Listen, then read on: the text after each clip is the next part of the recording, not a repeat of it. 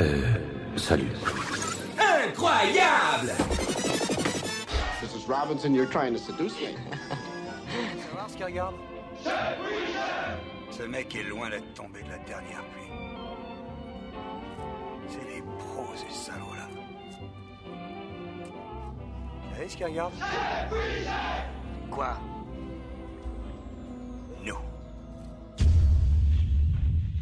Bonjour et bonsoir à tous et bienvenue euh, dans cet épisode 4 de C'est quoi le euh, cinéma Euh, Un épisode particulier, aujourd'hui on va parler majoritairement de films d'horreur. Je vous dévoilerai un petit peu le synopsis après vous avoir présenté l'équipe d'aujourd'hui.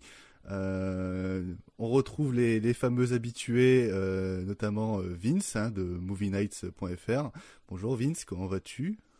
Ça va, très bien. Euh, content d'être de retour encore une fois. hein. C'était euh, pas sûr que je puisse être là, mais finalement c'est c'est good. Heureusement que tu es là, parce que sinon on aurait été euh, très peu nombreux aujourd'hui. Euh, on retrouve également euh, Will, qui lui aussi n'a pas- n'a- a failli ne pas être là. Comment ça va, Will? Ouais, bah écoute, ça va, et contre toute attente, j'ai bah, j'ai pu rattraper tous les films euh, de la sélection et c'était assez, assez, assez intéressant. On en parlera. Et on a aujourd'hui exceptionnellement deux invités de prestige, hein, euh, et j'insiste sur le mot euh, prestige. Euh, on commence avec avec Margot, rédactrice en chef, si je me trompe pas, de On se fait un ciné, d'un podcast Déshabillons-nous, etc., etc. Elle fait, elle a 56 vies. Comment ça va, Margot? Bonsoir, bonjour, bah, ça va très bien. Depuis le temps que je devais venir Ah, et depuis le temps, ça fait trois émissions qu'elle est programmée. Hein. trois émissions et je viens sur celle avec euh, les films les plus compliqués à regarder. T'as mé- t'as mérité un petit peu ta sanction, on va dire. Euh... Tes fameuses conséquences. Euh, et également notre deuxième invité, Az l'épouvantail, pour un programme qui, qui lui sied bien. Euh, comment ça va, Az? Eh bien, ça va très bien. Je suis très content d'être là. Merci de m'avoir invité. C'est cool. Donc, Mais je t'en prie, de toute façon, on va euh, parler du Japon, il paraît. comment, comment ne pas t'inviter quand notre thème principal est le J-Horror euh, Ça aurait été quand même absurde de ne pas t'avoir. Euh, car oui, aujourd'hui, on va parler euh, dans notre thème de J-Horror, notamment euh, de- des, des films de Nakata, de Miike, du Kurosawa, et un petit peu de Chimizu, hein, rajouter un peu une extrémiste. Dans les films récents, on va parler de Abuela, Inexorable, Vortex, et de plein d'autres films dans l'état deux minutes. Hein, vous allez découvrir euh, le programme plus en détail euh, avec euh, l'avancée de cet épisode. Et notre séance cinéma, c'est moi qui l'ai choisi, on n'a pas fait de Monsieur Personne. L'émission dernière, c'est Irréversible de Gaspard Noé, car on va parler de Vortex. Donc autant parler de, de- de son œuvre la plus culte.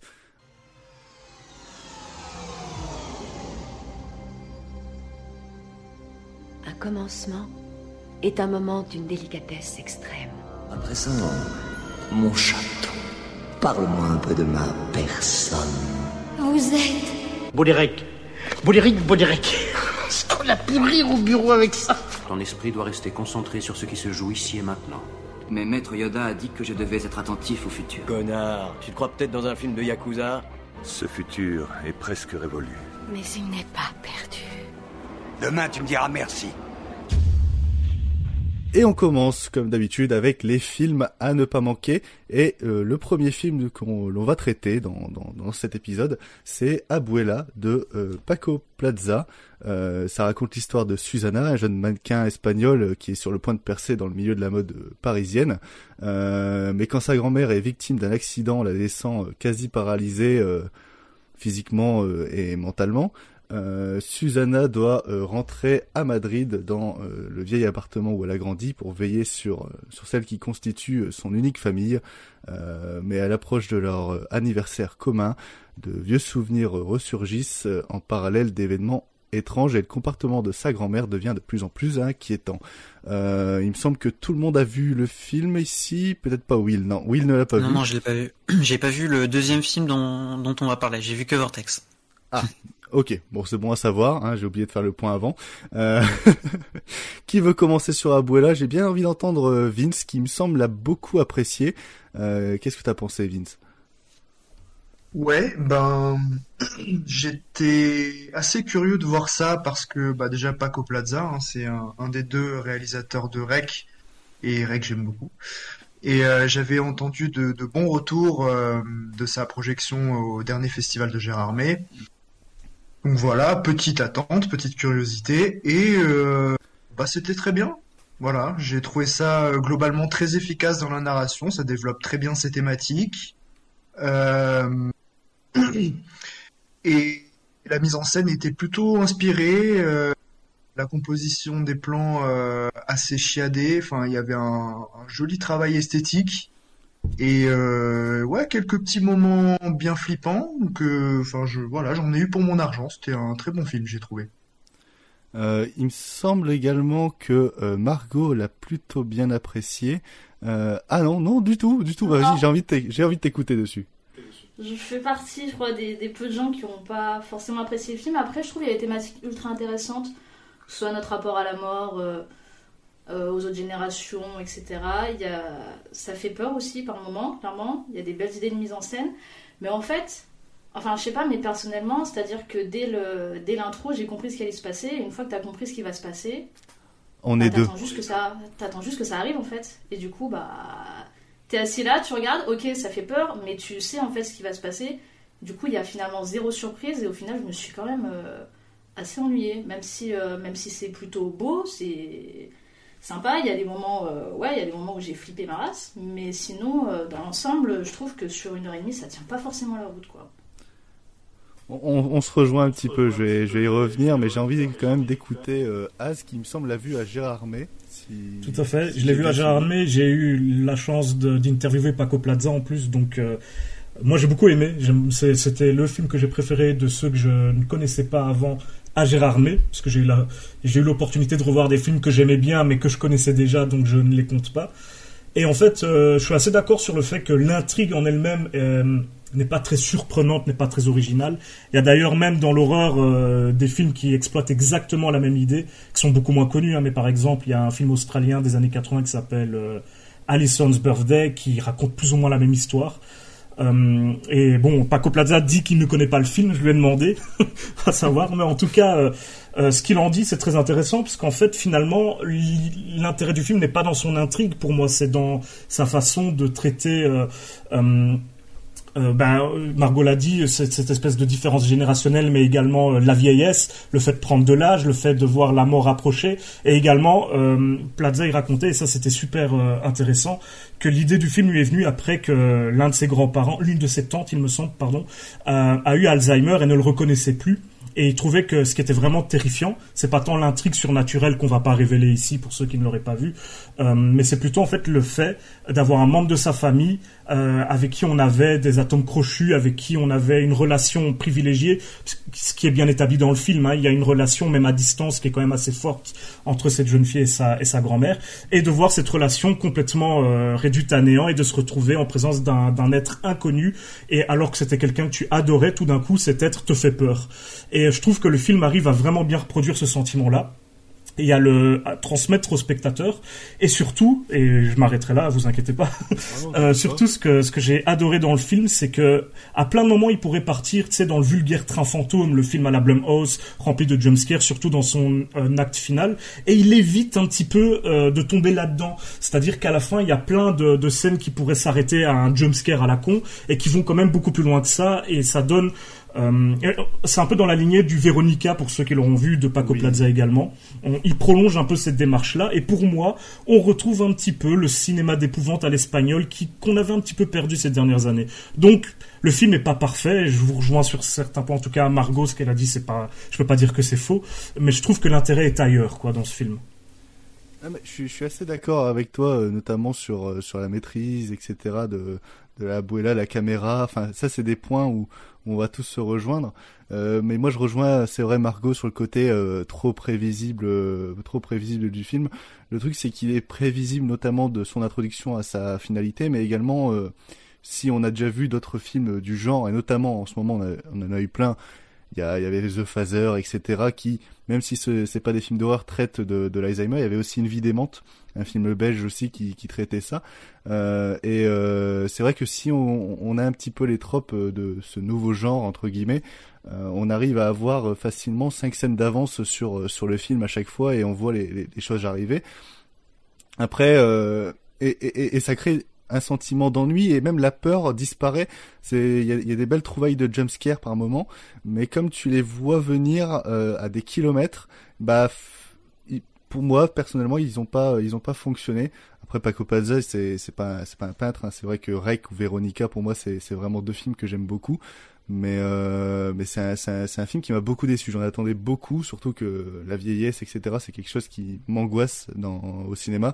Je me rappelle de ce plan là avec le, le doigt pendant que le, le, la, la, Susanna dort et qu'elle vient toucher sa bouche avec son doigt, etc. Je trouve dans la bande-annonce ça rendait super bien, mais dans le film, après c'est le problème des bandes-annonces, c'est que ça te spoil certaines scènes et du coup tu ressens pas la même chose, etc. Mais euh, ça m'a vraiment beaucoup déçu je trouve euh, le, film même s'il y a plein de choses à sauver euh, et que ça vaut le coup pour certaines scènes mais euh, si, vous êtes intéressé par le film et au genre à lui-même vous n'allez pas avoir grand chose de neuf je, je, je trouve. Tu voulais peut-être rajouter quelque chose Margot non?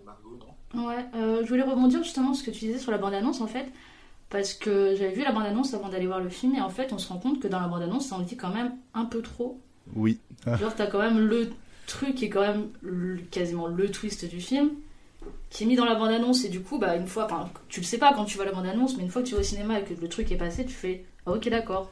Oui, ça va bah, se passer comme ça après, du coup, c'est dommage quoi. Peut-être. Trop dit dans la bande-annonce. Ça, doit être sûrement ça qui a, qui a dû gâcher mon, mon visionnage. Je pense que j'aurais pas dû, euh, j'aurais pas dû la regarder. Vince, tu voulais euh, rajouter quelque chose? Ouais, euh, ben c'est vrai que du coup moi la bande-annonce je l'avais pas du tout vue. J'avais vu zéro image en fait, donc euh, j'arrivais avec un œil tout frais. Et effectivement, rétrospectivement, la scène d'intro pouvait te faire comprendre le déroulé du film. Moi, j'ai compris que petit à petit, genre vers le milieu, j'ai reconnecté tout, mm. toutes les, tous les indices.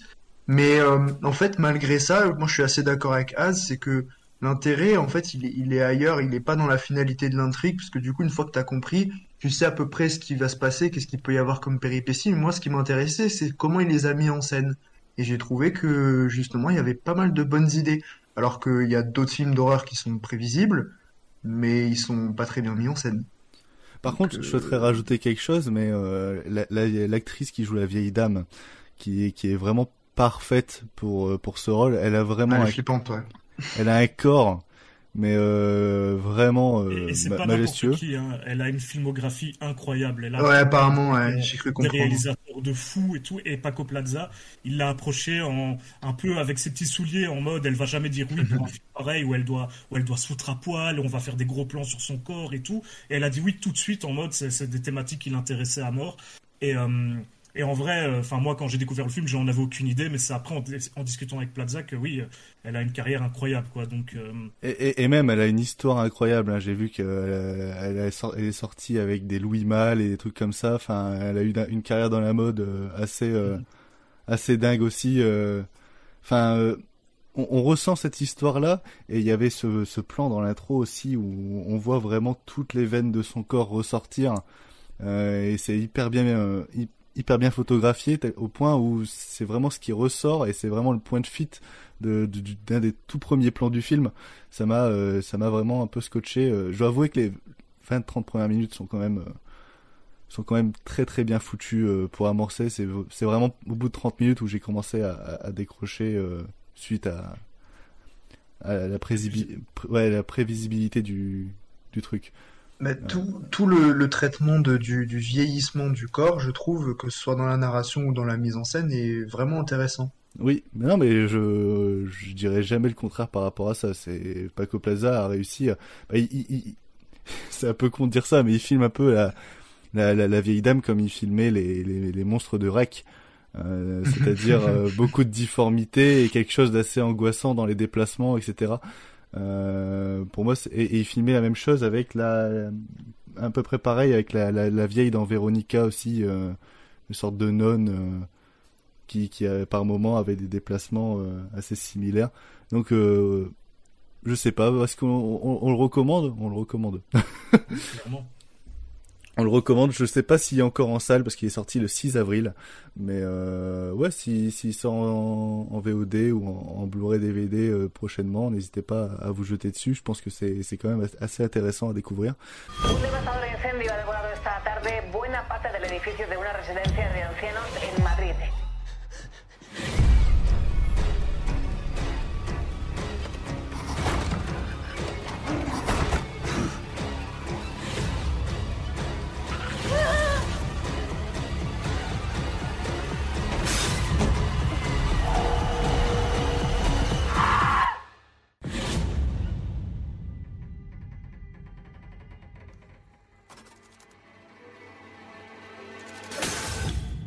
On va passer au deuxième film des films du mois. on va parler moi d'un petit chouchou. Euh, c'est Inexorable de euh, Fabrice Duvels. Euh, pareil, sorti le 6 avril en, France, en Belgique, il me semble qu'il est sorti très récemment, il y a de cela une semaine, je pense, de ce que j'ai pu comprendre. à la mort de son père, éditeur célèbre, Jeanne Drahi emménage dans la demeure familiale en compagnie de son mari, Marcel Belmer, joué par Poulvord, euh, écrivain à succès, et de leur fille, mais une jeune, mais une étrange jeune fille, Gloria, encore, euh, va s'immiscer dans la vie euh, de la famille et bouleverser l'ordre des choses. Tiens, je vais commencer parce que c'est c'est vraiment un, gros coup de cœur de, de, mon côté. C'est un film que j'ai découvert à, à Deauville cette année, qui et c'est un, un film qui dans la sélection de Deauville m'a fait beaucoup de bien étant donné que c'était assez pourri. Euh... Et donc du coup avoir un petit Fabrice Duvels avec un, un, un Benoît Poulvord qui change un petit peu de, de, de registre euh, par rapport à ces dernières années et qui rentre dans un thriller avec un rôle très sérieux euh, et une palette d'acteurs euh, qui rajoute beaucoup de neuf dans sa carrière m'a fait beaucoup de bien surtout que c'est vraiment un, film référencé à mort. Il y a, des références à, plein de films, euh, beaucoup au Giallo aussi, notamment dans, sa dernière partie. Il y a, même dans son scénario, il y a des rebondissements que bah, personnellement là j'ai pas vu venir, alors que c'est quand on connaît les références, bah on, on sait de où ça va aller.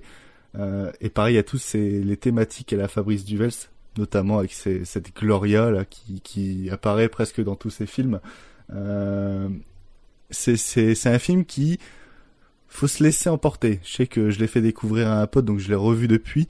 Euh, et quand on cherche pas à se renseigner, quand on se met juste devant et qu'on essaye de, de, se laisser porter par le récit et qu'on cherche pas plus loin que le bout de son nez, c'est, un film qui est très efficace pour euh, pour ce qu'il veut faire et qui euh, et qui parvient à nous emmener dans dans cette sorte de, de, de, de descente en enfer.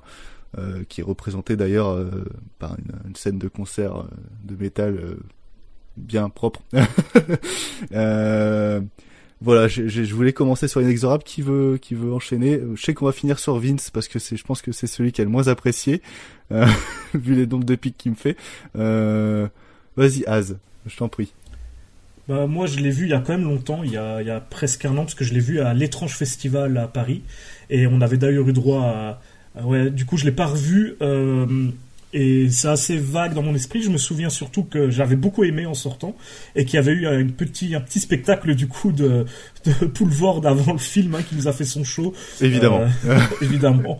Mais du coup, moi j'ai surtout une petite anecdote à raconter au-delà du fait que j'ai bien aimé et tout le monde s'en fout. Hein, mais euh, l'anecdote c'est pendant le, du, coup Vince pourra la, la, confirmer pendant le visionnage du film. Enfin, il y a une scène pendant le film où Poulvord est, est, nu, où tu le vois complètement nu et tu vois bon bah que Poulvord il est plus tout jeune. Hein, euh, il a le corps d'un mec de son âge, il est, même s'il est plutôt encore bien conservé, on va dire. Mais du coup, il était dans la salle et pendant cette scène, il est sorti, il est parti et il est revenu s'asseoir une fois que la scène était finie. Il pouvait pas se voir euh, dans cette scène. Je trouvais ça drôle parce que finalement, c'est vrai que moi, j'y pense rarement personnellement quand je regarde un film et, où il y a des scènes de nudité. C'est que ça doit pas toujours être facile pour les acteurs et les actrices de, de se revoir dans, dans ces scènes-là. Et euh, et il y a un côté pathétique évidemment à cette scène et autour du personnage de Poulvord durant tout le film d'ailleurs. Euh, et la seule chose que j'ai que j'ai envie de rajouter, c'est un peu un peu polémique, c'est que bah, quand on sait, euh, quand on connaît un peu Fabrice Duels et le fait, notamment son couple, il y, a, y, a, des thématiques qui sont explorées dans le film qui en ressortent un petit peu différemment, puisque bon, il est en couple avec une jeune fille qui est quand même beaucoup plus jeune que lui. Et, euh, je sais que ça a alimenté pas mal de débats et, et de discussions. Je m'en fous de, de l'extra cinéma ici. C'est vraiment par rapport à la compréhension du film que je trouve que ça ajoute euh, encore quelque chose, vu que c'est une thématique qui est en partie présente. Eh bien, je ne le euh, savais pas. Euh, ça change beaucoup de choses. je, je, vous laisse en tirer les conclusions. T'as vu, moi, je lance, je lance le truc et puis je fuis. Tu vois, donc. Euh... ah bah oui, bah nos auditeurs qui vont vouloir le découvrir auront cette idée en tête. Ça va être un peu plus compliqué. Euh, Margot, euh, il me semble que toi tu l'avais pas vu à Deauville. Euh... Non, non, je, je m'étais euh, désisté au dernier moment, mais du coup je l'ai rattrapé. J'ai rattrapé quand il est sorti en salle. j'avais pas vu de bande-annonce et j'avais pas vu de résumé. Du coup, j'y suis allée totalement vierge de tout. Et je le trouve, j'ai trouvé absolument passionnant de bout en bout. je trouve que Poulvord, il est exceptionnel dedans, clairement.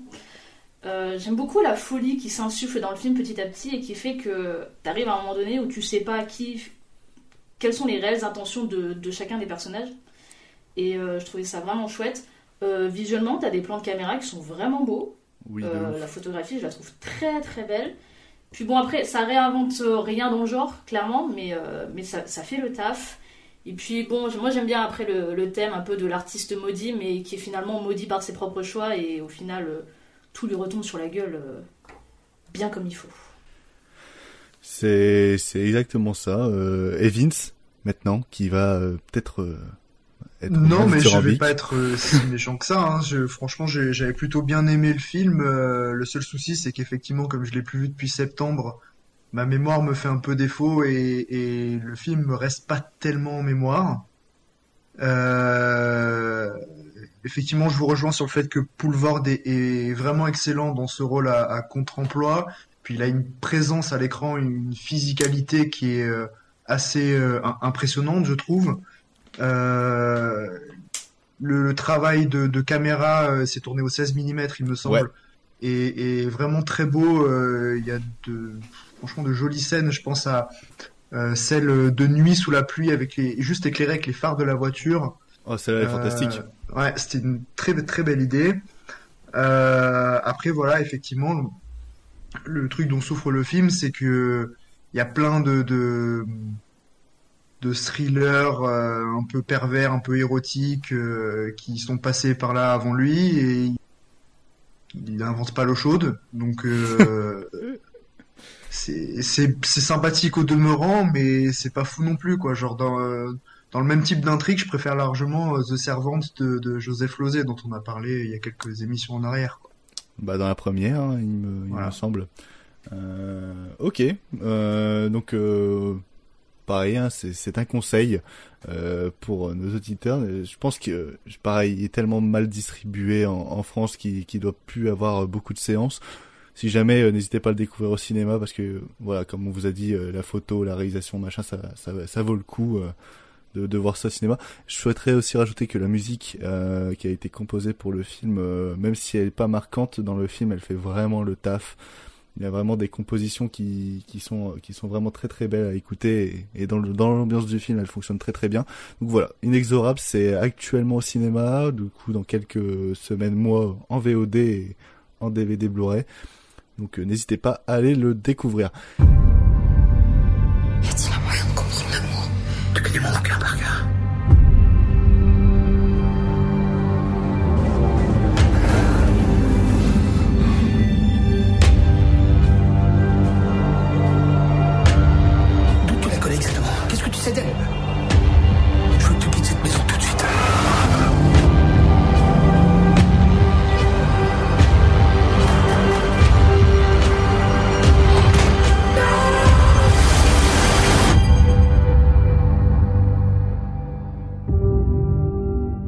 Et on va terminer cette section des films à ne pas manquer, films du présent, avec euh, notre cher Gaspard, avec euh, Vortex, euh, où il met en scène Dario Argento, Françoise Lebrun et Alex Lutz.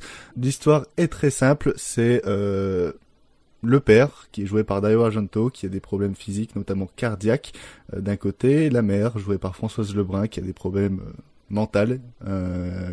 tous deux, c'est...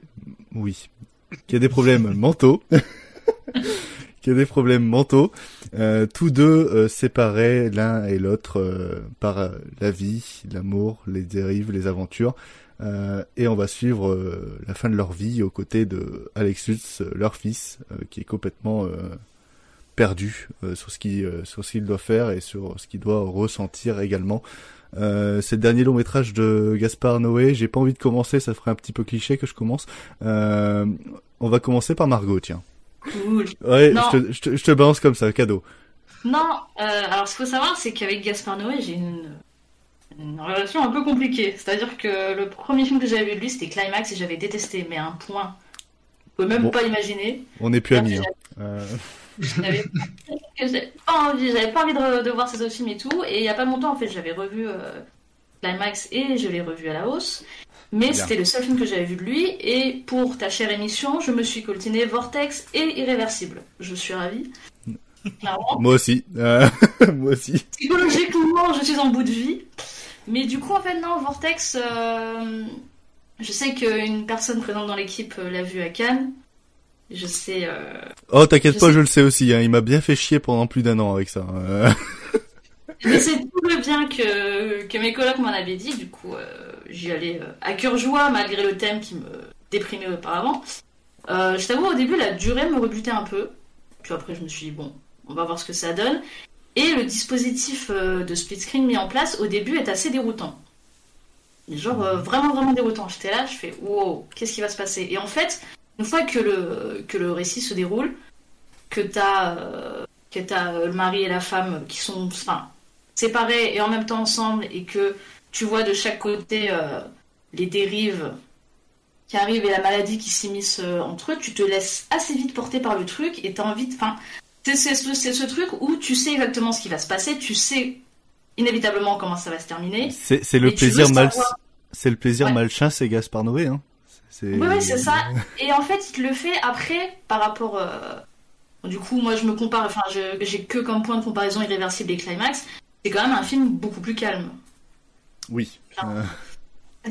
Très, très, calme. Et du coup, t'as ce truc assez assez étrange que, que j'ai eu où le temps paraissait extrêmement long parce que tu as des plans qui durent très très longtemps, où il se passe finalement pas grand chose, où t'as pas beaucoup de dialogue. Et en même temps, ça paraît très court à regarder. Je t'avoue que c'est quasiment 2h30 de film, si je dis pas de. Euh, ouais, 2h23. 2h23, ouais, bah 2h23, je t'avoue que les 2h23, finalement, je les ai pas vus passer du tout. Et alors, bon, après, t'as les petites. Euh, après, comme, euh, comme avait fait Michel Haneke avec Amour, c'est les mêmes thématiques qui sont tout aussi bien exploitées. Mais. Euh.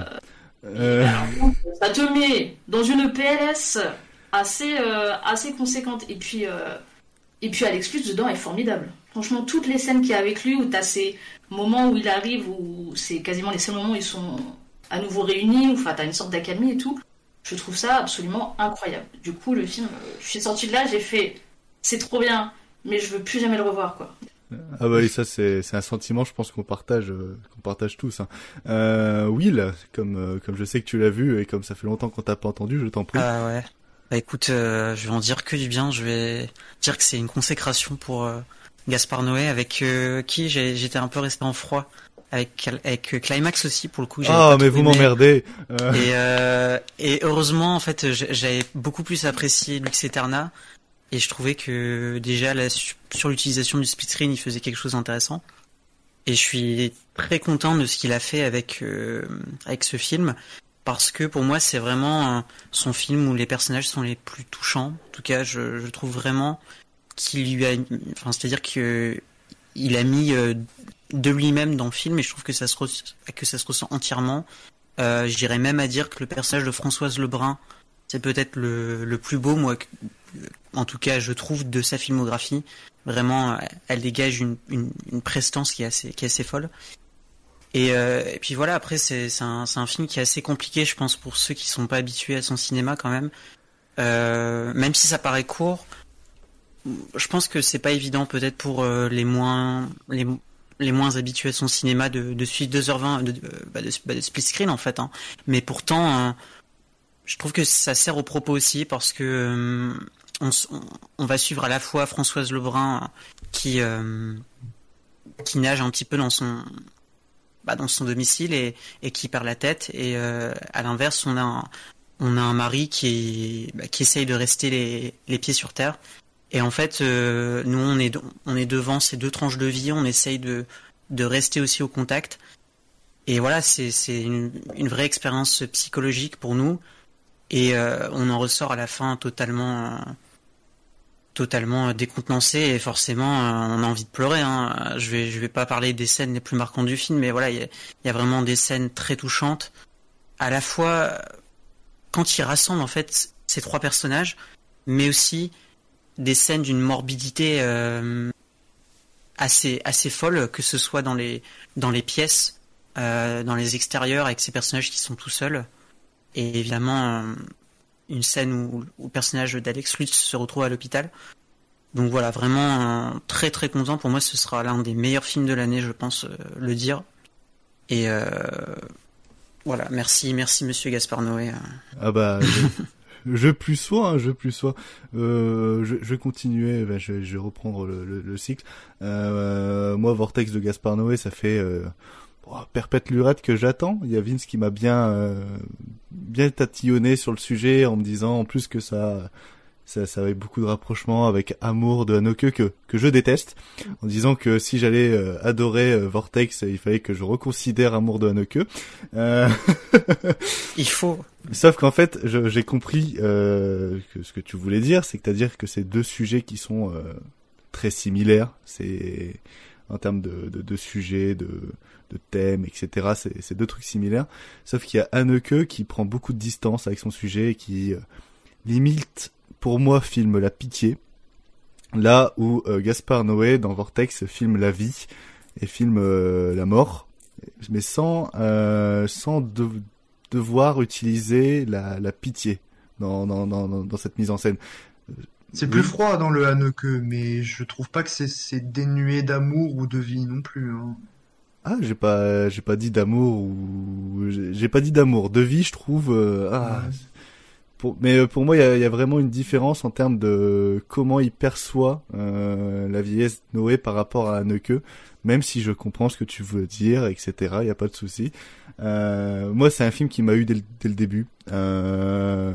déjà, me mettre Françoise Hardy, quand tu utilises ce sujet-là, quand tu sais ce qui se passe chez Françoise Hardy en ce moment dans, dans sa tête, dans, dans dans, la maladie qu'elle a à ce moment, bah tu te dis euh, déjà euh, il arrive à me choper et plus le speed screen qui se qui se forme avec une une lame, euh, enfin une larme qui qui qui coule entre les deux.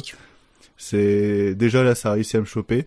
Euh, et ensuite, bon, je vais pas, je vais pas commencer à décrire ma séance, mais ça a été, ça a été la séance la plus éprouvante de toute ma vie, parce que ma grand-mère l'année dernière, déjà, et ensuite euh, parce que il, fait ça d'une, il y a une maîtrise dans, dans, dans le sujet, il y, a, une maîtrise des acteurs de Gaspard Noé dans, pour filmer cette, cette dégénérescence, mais en même temps la filmer avec beaucoup de vie, beaucoup de, beaucoup de, de, de force.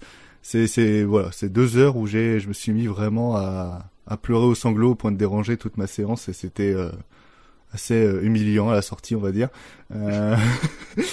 Euh, c'était très compliqué. Je suis bien content de pas l'avoir vu avec Will comme c'était prévu à la base parce que je pense que j'aurais gâché sa séance et aurait pas eu le même retour. Euh... C'était un jour d'intervalle en plus. Hein. un jour d'intervalle. Mais crois-moi, t'as eu de la chance. Crois-moi, t'as eu de la chance parce que mes, mes deux potes qui sont venus avec moi, euh, c'était fini. Euh, mais euh, c'est, j'ai pas envie d'en dire plus.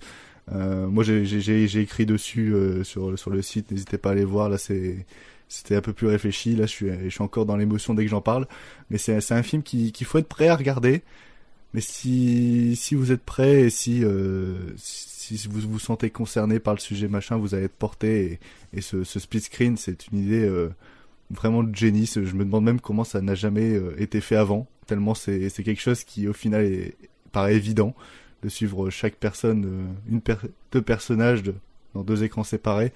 Euh, voilà, Gaspard Noé, euh, plus de 100 ans de cinéma, et en 100 ans de cinéma, il arrive à te réinventer le speed screen et le chant contre chant, ce qui ne, ce qu'on pensait ne pas euh, ne pas être possible. voilà, très très très très très grand film. Euh, Az, il me semble que tu l'as vu aussi. Ah non, même pas. Non, non, il est. Je dois, je dois le voir. Il est encore en salle dans des dans des petits cinémas. Il faut, il est pas dans les gros gros dans les gros ah. cinémas chez nous. Je te rassure, en France c'est pareil. Hein. Ok, ben, je pensais le voir à Lyon parce que j'y étais pour les hallucinations collectives et il était projeté dans le cinéma où le festival était organisé. Mais j'étais bien naïf de croire qu'entre mes quatre séances journalières, j'allais trouver du temps pour ça, quoi. Donc, euh, ah, surtout que je dois le rattraper. Deux heures et demie à Calais, c'est compliqué et en plus euh, en France, première semaine, c'était quoi, à peine 50 copies euh, qui tournaient. Enfin, c'était très très très laborieux. Bon bah Vince pour terminer, lui qui l'a vu à, Cannes. Tout à fait, je l'ai vu à Cannes en juillet dernier, euh, donc en présence de Gaspard Noé, euh, Françoise Lebrun, Alex Lutz et Dario Argento. Mais t'as fini, t'as fini, arrête Non, j'aime bien le rappeler, surtout à toi. Mais euh, j'ai j'ai deux anecdotes d'ailleurs par rapport à cette séance. La première, c'est que avant de que le film commence, Dario Argento m'a regardé droit dans les yeux. Donc, en tant qu'admirateur de son cinéma, je me suis senti euh, fébrile. Euh, et deuxième anecdote, c'est que à la fin de la projection, Gaspard Noé était en larmes. Et c'est la première fois que je le vois euh, montrer une quelconque émotion en vrai, parce que il est toujours très nonchalant en fait. Arrête tes Euh, Si, bah si. Et et donc ça se voit que le, le sujet du film était émouvant pour lui, et ça se ressent en fait dans le dans le traitement qu'ils ont fait. C'est-à-dire que Ah, là, Il me semble qu'il a perdu sa mère et c'est ça qui a donné euh, l'envie de faire ça, plus avoir Ouais, il a ouais. subi une hémorragie cérébrale il y a 2-3 ans. Euh, donc euh, les, les deux reliés à, lui ont donné envie de faire ce film. Donc tu m'étonnes qu'il soit ému. Hmm. Ouais, J'imagine. Et en fait, ouais, bah, ça se ressent parce que déjà pour une fois, euh, tout ce qu'on peut attendre d'un film de Gaspard Noé, euh, visuellement, c'est quasiment tout déconstruit, à part ce split screen euh, qu'on avait déjà vu donc, dans euh, Lux Eterna. Mm. Et, et donc il met vraiment le fond devant la forme pour une fois. Attention, ça veut pas dire que ces autres films étaient sans, sans propos de fond. Hein. Me faites pas dire ce que j'ai pas dit. Mais là, c'est vraiment ce qui prime. Et, euh, et là où, euh, enfin, ce qui fait la force du cinéma de Gaspard Noé, c'est que je trouve qu'il il fait souvent ses films en très peu de temps, et il improvise les dialogues, etc. Et ça donne toujours un, un- un naturel assez, euh, assez éclatant, et, ça marche super bien dans ce film.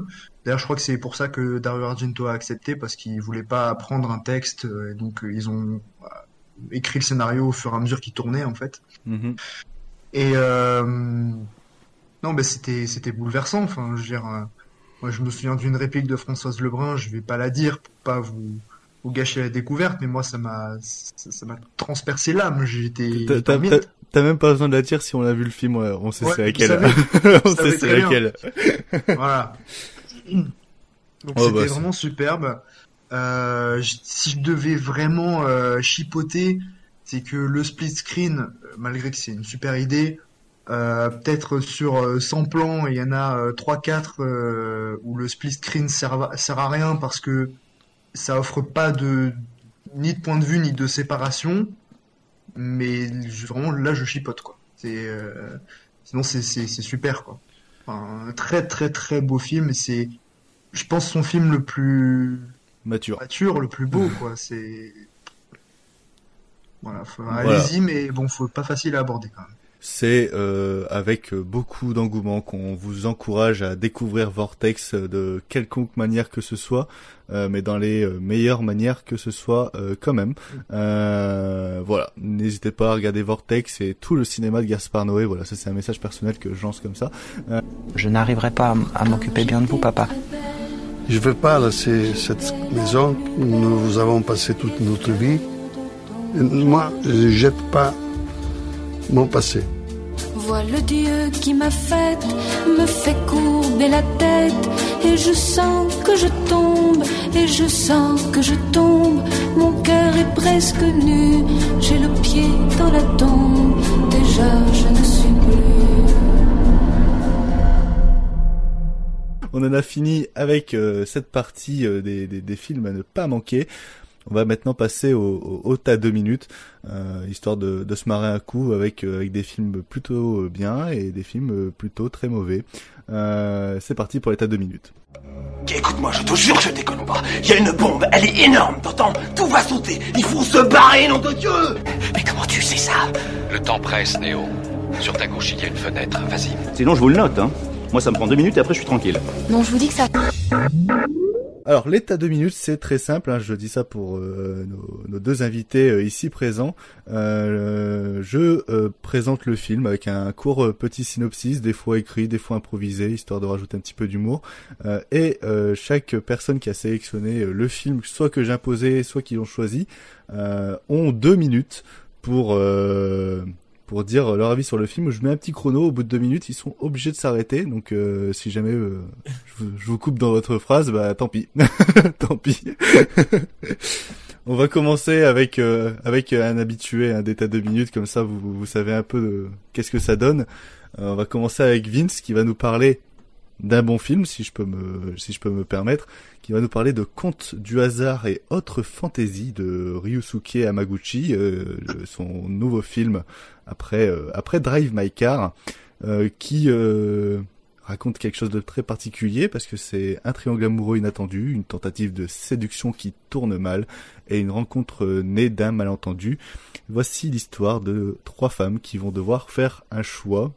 C'est un film à sketch. C'est Vince qui va nous en parler. Vince, je t'en prie. Eh bien, euh, été très impatient de découvrir ce nouveau film de Ryusuke Hamaguchi euh, parce que déjà j'avais beaucoup apprécié Senses, plutôt bien aimé Asako, et son dernier euh, Drive My Car, prix du scénario à Cannes, je trouvais que c'était un des plus grands films de l'année. Donc là, voilà, hein, je l'attendais bien et vraiment pas déçu en fait, malgré le fait que ce soit un, un film à sketch qui peut déranger parfois parce qu'on a des inégalités entre la, qualité de, certains segments. Là, en fait, je trouve que les trois étaient vraiment formidables à leur manière. Euh, J'ai beaucoup aimé effectivement le, côté, enfin, la thématique du hasard euh, dans, ces trois histoires qui euh, offraient des situations plutôt euh, incongrues et encore une fois bluffé par la, qualité des dialogues.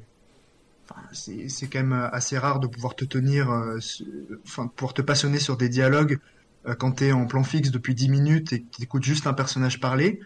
Euh, et voilà, c'est vraiment un film merveilleux. C'est pour moi, c'est un des meilleurs de l'année là pour l'instant. Et euh, voilà, Ryusuke Hamaguchi fait vraiment du bien au cinéma actuellement. Euh, il faut foncer le voir. Je sais pas s'il est très bien distribué. Ça va. Mais il faut absolument le voir. C'est enfin, tous les acteurs sont excellents. La mise en scène est encore une fois très très subtile. Enfin, il y a vraiment d'excellentes idées. De,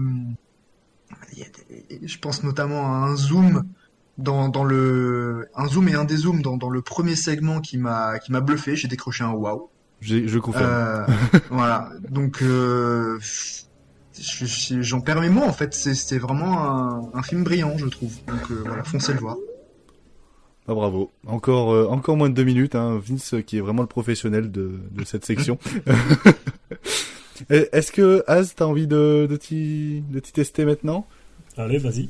Allez, Az va nous va, va tester le, le, la petite section les états deux minutes pour bien nous foutre la haine nous français, car il va nous parler en deux minutes de The Northman. Vous inquiétez pas, on va en parler euh, plus longuement aussi dans, dans, le prochain épisode. On va quand même pas euh, omettre de, de, le zapper. Euh, The Northman qui euh, qui est un peu l'histoire de Conan, hein, si je peux me permettre, où euh, un fils un tout jeune prince va voir la mort de son père devant ses yeux par son oncle ou un truc du genre. Euh, et deux décennies plus tard, il va devenir un berserk et il va essayer de, de, de réaliser son vœu, c'est-à-dire se, se, venger de son oncle ou quelque chose comme ça. Euh, c'est réalisé par Robert Egger, ça sort le 11 mai chez nous, c'est déjà sorti en Belgique. euh, et Az va nous en parler en deux minutes, je t'en prie.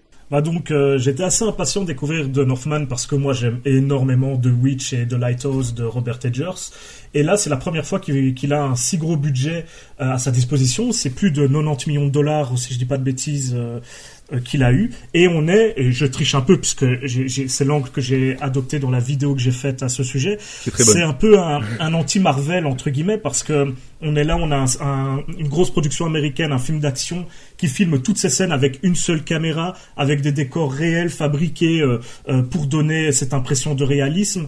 Euh, on est très loin des comédiens qui gesticulent au milieu de fond vert quoi et dont on a l'habitude dans la plupart des blockbusters d'action ces dernières années après, tu parlais d'un lien avec Conan, c'est sûr qu'il y en a. Moi, je ferais, c'est quand même l'intrigue de Hamlet, littéralement. Hein. On est revenu aux origines du Hamlet de Shakespeare. Donc, euh, pour certains, ça aura, ce sera plus proche même peut-être du Roi Lion que de Conan en termes de synopsis.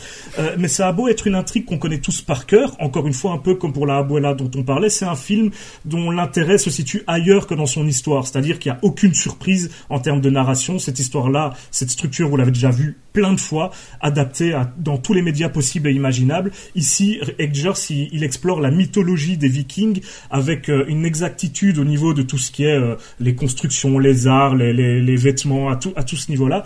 Et du coup, on a un des meilleurs films euh, qui se centre sur les Vikings qu'on a jamais vu, je pense, aussi bien en termes d'exactitude au niveau de tous ces petits détails que en termes d'exploration, de mythologie. Tu parlais du berserk, mais il y a plein d'autres points qui sont qui sont explorés avec toujours cette beauté dans les plans. Il a toujours le même directeur photo d'ailleurs, et ça se voit. Et on a deux trois plans qui sont juste, euh, qui nous font voyager, qui nous font revenir à la fois dans le passé et à la fois bah, dans une histoire fantastique, euh, euh surréaliste, puisqu'encore une fois on parle de mythologie. Donc il y aura encore beaucoup de choses à dire et vous le ferez dans votre prochaine émission. Donc, mais c'était génial. Deux minutes tout pile. Bravo, félicitations. Si, je peux juste te rajouter, j'ai vu ta vidéo justement où tu parles de The Northman. Non seulement elle est super intéressante, mais en plus tu mets plein d'images de making of et ça m'a donné envie de le voir, mais de ouf. Je sais pas ah où tu les as trouvés, mais bah c'est pas difficile. Sur YouTube, t'as énormément d'images de making of qui ont été euh, qui ont été dévoilées parce que justement cette idée de de, de blockbuster mais fait un peu euh, tu sais où tout est construit pour le film où il l'exploite quand même beaucoup dans la promo du dit film donc euh, et c'est génial. On aimerait bien que la plupart des films soient mis en avant de cette façon parce que les images de making of c'est de l'or quoi. Donc ah oui non ils sont ils Franchement, les images que j'ai vues, c'est fantastique. Hein. J'ai tellement hâte. J'en ai parlé pendant deux minutes, j'ai même pas évoqué le casting. Alors, tu, imagines tout ce qu'il y a à dire sur le film, quoi. Donc. Euh. non, mais n'hésitez pas à aller voir ça, la critique de Haz sur, euh, The Northman. Euh, ça va vraiment vous vous motiver à vous déplacer en salle pour aller le découvrir. on va faire dans l'ordre de qualité de film, hein, selon mes goûts. on va passer à, à Margot, tiens, qui va parler d'un talent nord massif. Euh, film réalisé par euh, Tom, Tom euh, Gormican, un no-name, hein, il a fait qu'un film avec Zac Efron il y a quelques années, euh, qui, qui raconte l'histoire de Nicolas Cage, qui joue Nicolas Cage, qui est invité à une soirée d'anniversaire chez un millionnaire. finalement, il, y a, il va être un talent infiltré il va être un talent infiltré de la CIA parce que il y a quelque chose qui, qui se passe mal, etc. C'est un film purement méta. Euh, et j'ai préféré le privilégier pour Margot en sachant son amour pour, euh, pour Nicolas Cage. Margot, je t'en prie. Nicolas Cage, c'est quoi? C'est les ailes de l'enfer, Peggy Sue s'est mariée, Living Las Vegas, Mandy, Pig, puis c'est des trucs moins glorieux, mais il le sait et il l'assume. Et dans un talent non massif, il joue un Nick Cage criblé de dettes, obligé d'aller faire le fanfaron à un anniversaire pour grappiller des sous, mais ça du coup c'est avant que la CIA s'en mêle et qu'il soit obligé de revêtir le costume d'espion pour sauver une adolescente. Bref, euh, le film est, une véritable lettre d'amour à l'acteur, c'est aussi sa thérapie, sa façon de revenir sur son métier, ses films et qui il est. C'est sans prétention extrêmement drôle lorsqu'il tombe dans l'excès et son duo avec Pedro Pascal donne une vibe de buddy movie qui est vraiment pas dégueulasse en plus. Même si on regrette un manque d'inspiration côté caméra, on ne peut pas bouder son plaisir tant les deux se donnent à cœur joie, notamment dans une scène de course-poursuite imaginaire dictée par la LSD qu'ils ont pris un peu plus tôt. Le film dégage une vraie joie de vivre, à l'image de l'acteur qui a toujours affirmé, avoir réalisé tous ses projets avec l'envie et le besoin de bien faire et se donner à 200%, malgré l'image que les médias ont pu donner de lui. D'ailleurs, de ça, il en joue également et il a bien raison. On peut même aller plus loin en affirmant qu'un talent en massif est l'occasion pour Nicolas Cage de revenir sur le devant de la scène dans un film à gros budget, là où ses derniers films, comme Pig, n'ont pas fait énormément de vagues alors qu'il aurait dû. Fun fact pour votre info et qui confirme sa réhabilitation, Nicolas Cage a affirmé dans le talk show de Jimmy Kimmel que c'était la première fois en 14 ans qu'il était réinvité sur les plateaux. Alors si ce film lui permet de retrouver un peu d'éclat auprès du grand public, on dit oui oui oui, comme Julien Lepers. Alors oui, le film parlera bien plus aux aficionados de l'acteur avec des références en veux-tu en voilà de ses films allant de volte-face à Benjamin Gates, mais alors Hollywood se gargarise de blockbusters jouant sur la carte de la nostalgie du passé et du méta sans que le résultat soit toujours au rendez-vous, un talent en or massif peut se targuer d'être un film sincère dans sa démarche et un terrain de jeu incroyable pour Nicolas Cage qui nous rappelle que malgré des choix parfois hasardeux, il a du talent, n'en déplaise à certains dans cette équipe. 1 minute 45, mais par contre t'as triché, t'as écrit. Euh... J'ai taclé quelqu'un dans l'équipe. Oui, bah, je me doute de, qui tu parles. Euh... Moi, je vous vois pas. Est-ce que c'est Vince par hasard? Oui. Ouais, bravo. Ça peut être que lui. Il a pas voulu m'accompagner à l'avant-première du film. Ah oui, non, mais c'est juste parce que. en fait, c'est juste que j'aime pas trop ces, ces bêtises euh, récentes, donc à part Pig, mais euh, j'aime pas trop le Nicolas Cage en roue libre en fait. Ah là là, on va procéder à un jugement. Euh, j'ai même pas aimé Goodies à cause de ça. Franchement. Euh, ensuite, l'avant-dernier euh, film, donc du coup l'avant-dernier euh, film en termes de qualité aussi, euh, je pense. Euh, on va parler, c'est Will qui va nous parler des Animaux Fantastiques, qui a été voir avec plaisir, et je le sais. Les Ah ouais, j'ai- oui, Ah. J'avais vraiment envie de le voir. hein. J'ai- C'était le film que j'attendais le plus de l'année même, je pense. Les fameux secrets euh, de Dumbledore, toujours réalisés par euh, David Yates. Hein. Est-ce que malheureusement ou non, il va nous le dire. Euh, c'est sorti le 13 avril. Ça, c'est euh, Dumbledore et Grindelwald. Ils sont en crise de couple. Ils s'aiment plus trop. Euh, et donc du coup, ils ont fait un pacte quand même parce qu'ils n'ont pas envie de se foutre sur la gueule. Mais euh, mais ils vont quand même se foutre sur la gueule. Et il y en a un qui va se présenter à la présidentielle et il va essayer de remporter les élections. Euh, finalement, il va dire c'est truqué comme un certain président américain. Enfin bref, c'est c'est des animaux fantastiques et Le timing de ce film. ah oui, franchement, il, il vient au bon moment. hein. C'est vraiment écrit par des scénaristes de talent. Euh, Will, Will, je t'en prie. Alors écoute, euh, moi déjà je tiens à dire quelque chose pour les auditeurs. La, la seule raison qui peut vous pousser euh, à aller voir le film, c'est si vous aimez l'univers d'Harry Potter. Sinon ça ne sert à rien et je pense que ce serait vraiment vous infliger du mal. C'est pas... euh, Je, je vais même pas dire que c'est un mauvais film parce que j'ai pas passé un moment désagréable, mais parce que j'apprécie l'univers d'Harry Potter. Sinon, franchement, j'ai rarement vu une première heure aussi euh, ennuyeuse euh, devant un film. Euh, je, en fait, j'ai vraiment l'impression que les scénaristes ont essayé de trouver toutes les possibilités pour mener à cette conclusion, pour faire euh, évidemment euh, deux autres suites sur euh, les aventures de Norbert Dragono. Et malheureusement, déjà en fait, on perd en, perd en intérêt parce que les animaux fantastiques sont plus tellement le sujet même de la trilogie, je trouve. C'est la dualité, comme tu l'as dit, entre Grindelwald et Dumbledore, ce qui est pas tout, à fait inintéressant, mais dé- déjà qu'on a perdu Johnny Depp en acteur, même si Mads Mikkelsen est très bon, pour autant voilà, il y a quand même un petit souci, je trouve, de cohérence et leur, relation, elle fonctionne, mais ça passe jamais plus que ce que ça devrait être, parce que ça n'a pas été correctement amené avant. Sinon, globalement, voilà, les, scènes d'action sont un peu mieux réalisées, je trouve, que sur les deux autres. La narration, c'est un bordel pas possible, mais bon, c'est, on s'y attendait. Et, voilà, c'est un, un film moyen, je pense. J'ai pas passé un mauvais moment, mais je le reverrai jamais de ma vie, donc euh, c'est, voilà, je, pense qu'Harry Potter doit s'arrêter. En tout cas, euh, pour le cinéma, après, J.K. Rowling, ça a pas l'air d'aller non plus. hein. Hop, bon, une minute cinquante, c'est ce que méritait le film, hein, à mon sens.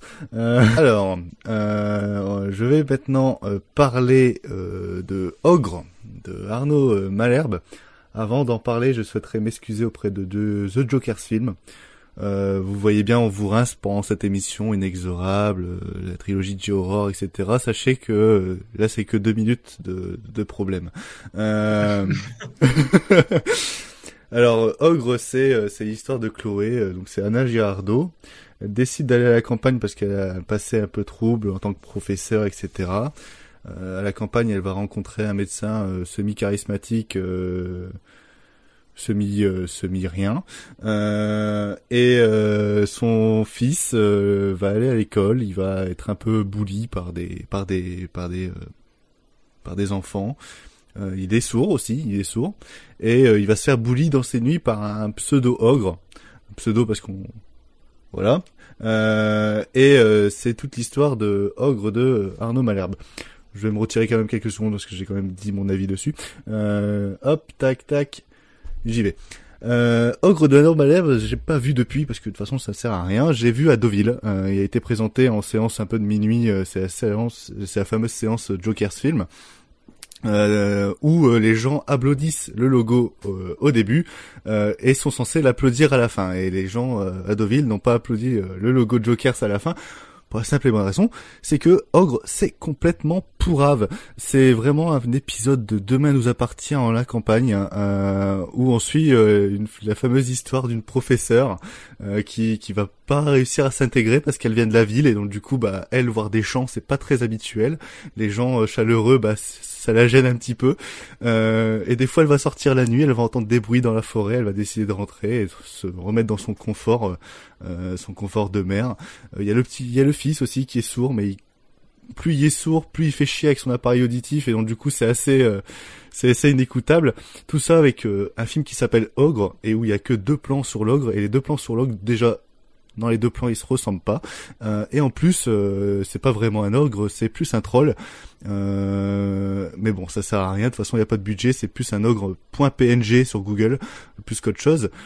tout ça entouré par une sorte de, de fantastique où au départ il s'amuse avec des avec des oiseaux. On a l'impression que c'est dans son imaginaire et finalement ça va lui servir à la fin pour vaincre l'ogre. C'est une des séquences les plus nanardesques. C'est franchement, j'en ai pleuré de rire tellement c'est kitsch, tellement c'est mal branlé et vraiment en termes de mise en scène, on, sent que Arnaud Malherbe a fait des téléfilms TF1 avant et ce qui est vrai en plus parce que c'est pas un film en fait, c'est vraiment un téléfilm TF1 et avec le budget qui en s'ensuit et les idées qui qui qui persistent. Enfin, Ogre c'est vraiment pour hein. vraiment c'est nul. N'y allez pas. Voilà, c'était ma séquence violente. Euh... Du coup, t'as aimé ou pas On comprend pas bien. oh, tu l'avais pas, tu l'avais pas vu avec nous le matin, David Non, moi j'ai été voir euh, le soir à 22 h C'était mon cinquième film de la journée. Se taper ça en cinquième film, t'inquiète pas, hein. ça m'a fait mal. Hein. Ah, tu me diras le voir euh, le matin en premier film, c'est dur aussi. On, était deux à rire dans la salle. Il y avait moi. Ah, nous aussi. Ah non, mais ça m'étonne pas. Mais vraiment, dans la salle, on était deux hommes à, rire. Euh, il y avait moi qui riais très très fort et j'ai ri en concordance avec Inzo Panda. On a ri tous les deux au même moment. J'ai réussi à reconnaître son rire parce qu'il forcément il est reconnaissable. Mais euh, sur le moment, ça m'a fait plaisir. Je me suis fait. Euh, et à côté de moi, il y avait les journalistes du Parisien, etc. Ils dormaient. Ah, c'était très drôle. C'était très très drôle. Tu m'as tu m'as tu m'as envoyé à des flashbacks de, des scènes avec les oiseaux là. Ah oui, non, c'est, fantastique. C'est, fabuleux. Franchement. Euh... Ouais, c'est tout voir, là. en fait, faut le voir bourré avec des potes. Au moins, tu rigoles. Au moins, tu te marres. Comme, comme beaucoup de films à Deauville, hein. Comme beaucoup de films à Deauville. Je suis d'accord. T'es la première témoin. Hein. Alors, euh, c'est fini pour euh, les tas de minutes. J'espère qu'elle vous aura plu, euh, chers auditeurs. Euh, en tout cas, elle était assez mouvementée et très variée en termes de, de plaisir. On va maintenant arriver et revenir aux choses sérieuses parce qu'on va évoquer notre thème du mois, euh, la Dior. Euh, c'est parti, hein, on, y va, allons-y. Combien de temps tu vis Enfin, tu dures ou je sais pas quoi 120 ans grâce à ma cellule d'énergie actuelle. Dans la vie, il faut savoir prendre des initiatives. T'as pensé à l'anniversaire de ta mère? Oui, je reproduis avec des allumettes tous les grands chefs-d'œuvre du génie civil, le pont de Tancarville. Hey. Attends, c'est pas fini. J'aime quand on m'enduit d'huile. Ton nom ne me revient pas. Ta gueule ne me revient pas et je n'ai aucune pitié pour les branleurs de ta catégorie. N'en parlons plus. Hein. N'en parlons plus. Alors, euh, pour commencer, il faut déjà mettre euh, certaines bases sur euh, qu'est-ce que la J-horror, sous-genre du cinéma d'horreur japonais, si je me trompe pas. mais pour pas me tromper, je vais laisser, je vais laisser Az qui si je me trompe pas, lui est en train de, concevoir un documentaire. Alors oui, après, euh, bon, vu les problèmes qu'il y a en ce moment au Japon à cause du Covid, du fait que les, les frontières sont toujours fermées aujourd'hui depuis le premier confinement, et que aux dernières nouvelles, ils ne comptent pas les rouvrir euh, comme on l'espérait cette année. Euh, j'ai un peu peur pour l'avenir de ce documentaire parce qu'il est, il est gelé depuis un, un bon moment. Donc moi, mon but, c'est quand même d'aller au bout. J'ai pas mal d'intervenants euh, qui sont chauds pour participer et, des chouettes intervenants en plus, dont on aura l'occasion de parler dans cette petite rubrique J-Horror, j'espère. mais euh, mais voilà, là pour le moment, je je sais, c'est un peu désespérant. Donc je je sais pas trop euh, où comment je vais faire pour pallier à ça, parce que j'ai essayé d'avoir un, un, visa de travail pour pouvoir passer les frontières, mais et autant dire qu'ils en ont rien à foutre hein, d'un petit Belge qui veut réaliser un documentaire sur la J-Horror. Ça, ils vont pas donner un, un visa pour ça. Donc donc oui, en théorie, je prépare un documentaire, mais il est un peu gelé depuis là maintenant, depuis un an en fait. Donc euh, malheureusement. Euh, mais du coup, sans trop en révéler, parler. mais, du coup, sans trop en révéler, euh, en quelques minutes, qu'est-ce que la J eh bien, en fait, tout simplement, ce, sont les films d'épouvante, les films de fantômes japonais modernes, c'est-à-dire que depuis très longtemps, le cinéma japonais a, euh, c'était fait comme les cinémas d'horreur japonais, c'était fait comme spécialité de parler de fantômes avec ce qu'on appelle les kaidan eiga, c'est-à-dire littéralement histoire de fantômes. donc des films qui ont été très populaires pendant des années et des années. Sauf que à partir du moment où au Japon il y a eu la grande chute des studios euh, qui, a, qui, a, qui, a, amorcé tout un tas de changements euh, dans le cinéma nippon d'ailleurs, les, les, films d'horreur étaient de moins en moins populaires et du coup les studios les ont mis de côté pour se concentrer sur des genres beaucoup plus populaires. Par exemple, euh, les films de Yakuza qui étaient dans les années 70 vraiment à leur apogée. Et euh, donc euh, le cinéma d'horreur a un petit peu traversé une période euh, difficile, on va dire, au Japon. On le retrouvait plus dans la littérature, dans les mangas, puis un peu plus tard à la télévision via des séries pour pour ménagères finalement, parce qu'au Japon, pendant des années, les histoires horrifiques étaient plutôt destinées à un public féminin. Donc c'était plutôt les jeunes filles qui lisaient dans des mangas des histoires horrifiques ou ou les, les mères de famille qui regardaient des programmes un peu effrayants à la télévision. Et en fait, la J-horror, c'est le terme qu'on a donné euh, à la nouvelle vague de films d'horreur japonais qui se concentraient sur des fantômes à partir de des années 90 à peu près, avec notamment euh, le grand succès du film Ring en point d'orgue qui a lancé toute une mode et qui pour la première fois a vraiment traversé les frontières parce que avant ça les films d'horreur japonais ils n'arrivaient que très rarement en Occident de temps en temps avec un peu de chance on les découvrait dans des festivals et souvent c'était plutôt des, des rétrospectives hein. on les voyait on les voyait quasiment jamais euh, durant leur sortie mais avec euh, la popularité euh, le succès qu'ont connu certaines œuvres de J-Horror euh, dont on va parler, hein, la plupart de celles dont on va parler s'inscrivent dans cette vague-là, eh bien, il y a eu une mode partout dans le monde et et s'en est suivi même des remakes euh, internationaux, des remakes américains, des remakes euh, un peu un petit peu partout sur la planète parce que le cinéma d'horreur à cette époque, on va pas se mentir, euh, fin des années 90, début 2000, c'était pas sa meilleure époque hein. donc dès qu'on a vu qu'il y avait quelque chose qui fonctionnait bien de l'autre côté du monde, on s'en est inspiré. Enfin bon bref, je m'égare, l'âge du horreur c'est donc le prolongement du Kaida Naiga, c'est le, terme qu'on donne aux histoires de fantômes modernes japonaises. Ah, on les connaît, hein, ces fameux remakes. Il y en a certains qui sont bien, il y en a certains qui sont vraiment, euh, vraiment pourraves. Euh, pour commencer, euh, justement, cette section, euh, cette section de, de, sur la Aurore, on va commencer par non seulement l'un des plus populaires, si ce n'est le plus populaire, mais celui, si j'ai bien compris, qui a lancé, euh, qui a lancé la J-Horror et qui l'a popularisé. On va parler de, Ring, de Hideo Nakata, sorti en 98 en France, en tout cas. Après, euh, au Japon, c'est toujours un peu plus compliqué parce qu'on sait qu'il y, y, a un délai, euh, qui raconte euh, l'histoire, euh, une histoire qui se passe à Tokyo dans la fin des années 2000 euh, où une rumeur se répand parmi les adolescents comme quoi euh, visionner une mystérieuse cassette vidéo provoquerait euh, une mort certaine au bout d'une semaine. Euh, après le décès inexplicable de sa nièce, la journaliste euh, Asaka, Reiko Asaka, décide de mener l'enquête. se retrouve. Hein? Asakawa, il me semble. Azakawa, et ouais, effectivement. non, t'as bien raison. T'as bien fait me reprendre. Décide de mener l'enquête, mais se retrouve euh, elle-même sur le coup de la malédiction pendant sept jours qui lui reste à vivre. Elle devra surmonter l'origine de la vidéo fatale, euh, ouais, et affronter le spectre qui hante les télévisions qui s'appelle Sadako. Euh, je sais que Margot l'a vu il y a pas si longtemps que ça, euh, Ring. Euh, je pense que tu as dû passer un excellent moment. Vas-y, dis-nous. J'ai passé un incroyable moment, évidemment. Non, en fait, je l'avais déjà vu une première fois quand j'avais 6 ans. Voilà, donc je vous laisse deviner. Quel âge J'ai 6 ans. Ah oui, bah, quelle idée. Donc, je vous laisse deviner euh, pendant combien d'années je n'ai pas dormi. Hein voilà. Et euh, du coup, j'avais jamais voulu le revoir depuis parce que bon, quand même, j'ai mes limites, mais du coup, euh, mais du coup, t'as jamais testé la VHS en fait. Non, et du coup, euh, voilà, pour le podcast, je me suis dit, vas-y, on va braver ses peurs hmm. et le revoir. Tout ça pour dire que, bah putain, c'est toujours aussi effrayant en fait, cette connerie. Ah oui, bah oui. Et euh, je crois que le truc qui m'a le plus marqué d'abord, c'est quand même le travail du son qui est absolument exceptionnel dans ce film. Enfin, je veux dire, j'ai même pu faire un jumpscare à ce, à ce niveau-là, j'ai fait un trou dans mon toit, je pense. Vraiment, plus d'une fois. Mais euh, après, non, euh, j'aime bien en fait les, les, les, thématiques qui sont abordées qui se rejoignent aussi un peu avec euh, Darkwater, mais je pense qu'on en parlera après. Où t'as ce, bah déjà t'as ce personnage féminin que je trouve, euh, je trouve assez passionnant, enfin qui, qui sacrifie tout pour pour se sauver elle, pour se sauver pour pour sauver son fils aussi, du coup, qui voit également cette cassette.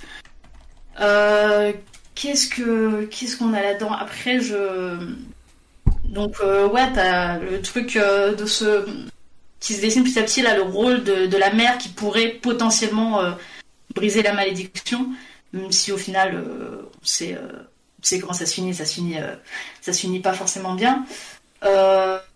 et puis après, ouais, visuellement, je trouve ça ultra inspiré. Après, moi, je suis je suis très cliente de ce genre de film où on va pas te faire flipper, on va dire de manière facile. Hmm. C'est toujours c'est de manière ultra discrète, un petit mouvement de caméra, juste une image en fait, c'est ultra furtif.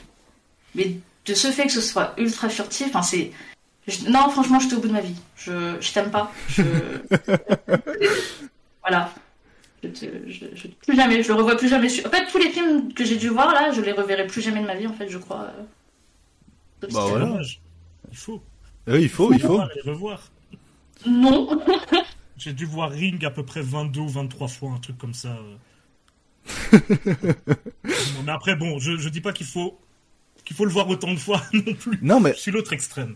En vrai, moi, je te, je te comprends parce que euh, et, et, et c'est en faisant le cycle du horror là, c'est en, en, deux jours, je me suis, je, je m'en suis euh, vu quatre. Bon, Ring, je l'ai, je l'ai évité parce que vraiment, je l'ai, je l'ai vu euh, quatre, cinq fois aussi. Mais il y, a, y, a, quelque chose de, de, de, de passionnant dans tous les films qu'on va parler, c'est le traitement du son justement où euh, c'est vraiment l'absence en fait des fois de son et juste de de, de bruit de feuilles, de de bruit euh, d'objets du quotidien, etc., qui vont créer le malaise et qui vont surmonter la tension, etc. Et ça, on le retrouve aussi très bien dans, dans, dans Ring. Il y a tous ces, ces, ces effets de VHS, mais également tous, tous ces silences, ces bruits de pas, ces bruits de, de, de pluie, etc., qui vont euh, surnager les dialogues, les échanges, etc. Euh, et, quand la musique euh, arrive, c'est souvent une musique qui est en totale contradiction avec les horreurs qu'on est en train de voir. Souvent des, musiques qui sont euh, très très calmes, très posées, qui sont juste là pour rajouter rajouter un, espace sonore, mais jamais pour surpasser les images, surpasser les, dialogues. La musique est toujours très secondaire, mais toujours très efficace dans ce qu'elle veut faire. Euh, moi, Ring, c'est un film qui, vraiment me, passionne sur plusieurs points, notamment surtout sa traitement de, la, VHS et de la vidéo, euh, tout ce, message qu'on retrouve dans, dans Kero, euh, qu'on va parler un peu plus tard, euh, sur, la technologie qui est en train d'évoluer et sur ce qu'on est en train de voir et ce que physiquement on est en train de devenir nous humains. Mais c'est aussi un film qui est traumatisant, mais que je trouve quand même très posé. Enfin, c'est vraiment une ambiance euh, particulière, un peu splinétique. C'est quelque chose qui qui se vit, on se laisse euh, on se laisse couler et et, tout se suit euh, merveilleusement bien. Je dois avouer que en, en enchaînant les les jurors ces deux derniers jours comme ils ont beaucoup de qualités similaires et beaucoup de similarités, notamment dans, dans, dans, leur mise en scène, etc., parce que c'est vraiment des, des codes qu'on reconnaît, je me les mélange quand même un petit peu. C'est pour ça que je rentre pas dans, dans beaucoup de détails. Moi, je sais qu'il y, y, a cette scène vraiment populaire et que tout le monde connaît où, où Sadako sort de, de l'écran de télévision, qui euh, toutes les fois où, où, je le vois et ceux qui ont eu la chance de découvrir euh, et qui peuvent encore le découvrir au cinéma, là, ça doit quand même des, être des images qui au cinéma doivent être euh, vraiment euh, percutantes. Mais euh, Ring, ouais, c'est vraiment conseillé. Et je, pareil au niveau du, premier film, j'ai quand même j'ai la mémoire qui qui joue pas très bien son rôle étant donné que quand j'ai regardé le premier pour faire une certaine vidéo qui est sortie il y a, quelques mois, je me suis enchaîné également euh, le Ring euh, 2 et le Ring 0 et enfin la trilogie Ring euh, plus euh, les remakes américains et tous les trucs comme ça. Et donc du coup, j'ai tendance à me les euh, à me les confondre. Surtout que c'est, il y en a un c'est un préquel, il y en a un c'est une suite et des fois ça mélange entre Ring les Zero, deux. c'est un préquel, ouais. ouais. C'est aussi une adaptation d'une des nouvelles du bouquin Ring Zero, parce que Ring c'est une adaptation hein, de, de, du roman du même nom de Koji Suzuki à la base. Donc. Euh... Ouais, voilà. Et, et, et, et, je pense que tu comprends ce sentiment que quand t'enchaînes les trois, comme ça revient souvent en arrière, machin, moi je me les confonds tous et donc, du coup. bah, c'est surtout que si tu veux tout faire, Ring, c'est beaucoup plus long que ça en fait. Il y a Ah, ah beaucoup oui. d'autres films qui sont même jamais arrivés chez nous. Donc si tu rajoutes le, parce que Ring- le premier, la première adaptation de Ring, elle sort en 95. C'est euh, un téléfilm, c'est Ring euh, Kazenban ou je sais plus comment ça s'appelle, le Kazenban, un truc comme ça. C'est très mauvais. Enfin, moi je trouve ça très mauvais. D'ailleurs, euh, Sadako est pas du tout la même que celle qu'on connaît. Euh, il y a même une scène où elle apparaît à poil. Il y a beaucoup de scènes de nudité dans le film. C'est vraiment un truc assez médiocre, mais ça a su. C'est de là que tout part parce qu'en fait, ce téléfilm euh, à la télévision japonaise, elle a eu beaucoup beaucoup de succès. Et en fait, même le bouquin avait pas eu énormément de succès d'ici là, mais le, ce film a, a lancé la machine et du coup. euh, Koji Suzuki a écrit deux suites et à ce moment-là, la Kadokawa, qui était producteur, qui détenait les droits, qui est une, énorme institution au Japon, ils se sont dit ok, ça fonctionne très bien maintenant, donc euh, on va réadapter cette histoire, mais au cinéma. Donc et d'ailleurs, le- il y avait déjà, en fait, c'est c'est trop marrant euh, et c'est vraiment typiquement japonais de cette époque-là. C'est Ring a été produit en même temps qu'une nouvelle suite qui s'appelle Spiral, qui n'est pas du tout Ring 2 euh, que tel qu'on le connaît aujourd'hui. C'est un autre film qui est même sorti chez nous en DVD, mais qui se tape une réputation euh, euh, beaucoup moins euh, beaucoup moins belle que, que le que Ring. Mais ils ont été produits en même temps et ils suivent scrupuleusement. Enfin, en tout cas, cette suite Spiral, elle suit scrupuleusement le deuxième bouquin de Suzuki, alors que le Ring de Hideo Nakata, il s'en éloigne euh, quand même beaucoup à plein de niveaux. Donc, enfin bon, après, du coup, ça te fait plus de 10 films à regarder si tu veux tout voir. Et bon, la majorité sont pas forcément de la même qualité que le tout premier, quoi. Enfin, en Non, tout cas, que celui qu'on. J'ai vu que la trilogie officielle dans le coffret qui ressemble à une VHS. Et, Ouais, tout à fait, de, pas de Studio Canal, je crois. Oui, qui est, qui est super, un super coffret si fait. vous avez tendance à le trouver. Euh, c'est c'est vraiment parfait. Mais euh, après, c'est j'ai juste été voir euh, ce qu'ils faisaient euh, les Américains et j'ai vu ce fameux Rings dans l'avion de merde. Euh... Ça, c'est autre chose, ouais. il est vraiment horrible. Euh... Et je crois que je l'ai vu aussi dans un avion la première fois. c'est le film que tu veux pas aller voir au cinéma, alors euh, bon, t'es dans l'avion, tu dis pourquoi pas. ah non, mais je comprends, je comprends. euh, Vince, euh, il me semble que t'as été le revoir récemment dans celui-là au cinéma ou non pas du tout? Oui, tout à fait. Ben, je suis allé euh, me refaire euh, les trois films J-Horror euh, au cinéma en 4K. Et euh, surtout, Ringu, c'était plus que nécessaire parce qu'il me semble que la copie sur laquelle je l'avais découverte était assez médiocre. Donc très cool de le voir sur cette très belle copie restaurée. Et ben, c'est encore une fois terrifiant. Hein euh, le, concept est redoutable. Et euh, il y a des idées de mise en scène qui en découlent qui sont euh, juste fabuleuses. Et enfin, rien que la, création de en, image de, Sadako, enfin, c'est une image horrifique, mais mais pour pour des siècles et des siècles. Enfin, et je sais pas combien de films après on on de faire une créature dans le même genre en fait. C'est c'est un Bah, film assez fondamental, je trouve. C'est culte, hein. Ah oui, oui, oui. Puis bon, ça, ça fait plaisir d'avoir le Hi- Hiroyuki Sanada au casting, hein, euh, acteur de grande qualité.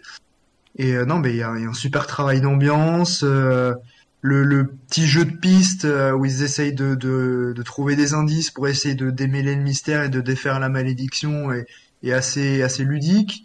Et ouais, ben une des, une des scènes vers la fin, euh, voilà, où Sadako euh, sort de l'écran, c'est un moment de terreur, mais mais mais insondable. En plus, tu, tu la vois arriver de loin, mais en fait, tu peux rien faire, quoi. T'es t'es paralysé, tu ne peux juste rien faire. T'as la mort qui s'avance vers toi et Euh, imagine cette image-là à 6 ans en étant Margot. Imagine, hein. Moi, je, je Ah oui, sais mais pas c'est- comment. c'est- ça explique des choses du coup. Ah oui. euh, oui, là, je Ring. Ouais. est- Bah écoute, moi c'est marrant parce que pour le coup le film je l'ai vu jeune et je l'avais en fait c'est un film que j'avais acheté en DVD et j'ai dû le voir euh, vers mes 14 ans je crois. Et c'est vrai que évidemment c'est c'est resté en tête euh, ensuite euh, bah, sur toutes les autres années euh, euh, à chaque fois qu'on voit euh, Sadako euh, en, en tout cas pour le peu d'apparition qu'on la voit c'est c'est terrifiant et après, euh, bah, comme Vince l'a dit, moi, je me rappelle pas mal aussi, bah, de tout ce, jeu d'enquête qu'on retrouve aussi du coup dans des films comme Cure euh, et euh, aussi dans bah, dans Cairo du coup, on reviendra dessus. C'est C'est-à-dire que l'horreur, c'est l'élément principal du film, mais il y a aussi toute une enquête derrière et, et aussi un, un, contexte social, je trouve, qui est intéressant dans, dans le film du J-Horror et, et, Ring pose toutes les bases. Donc euh, ouais, c'est culte et, et, ça mérite d'être culte hein, pour ça. Euh, si tu veux, j'ai un dernier truc à rajouter. Vas-y, je t'en prie. euh, le truc que je trouve intéressant aussi avec Ring, c'est en fait euh, juste l'utilisation de la télé qui devient du coup le point central du film. Et à quel point en fait un objet qui est sans, enfin que quasiment tout le monde a chez lui et qui est totalement inoffensif, enfin justement au contraire c'est le truc où genre de convivialité où tout le monde se rejoint autour et ça devient, enfin pendant tout le film ça devient vraiment la porte d'entrée à, à toutes les horreurs possibles et imaginables. Et crois-moi, quand tu as 6 ans, tu vois plus la télé de la même façon. ah oui, non, de... C'est l'enfer parce qu'en plus, euh, enfin dans le film, il y a, y a un gosse. Bah, il faut pas laisser une cassette comme ça sans surveillance à côté de la télé euh, si elle peut te tuer en 7 jours, quoi. Un peu dangereux. Oh, moi j'aurais bien. une télé dans le même genre, un peu grosse comme ça, noir et tout, je t'en pèle. Ça, Ouais. Mais, mais c'est exactement le, le, point du film en fait. Ça résume ce que tu dis, Margot. Ça résume parfaitement ce qu'est la J-horror parce que l'horreur euh, japonaise dans les années 80, les rares euh, trucs qu'on a eu, c'était plutôt euh, soit dans le vie cinéma des films très très violents, soit même, euh, enfin, tu sais, des films comme Evil Dead Trap, euh, comme euh, les Guinea Pigs, des trucs vraiment trash, ultra sanglants. Euh, mais ce que les réalisateurs de J-horror ont voulu reproduire, c'est cette horreur qu'on ressent quand on est enfant. Tu sais, quand tu quand tu dois aller aux toilettes la nuit et que tu dois traverser le couloir dans l'obscurité et que même euh, T'as les ombres du porte-manteau qui te font penser à il y a des gens dans le couloir quoi. Ça c'est vraiment des, des peurs enfantines. Et en fait euh, pour y arriver et c'est avec ça que j'avais embêté Luan sur sa vidéo il y a il y a, il y a quelques il y a quelques temps. Un petit peu, un petit peu. Ah, C'était pas forcément très délicat de ma part, Non, mais en fait c'est parce que euh, il y, a, y a un gars qui s'appelle Chiaki Konaka qu'on connaît quasiment pas du tout en, en Europe, en Occident, qui est un, un scénariste, euh, enfin qui est plus un scénariste qu'autre chose de toute façon, et qui a créé ce qu'on appelle dans les années 90 la théorie Konaka. C'est une espèce de charte qui décrit en plein de points, selon lui, comment est-ce qu'il faut faire pour faire peur. Et c'est assez passionnant parce que tous les tous les réalisateurs de cette génération-là, euh, que ce soit Kurosawa, Hideo Nakata, euh, ils se sont et, et bien d'autres beaucoup moins connus chez nous, ils se sont tous basés sur cette charte pour euh, créer euh, pour pour réaliser leurs films et en essayant de faire le plus peur possible. Euh, et il y a plein de choses qui sont en contradiction avec euh, ce qui se faisait en Occident à la même époque. Par exemple, pour Konaka, ça fait partie de sa charte, le seul monstre qui est effrayant selon lui, la seule créature, c'est le fantôme. Selon lui, tu pourras faire un film de loup-garou, un film de vampire, un film de mort-vivant, un film de ce que tu veux, ça fera jamais aussi peur qu'un fantôme. Par exemple, il, bannit aussi la, la, vue suggestive pour, euh, pour euh, recréer le regard de la menace, tu sais. Lui, il dit que si tu utilises cette vue-là, c'est uniquement pour euh, la proie et pas pour... euh, pas pour le, fantôme, parce que sinon tu brises ce rapport qu'a euh, le spectateur avec la victime et la peur qu'il peut avoir. Tout d'un coup, tu vois la victime dans les yeux du tueur, donc la peur se fait moins ressentir. Pour lui, un jump scare, c'est c'est pas une finalité, c'est quelque chose qui doit juste rappeler au spectateur que attention, il regarde un film d'horreur et il peut avoir peur. Voilà, il rentre dans, dans le train fantôme entre guillemets, mais le jump scare c'est pas la finalité, c'est pas c'est pas ce que tu vas chercher à accomplir. Enfin bref, je vais pas tous vous les faire parce que des points il y en a il y en a tout plein. Bah, c'est c'est un peu comme le, le, dog, le dogme de Von Trier ou des trucs comme ça. C'est En quelque sorte, sauf que la seule valeur qui est, enfin, oui, ça va se rejoindre. La seule valeur qui est donnée à cette euh, à cette charte, c'est celle que lui ont donnée bah, tous ces penseurs, parce que euh, euh, euh, Ring, c'est pas seulement euh, Hideo Nakata, hein, c'est c'est bon au-delà de la la Katogawa, c'est aussi son euh, euh, merde, son, euh, je, je perds mes mots, excusez-moi, son scénariste Takahashi qui a qui, qui sera aussi scénariste sur Darkwater et qui était aussi son scénariste sur Ghost Actress, son tout premier film d'horreur à Hideo Nakata. Et pourquoi est-ce que Ring c'est le film qui a lancé la vague de J-horror? Parce que finalement il y a eu deux trois euh, euh, balbutiements juste avant, comme Ghost Actress par exemple. Et ben c'est parce que euh, bah, ça a été le premier à donner vraiment un nouveau visage à un spectre qui est devenu vraiment iconique et qui sera plus ou moins repompé par, euh, par toute la génération qui suivra. Sadako. Parce que dans le roman de, de Koji Suzuki, Sadako n'a pas du tout cette apparence-là. Euh, c'est vraiment euh, Nakata et son scénariste qui l'ont euh, qui l'ont créé. Et notamment, ce qui est marrant, c'est que dans Ghost Actress, leur, leur film juste avant, il y avait un spectre déjà qui ressemblait un petit peu à Sadako, mais qui était encore très similaire au spectre des Kaida Neiga plus classique. C'est-à-dire, elle avait une bouche euh, peinte en noir, comme ça, elle flottait un petit peu. Il y avait un truc quasiment gothique, on va Et on, dire. vo- que- on voyait son visage aussi. euh. Oui, tout à fait. Les cheveux ne recouvraient pas, ses Ouais. cheveux ne recouvraient pas son visage. Et ce qui a passionné justement euh, Hideo Nakata avec cette idée-là, c'est le fait, c'est le fait que le fantôme n'ait pas de visage. Et c'est quelque chose qui va reproduire encore une fois dans Darkwater. On, on en reparlera, mais on a un fantôme qui n'a plus vraiment de visage euh, pour des raisons complètement différentes, bien sûr. Et euh, si la télé est, est si importante aussi dans le film, c'est parce que pour Nakata, c'était, il était, ils étaient un peu conscients de ce truc-là, de, de devoir, de devoir recréer un, un, un nouveau cinéma d'horreur euh, japonais s'il voulait avoir du succès, puisque l'ancien était considéré comme euh, passé, euh, un petit peu vieux, un petit peu désuet. Et du coup, euh, cette scène de la télé, c'est vraiment un symbole, parce que le puits dont elle sort, c'était un élément qu'on retrouvait énormément dans les Kaidan Eiga. En fait, la formule, c'était chaque fantôme était associé à un objet, à un endroit. T'avais par exemple un fantôme très connu qui était cloué à une porte, et du coup, avant qu'elle n'apparaisse, avant qu'elle apparaisse, t'avais toujours une apparition de cette fameuse porte. Euh, Sadako, elle, vient donc de cette tradition-là. Elle est attachée à ce puits, mais elle en sort et elle sort à travers la télé. Et ça symbolise vraiment cette espèce de modernité que Nakata a voulu mettre dans dans son film. Et on retrouve ça également dans, tu sais, il y a plusieurs moments où on passe de l'océan au parasite de la télévision dans Ring. Il y a vraiment un truc qui lie les deux. C'est parce que euh, euh, tout, tout l'élément fantastique de Sadako est lié à cette image de l'océan et euh, tout, tout son côté moderne, elle s'ancre dans notre réalité à travers la télévision. Enfin bon, Nakata, c'est c'est ça qui le différencie de ceux qui l'ont précédé à ce niveau-là, c'est que c'est un, un vrai réalisateur avec une vraie vision, avec de vraies idées, et son scénariste avait aussi une envie de, de créer quelque chose de nouveau. Ils avaient ils intellectualisaient, comme Konaka l'avait fait avant eux, vraiment l'horreur en fait. On la prenait au sérieux. Et c'est ça hein, qui a fait le succès de la J-horror finalement. C'est que nous, on était euh, dans les, fins fonds du slasher à cette époque.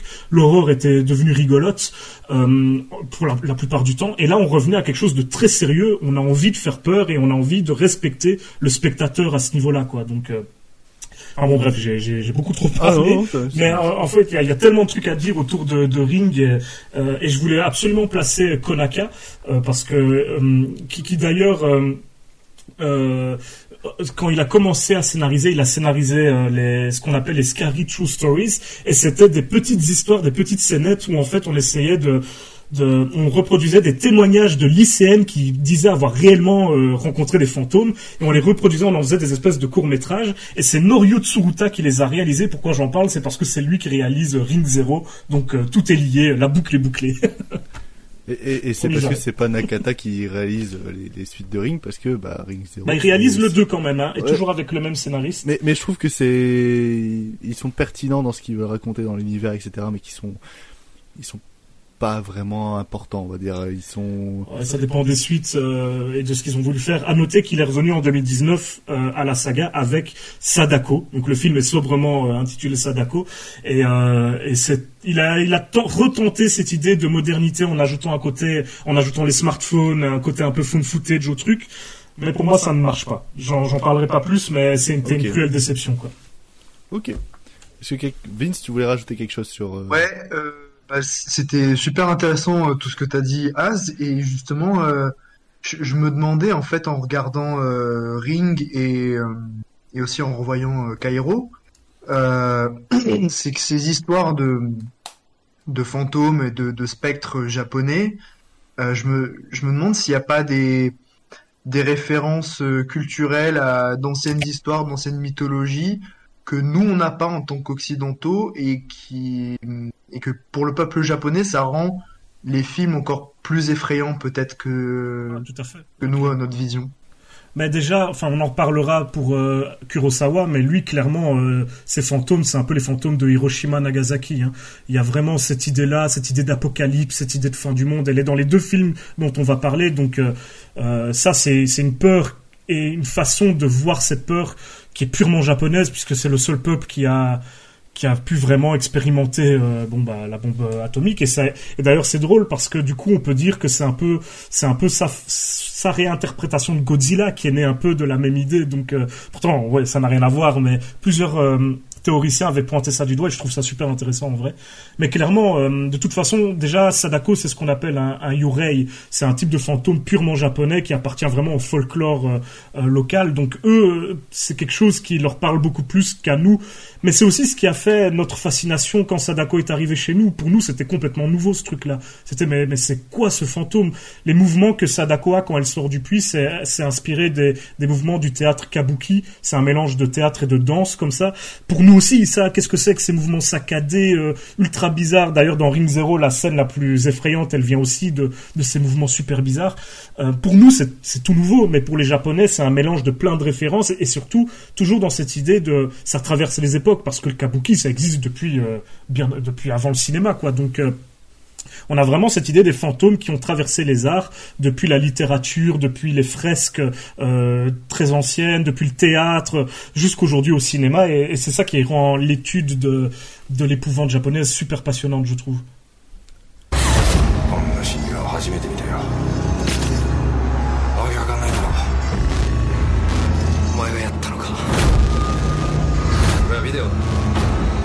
Euh,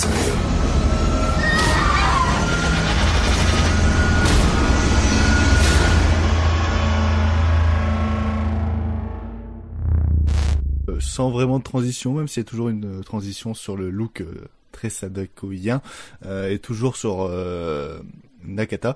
on va parler de Darkwater, de Darkwater qui a également été restauré tout comme Ring par, par Joker's Film, qui, qui sont au cinéma, comme le prochain film qui est Audition de Takeshi Miike. Donc si vous voulez les découvrir dans les meilleures conditions, n'hésitez pas à y aller.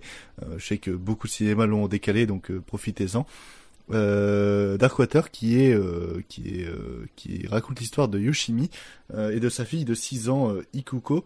Yoshimi est en instance de divorce et avec Ikuko ils emménagent dans une dans un immeuble de, la banlieue de Tokyo et quand elle tente de s'acclimater à la nouvelle vie à, à, leur nouvelle vie il y a des phénomènes mystérieux qui, qui vont se produire avec notamment une un esprit un esprit euh, à la Sadako euh, qui qui qui, euh, comment dire divague dans, dans l'immeuble et tout ce, ce côté et tout ce rapport mère-fille qui est décortiqué qui est décortiqué dans cette dans cette histoire. Euh, Darkwater c'est moi j'ai découvert. Moi je, je l'ai découvert je n'avais jamais rien vu hormis cette fameuse scène de la sœur qui, qui est vraiment l'affiche du film. Donc au final c'est pas c'est pas vraiment une surprise. Euh, c'est un film qui va beaucoup transporter. Euh, je souhaite à tout le monde d'avoir une fille comme euh, comme Ikuko, évidemment, parce que c'est vraiment la mignonnerie par, excellence. c'est on est tellement mignonne qu'on on chiale tous à la fin, et je pense que c'est c'est quelque chose qui va transporter tous tous les spectateurs de Darkwater. J'adore l'ambiance, ce côté water du, titre et rajoute quelque chose pour moi qui n'est même pas angoissant, c'est juste de comment je pourrais dire ça, de l'orgasme auditif. Euh, entendre l'eau qui coule à chaque moment, euh, c'est vraiment super. Il y a, des astuces de montage aussi dans, Darkwater, euh, notamment sur des sortes de retours en arrière, mais de plans de quelques millisecondes qui traumatisent pas mal. et tout ce toit. Cette fin. Les 20 dernières minutes sont vraiment, euh, sont, sont, vraiment d'une poésie, mais euh, c'est exceptionnel. comme j'ai jamais rien vu. Euh, Vas-y Will, je te, je te laisse parler de ton de Darkwater. Alors écoute, Darkwater, moi c'est c'est marrant parce que c'est un, un, film que j'ai vu aussi assez jeune et en fait je l'ai vu juste après avoir découvert euh, Ring à l'époque et ça reste une claque ciné dans dans ma vie je pense parce que c'est la première fois que j'ai vu un film d'épouvante qui m'a ému à ce point. C'est vraiment un film qui a une, une poésie qui est magnifique, mais euh, au-delà de ça, c'est aussi esthétiquement assez irréprochable. Euh, toute la fin du film est, juste euh, évidemment touchante par sa poésie, mais même dans la manière de, bah, dont c'est filmé, en fait, on on dépasse l'horreur qui, bah, qui nous était présentée euh, sur les deux heures de film pour, euh, bah, pour créer euh, quelque chose de, bah, de complètement dramatique et quelque part briser un petit peu aussi l'image du, fantôme comme on a l'habitude de le voir, en tout cas dans, le paysage occidental, le cinéma. Et, voilà, après c'est vraiment très touchant. Moi j'aime bien le fait qu'on suive à la fois le parcours de l'enfant, aussi celui de la mère. Il y, a, une très belle relation qui se lie entre les deux. C'est ouais, c'est vraiment un, super film. Et je pense que c'est quand même assez accessible peut-être même plus au final, je trouve que Ring. Je sais pas ce que vous en pensez. Oh, non, je, suis, je suis, je suis assez d'accord. C'est Ring fait beaucoup plus peur que Darkwater pour moi, qui Darkwater est plus un, un, drame horrifique, euh, plus qu'un qu'un qu'un véritable film d'horreur. C'est-à-dire que même la personne qui est un petit peu chochotte, qui a peur un petit peu de tout et qui a très peur de regarder un film d'horreur, peut s'en sortir avec Darkwater et ouais, ça passe. Ouais. Et, ouais. Et, et, et, trouver d'autres émotions à, à ingurgiter. Euh, je, je sais pas, euh, Margot, il me semble que tu as beaucoup aimé aussi, hein, de, de, ce que j'ai pu comprendre. Euh, non, pareil, j'ai beaucoup aimé, et pareil, en fait, le film ne m'a pas fait tant peur que ça, sauf à deux, trois scènes qui sont d'ailleurs plutôt bien, plutôt bien maîtrisées, parce que, parce que tu t'y attends pas, et ça fait peur sans qu'il y ait vraiment quelque chose qui fasse peur, techniquement. Mmh. Et euh, après, ouais, le film, moi, je le trouve terrassant dans... Pareil, dans, dans, dans la relation mère-fille, dans ce qu'il développe sur, euh, dans le film, mais aussi euh, c'est ce que ce que c'est en fait euh, la réflexion qu'il y a autour du fait, enfin du portrait de la mère. qu'est-ce que qu'est-ce qu'être une mère et qu'est-ce que représente le sacrifice, on va dire le sacrifice ultime pour pouvoir pour pouvoir protéger sa fille. D'ailleurs, de toute façon, toute la fin du film est absolument déprimante, hein. oui, clairement oui. déprimante. Et puis, euh, et puis non, puis euh, j'aime aussi euh, tout, tout, tout, cet arc autour, autour du fantôme, savoir d'où il vient, et au fait, au final, un peu comme le, même fantôme que dans Ring, où en fait, ce sont des fantômes qui finalement le sont, sont devenus fantômes parce que parce qu'il y a eu, il y a eu un manque, il y a eu un manque d'amour quelque part, on va dire grosso modo quoi, qui fait qu'en fait le, le, le, tout est absolument terrassant, mais, mais vraiment très très beau. Et enfin ce qui fait peur finalement dedans, c'est euh, de voir de voir cet enfant, que ce soit la vivante, celle qui est vivante ou celle qui est morte, finalement, c'est de voir que ces deux enfants là se retrouvent à un moment donné euh, en manque de repères et en manque de, de figure maternelle. Euh, Vince, il me semble que toi tu as euh, tu as découvert la version restaurée en, en 4K comme t'aimes bien le dire. Euh, Qu'est-ce que tu en as pensé de ce revisionnage? Parce que je présume que c'est un revisionnage pour toi. Ouais. Euh, ben c'était vraiment top de, le revoir au ciné et un magnifique film en fait. Euh, on, on s'attend pas forcément à dire ça d'un film d'épouvante, mais comme tu l'as dit, c'est effectivement plutôt un drame horrifique où euh, il va t'installer une ambiance euh, et, et, avoir des effets horrifiques qui sont quand même assez efficaces. Hein. Je pense à la main dans l'ascenseur. Je vais pas dire plus, mais j'étais pas bien. ah bah ça. voilà. Euh, mais ouais, en fait, euh, il va surtout chercher ses qualités dans, dans le drame et euh, dans les thématiques liées à, à, la peur de, de l'abandon chez, chez l'enfant, la peur d'être séparé de, de, de, de, ses parents, euh, comme le, tout simplement le fait de, de d'attendre à la sortie de l'école et de ne jamais voir ses parents arriver ou, ah oui, voilà, non, ou de, disparaître et qu'on l'oublie. Enfin voilà, des, vraiment des, des, peurs primaires en fait chez, chez un enfant et ça marche du tonnerre. Euh, le point d'orgue évidemment dans les dans les 20 dernières minutes il y a une scène qui est mais absolument bouleversante quoi euh, c'est l'ascenseur hein, toujours. Tout... encore une fois l'ascenseur effectivement euh, c'est un lieu voilà de, de, tu sais pourquoi ça c'est parce que dans la dans la vie il y a des hauts et des bas. Désolé. Voilà symbolique de comptoir.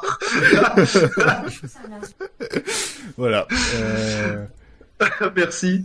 Euh... Non, mais en, en, plus, ce qui, ce qui est fou, c'est que cette scène, elle démarre sur un effet horrifique, pareil, qui est quand même bien redoutable. Ouais. Et d'un coup, ça désamorce. Et t'as envie de pleurer, en fait. oh bah. C'est assez fou. La petite larmichette, euh... comme on dit. Euh... Ouais, ouais, non, mais il y, y, a un super travail de, de composition de plan.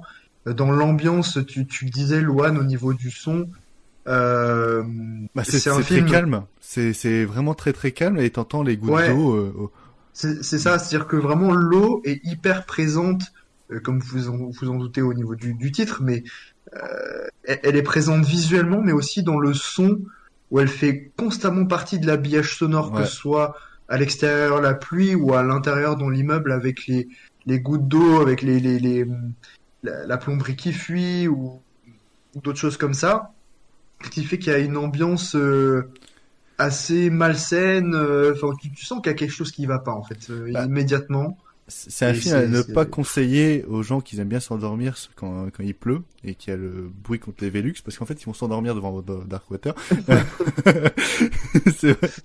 c'est ça pendant presque plus d'une heure et demie de film. Euh, non, moi ce que je voulais rajouter c'était euh, il y a tout ce côté euh, peur du noir, peur des ombres. C'est un film qui est très sombre, très claustrophobe, presque très mm. très claustro, très enfermé mm. et qui comme il disait Az euh, tout à l'heure, un simple porte-manteau va créer une ombre et on va se demander si c'est pas le, le, le, fantôme qui est, qui est présent. Euh, et, et, à chaque fois, il y a cette présence fantomatique qui n'apparaît pas beaucoup dans le film. Il y a un travail sur le hors-champ qui est pas mal parce que ah oui, c'est ça qui est fou. tu vois juste un, un, un sac d'enfant ouais. et rien que la vision de ce sac d'enfant sans que t'aies vu comment il arrivait là ou quoi, tu, ça te terrifie en fait. Et, et, et, et, souvent Nakata le filme pas directement, il est souvent mm. dans un coin, il, est souvent caché et c'est euh, c'est vrai qu'il y a, il y a cette la, terreur est plus comme tu le dis dans, dans le hors champ, dans, dans les ombres qu'on peut euh, qu'on peut voir dans dans le dans, dans le, le, sombre des couloirs, le sombre des pièces, etc.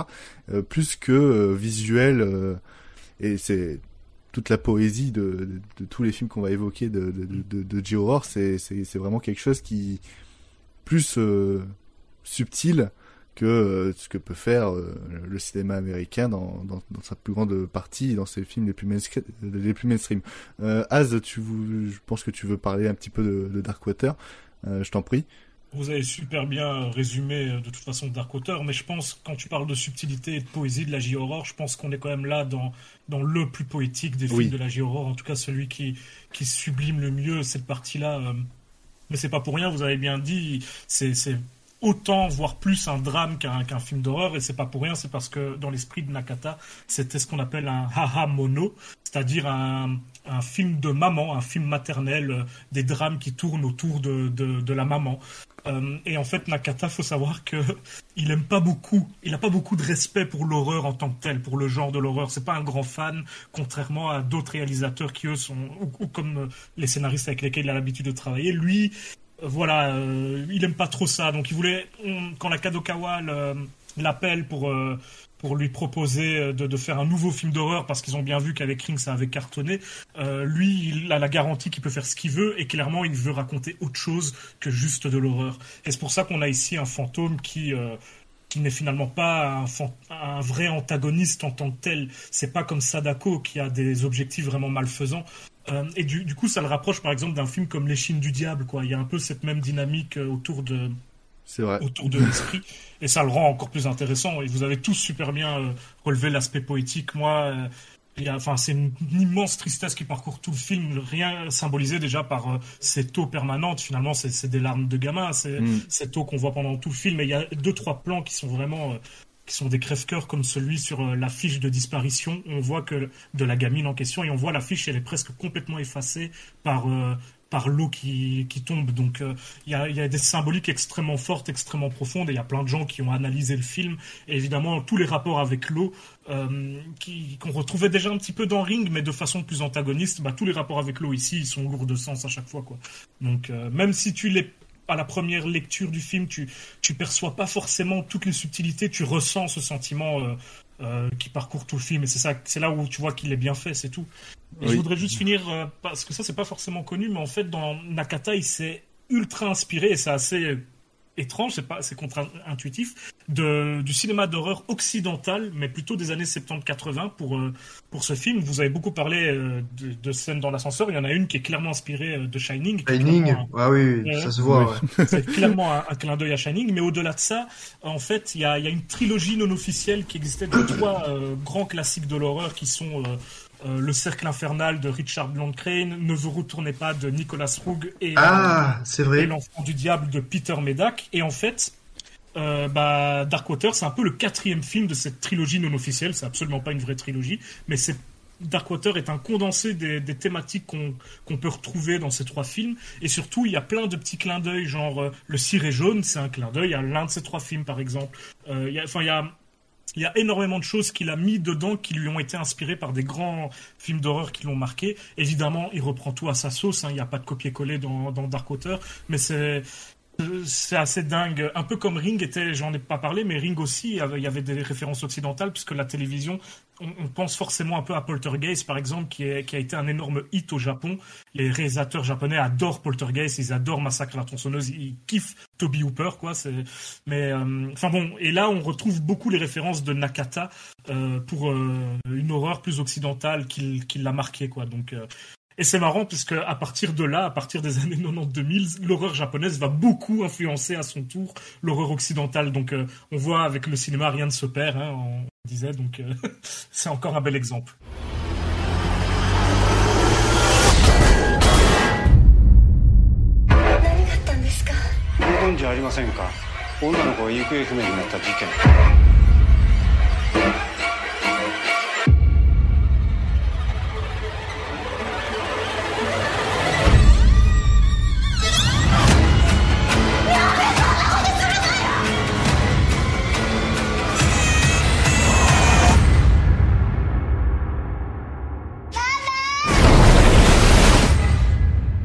On va maintenant passer à un truc drastiquement différent, parce qu'on va partir dans le cinéma de Takeshi Miike. Ah, le Euh, je- celui dont la filmographie ne ressemble à aucune autre. Euh, Celui qui fait 5-6 films par an. Celui qui fait 5-6 films par an et des, des adaptations de manga comme des films comme Audition. Euh, et d'ailleurs, Audition, c'est un des films qui se démarque le plus de sa filmo parce que c'est un des films qui ressemble le moins à sa filmo. Euh, bref, Audition de Takeshi Miike, un film de 1999, la meilleure année, hein, on répète, euh, euh, qui raconte l'histoire d'un producteur de, de, films, veuf depuis au moins 7 ans, euh, qui accepte les conseils de, son collègue et d'organiser une audition pour, un film imaginaire afin de trouver une nouvelle épouse.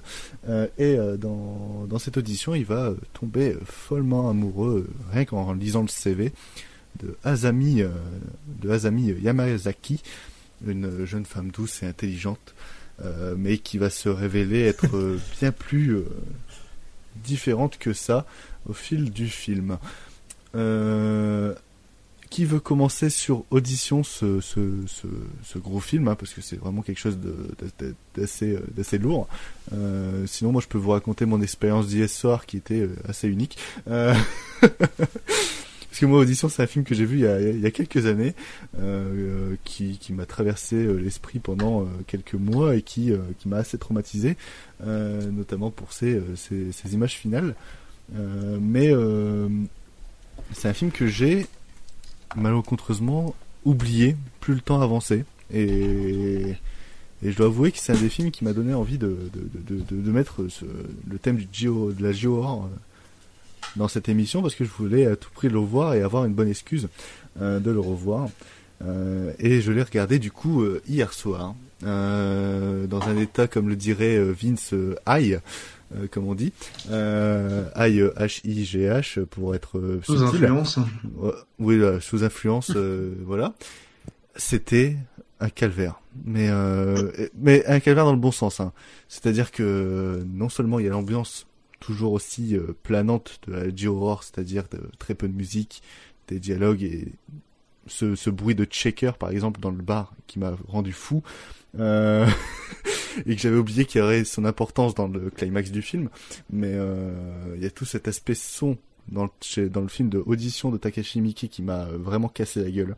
C'est-à-dire que le bruit des pages quand il lit les CV, le bruit du shaker dans le bar quand il est en train de boire son cocktail avec son, son pote, tous ces bruits qui m'ont euh, vraiment, hein, j'étais avec mon casque, euh, c'était c'était assez euh, assez ouf et je pense que dans une salle de cinéma j'aurais pété un câble Euh, et, euh, et toute cette fin de 20-30 minutes qui te mindfuck le cerveau, je recommande pas hein, de, de, de regarder ce film-là sous, sous influence, comme le dirait Vince, parce que c'est Vraiment, il y a de quoi devenir fou, il y a de quoi devenir complètement dingue. Parce que là où on reconnaît le, le cinéma de Takeshi Miike, c'est dans, notamment ces 20-31 minutes où ça part complètement en couille et c'est ce qu'on connaît de lui euh, quand on regarde ses, films au Japon. Euh, c'est des films qui euh, partent d'un postulat de très simple et qui vont finir par partir en cacahuète avec des têtes découpées et tous des trucs comme ça. Bah là, ces 20 dernières minutes, ça part en couille, mais sauf que ça va reprendre plein de petits éléments du film, et notamment en question de montage, il y a, des trucs où le, va mettre l'accent sur certains sur certains gestes, sur certains plans. On va se demander pourquoi il met, euh, il met, il met euh, le focus sur ça. Et quand tout va être regroupé dans cette fin qui, qui est limite un multiverse de trucs, hein, c'est, vraiment n'importe quoi, euh, on, voit l'importance de tous ces, ces gestes dans, dans l'esprit du personnage principal, donc c'est Aoyama. Tout, l'importance de ces trucs-là qui vont complètement le rendre fou. Euh, et j'aimerais aussi souligner le fait que c'est un, des films les plus euh, girl power que j'ai vu. j'avais oublié ce côté euh, girl power vraiment. on, l'a retrouvé un petit peu cet esprit girl power dans le récent Orange Sanguine dans une scène assez marquante. Mais là c'est vraiment. c'est vrai que cette scène de la seringue, je je peux pas moi. C'est vraiment un film pour les antivax, pour les Restez anti-vax, les gars. Euh... Bref, j'ai fini de raconter ce que j'ai sur Audition. C'est pour moi le, c'est mon film préféré de, ce, de cette liste de, de, cinq films de J-horror. Euh, et ça va le rester, je pense. Euh, enfin, c'est un de mes films préférés. Il y a un, ex Ring, mais voilà, regardez-le, c'est fantastique. Euh, Vince, euh, j'aimerais avoir ton avis sur ce petit audition de Mickey. À la base, en plus, Audition, c'était celui que j'aimais le moins des, trois films que nous propose euh, The Jokers. Euh, et je l'ai pas mal revu à la hausse euh, au cinéma. Euh, je me suis surpris à, à, beaucoup rire en fait pendant la première heure du film. Bon, ça joue parce que je savais très bien ce qu'allait se passer, mais donc peut-être qu'à la découverte c'est pas c'est pas le cas. Mais j'ai vraiment pas mal rigolé. Et euh... En vrai, la séquence de la, la, séquence de l'audition est, est, très drôle, très très drôle. Ouais, euh... Mais euh, en fait, en plus, les personnages sont vraiment pathétiques. En fait, ah oui, non, le, leur, leur réaction là, qui me qui me tue à chaque fois. Sont, sont tous euh, bah, sont tous euh, déplorables en fait. Hein. Mm. sont mm, un mm, peu cons des fois par moment. ouais. Et, euh, et en fait, en, en, plus, en allant le voir, euh, je suis tombé donc sur le le dossier dépliant euh, de, de, presse fourni par The Jokers qui mentionnait que c'était en fait une, libre adaptation euh, d'un livre de Ryu Murakami, rien à voir avec l'auteur Haruki Murakami, mais s'appelle Les bébés de la consigne automatique. Et il se trouve que c'est un livre que mon que j'avais pioché dans la bibliothèque de mon père il y a pas très longtemps, qui m'avait conseillé de lire. Voilà. Euh, et effectivement, j'ai lu le résumé euh, derrière le bouquin et je c'est une, une, adaptation très libre mais je vois le rapport parce que ça parle de euh, deux gamins qui euh, qui passent de victime à bourreau entre guillemets. Donc il y a vraiment un lien. Mmh. et et non mais ce, ce, visionnage était vraiment super et c'est un film hyper enfin assez assez subtil assez insidieux sadique. Bon je suis peut-être encore un peu moins fan des, euh, des 20 dernières minutes, même si enfin euh, c'est rigolo de, de voir un petit peu de, de, de chair découpée, entre autres. Euh, mais c'est ce qui me, ouais, mais c'est mais c'est ce qui me passionne le moins en fait. J'aime tout le jeu de piste, le jeu de chat et de la mm. souris en fait euh, qui se passe avant où je sais très bien qu'au bout d'un moment euh, le gars il va il va passer à la casserole, mais c'est toutes les petites euh, toutes les petites allusions où tu tu sais que lui ça lui passe complètement au-dessus, mais le spectateur n'est pas dupe. Ouais. Et euh, c'est vraiment ça qui m'a beaucoup amusé. Et euh, il y a de belles idées de mise en scène, encore une fois, euh, avec des scènes assez oniriques. Il y a des jeux de de montage justement justement avec le rêve qui, qui, qui sont assez intéressants euh, qui se manifeste en plus vers la fin pour te troubler, mais euh... il y a des euh, compositions de plans, ils m'ont ils, m'ont cassé la gueule. Moi, mm. je, je, répète depuis tout à l'heure, mais cette scène dans le dans le bar où ils sont tous les deux en train de discuter en, en tout petit mm. dans un coin à, à, gauche et que t'as euh, le barman qui fait son shaker et qui débarrasse sa table machin. Moi, ça m'a rendu fou parce qu'en fait, la conversation, je, je la regardais même pas. J'étais plus en train de regarder tous les petits détails du barman qui qui, qui nettoyait, faisait son cocktail, etc. Ça m'a vraiment passionné. Alors que de base, c'est même pas le centre du truc, mais il met tellement l'accent sur ça que j'étais obligé d'être euh, omnibulé par par ses faits et gestes. Et en tout cas, c'est euh, c'est un super film. Ah oui, non, c'est trop bien comme on dit. Euh, bah écoute, moi je l'ai découvert il y a pas longtemps, je l'avais jamais vu.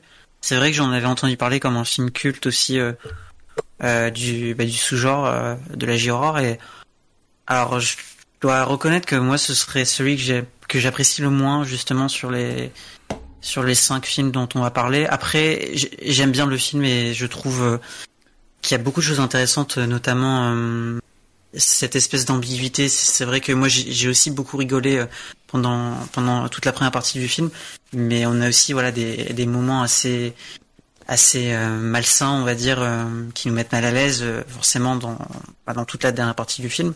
Et justement, moi je pense que c'est peut-être la dernière partie du film qui m'a un peu moins plu comme Vince.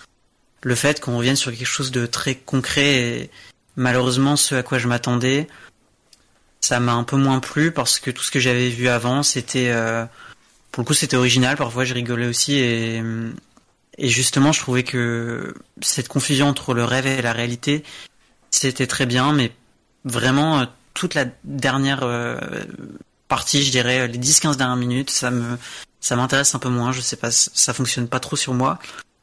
Sinon, euh, ouais, c'est c'est vraiment du bon cinéma et et puis euh, on a on a des scènes qui sont très marquantes. Hein. Ça on peut pas, No- pas dire notamment, dans, dans ce qui marque, c'est euh, il y a un jump scare dans le film. Euh, Ah oui, non, je- Ah oui. Ça m'avait déjà Ouais, terrifié la première fois. Je m'attendais à revoir le jump scare. J'étais préparé. j'ai vraiment sursauté. J'ai fait un bond dans la salle.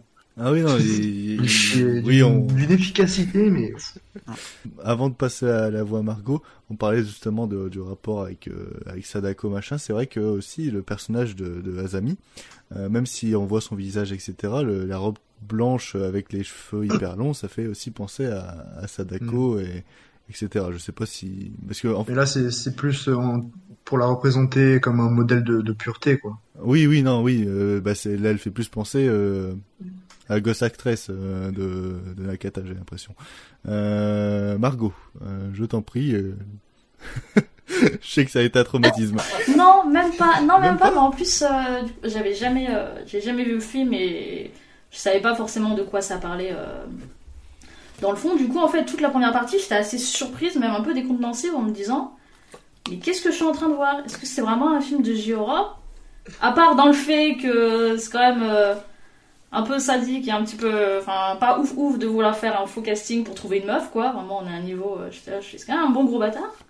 Mais du coup, ouais, toute la première partie, euh, j'étais là, je fais qu'est-ce qui se passe? Puis après, t'as ce petit twist, retournement de situation où tu comprends que finalement le manipulateur, celui qui est manipulé.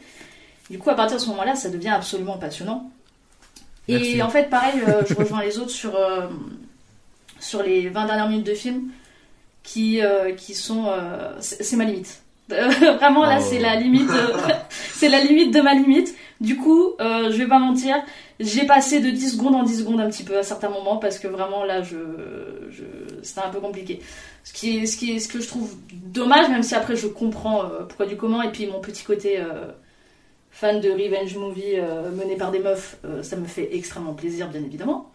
Mais euh, et puis ce côté ultra sadique où, euh, où le mec, euh, enfin t'as cette scène où il se réveille dans le lit, du coup tu penses, tu dis mais est-ce que ça s'est vraiment passé? Puis tu reviens à la réalité où le mec il est toujours euh, épinglé de partout là, où tu fais ah stop, stop, j'en peux plus, c'est compliqué. Puis après t'as ce truc à la toute fin où ça devient quand même beaucoup plus poétique.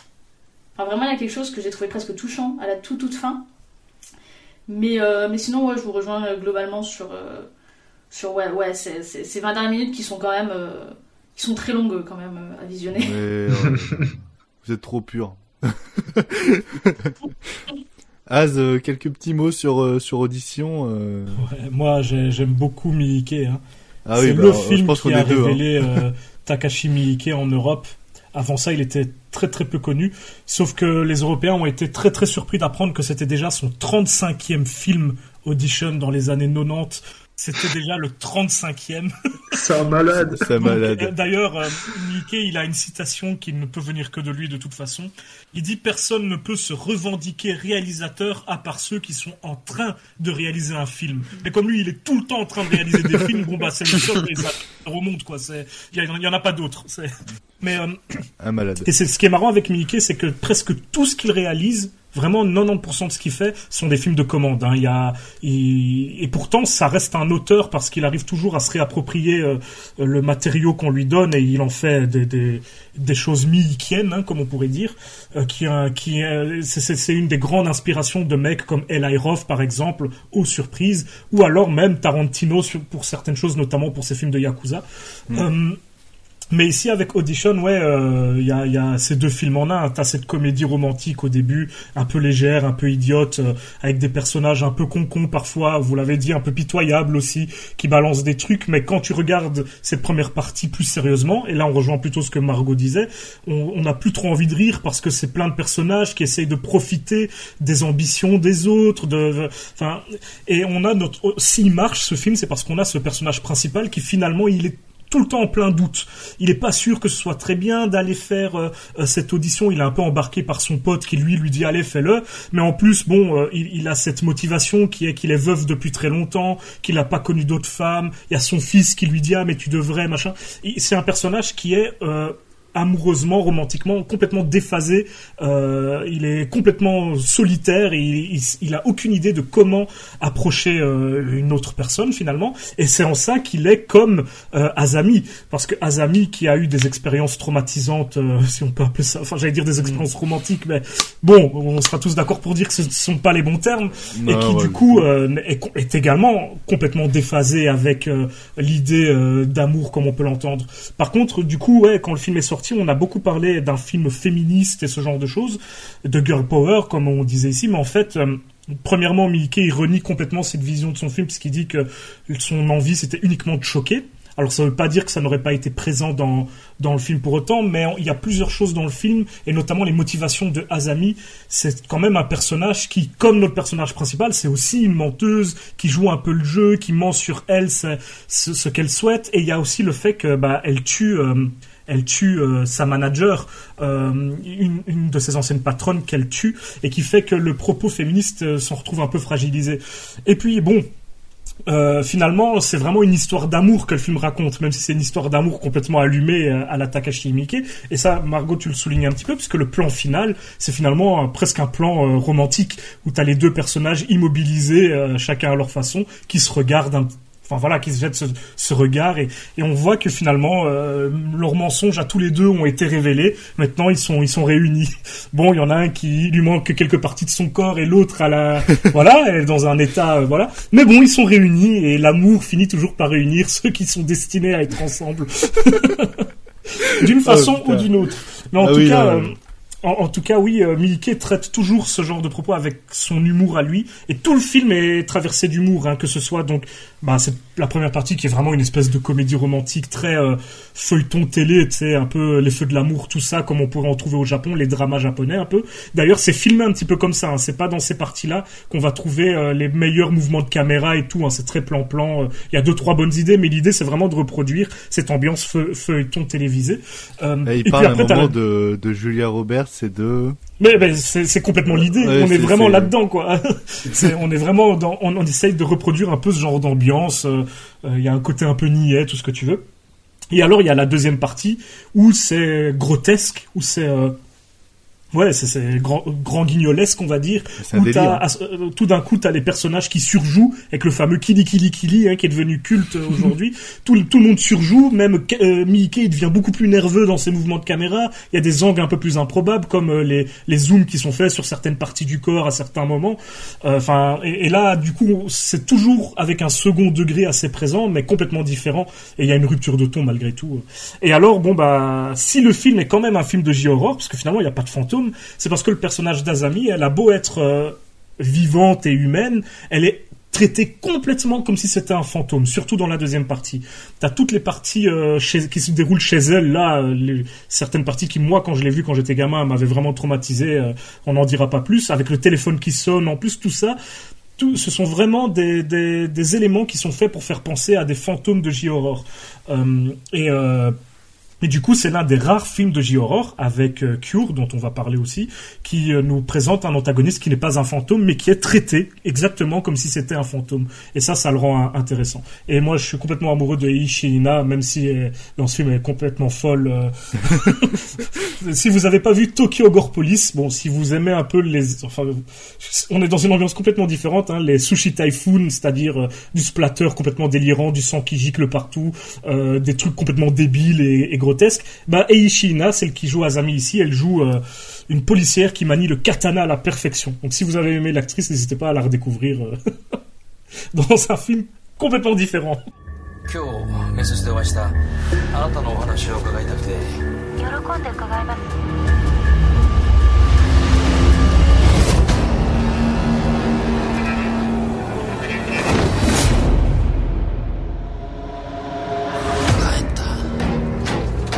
ってなんだよそれ。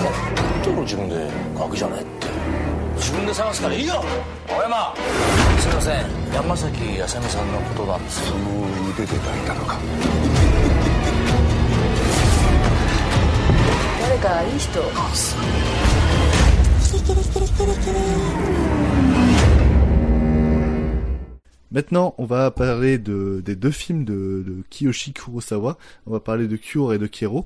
Euh, Cure qui est une enquête policière euh, où un officier de police Takabe enquête sur une série de meurtres dont les victimes sont, sont retrouvées avec une croix gravée, euh, une, croix, une croix gravée dans le cou, pas une, croix, une croix gammée. on va éviter. C'est détail important quand même. détail important. euh, un jour, il y a un jeune vagabond qui, du coup, va être arrêté euh, à l'endroit où, le corps a été euh, retrouvé. Euh, et il est vite identifié comme un ancien étudiant en psychologie devenu fou et ayant d'inquiétants pouvoirs hypnotiques lui permettant de pousser les gens à, commettre des, actes criminels. Ça, c'est pour Cure, qui est, du coup, une enquête policière. Euh, et pour Kiero, c'est euh, Taguchi, un jeune informaticien qui, euh, qui est retrouvé pendu dans son appartement. Sous le choc, ses collègues cherchent à en avoir, à en savoir plus sur sur sur le suicide qui est qui est inexplicable. deux films de Kurosawa, deux films drastiquement différents, mais ce As a un petit lien parce que c'est deux films qui sont d'origine nucléaire, on va dire. Enfin, disons que c'est très léger parce que finalement les films parlent pas du tout de ça, mais on retrouve cette idée euh, de lieu désolé dans les deux films. Il y a la plupart des endroits où nos personnages vont. Il y a quasi personne, ils croisent jamais personne, c'est des trucs un peu abandonnés, c'est toujours très terne, très gris. Après, même les hôpitaux, enfin, dans Cure par exemple, à un moment on est dans un hôpital, on dirait un vieil entrepôt qui a été réaménagé en, en, en, hôpital et tout ça, ça rappelle un petit peu, oui, euh, la deuxième guerre mondiale et notamment, bah, du coup, les fantômes euh, Hiroshima, Nagasaki, qu'on retrouve quand même beaucoup plus dans Cairo, hein, jusqu'à dans l'esthétique, euh, ces taches sur les murs, par exemple, et, et, et, les fantômes, ils ont une substance différente de, des autres films dont on a parlé.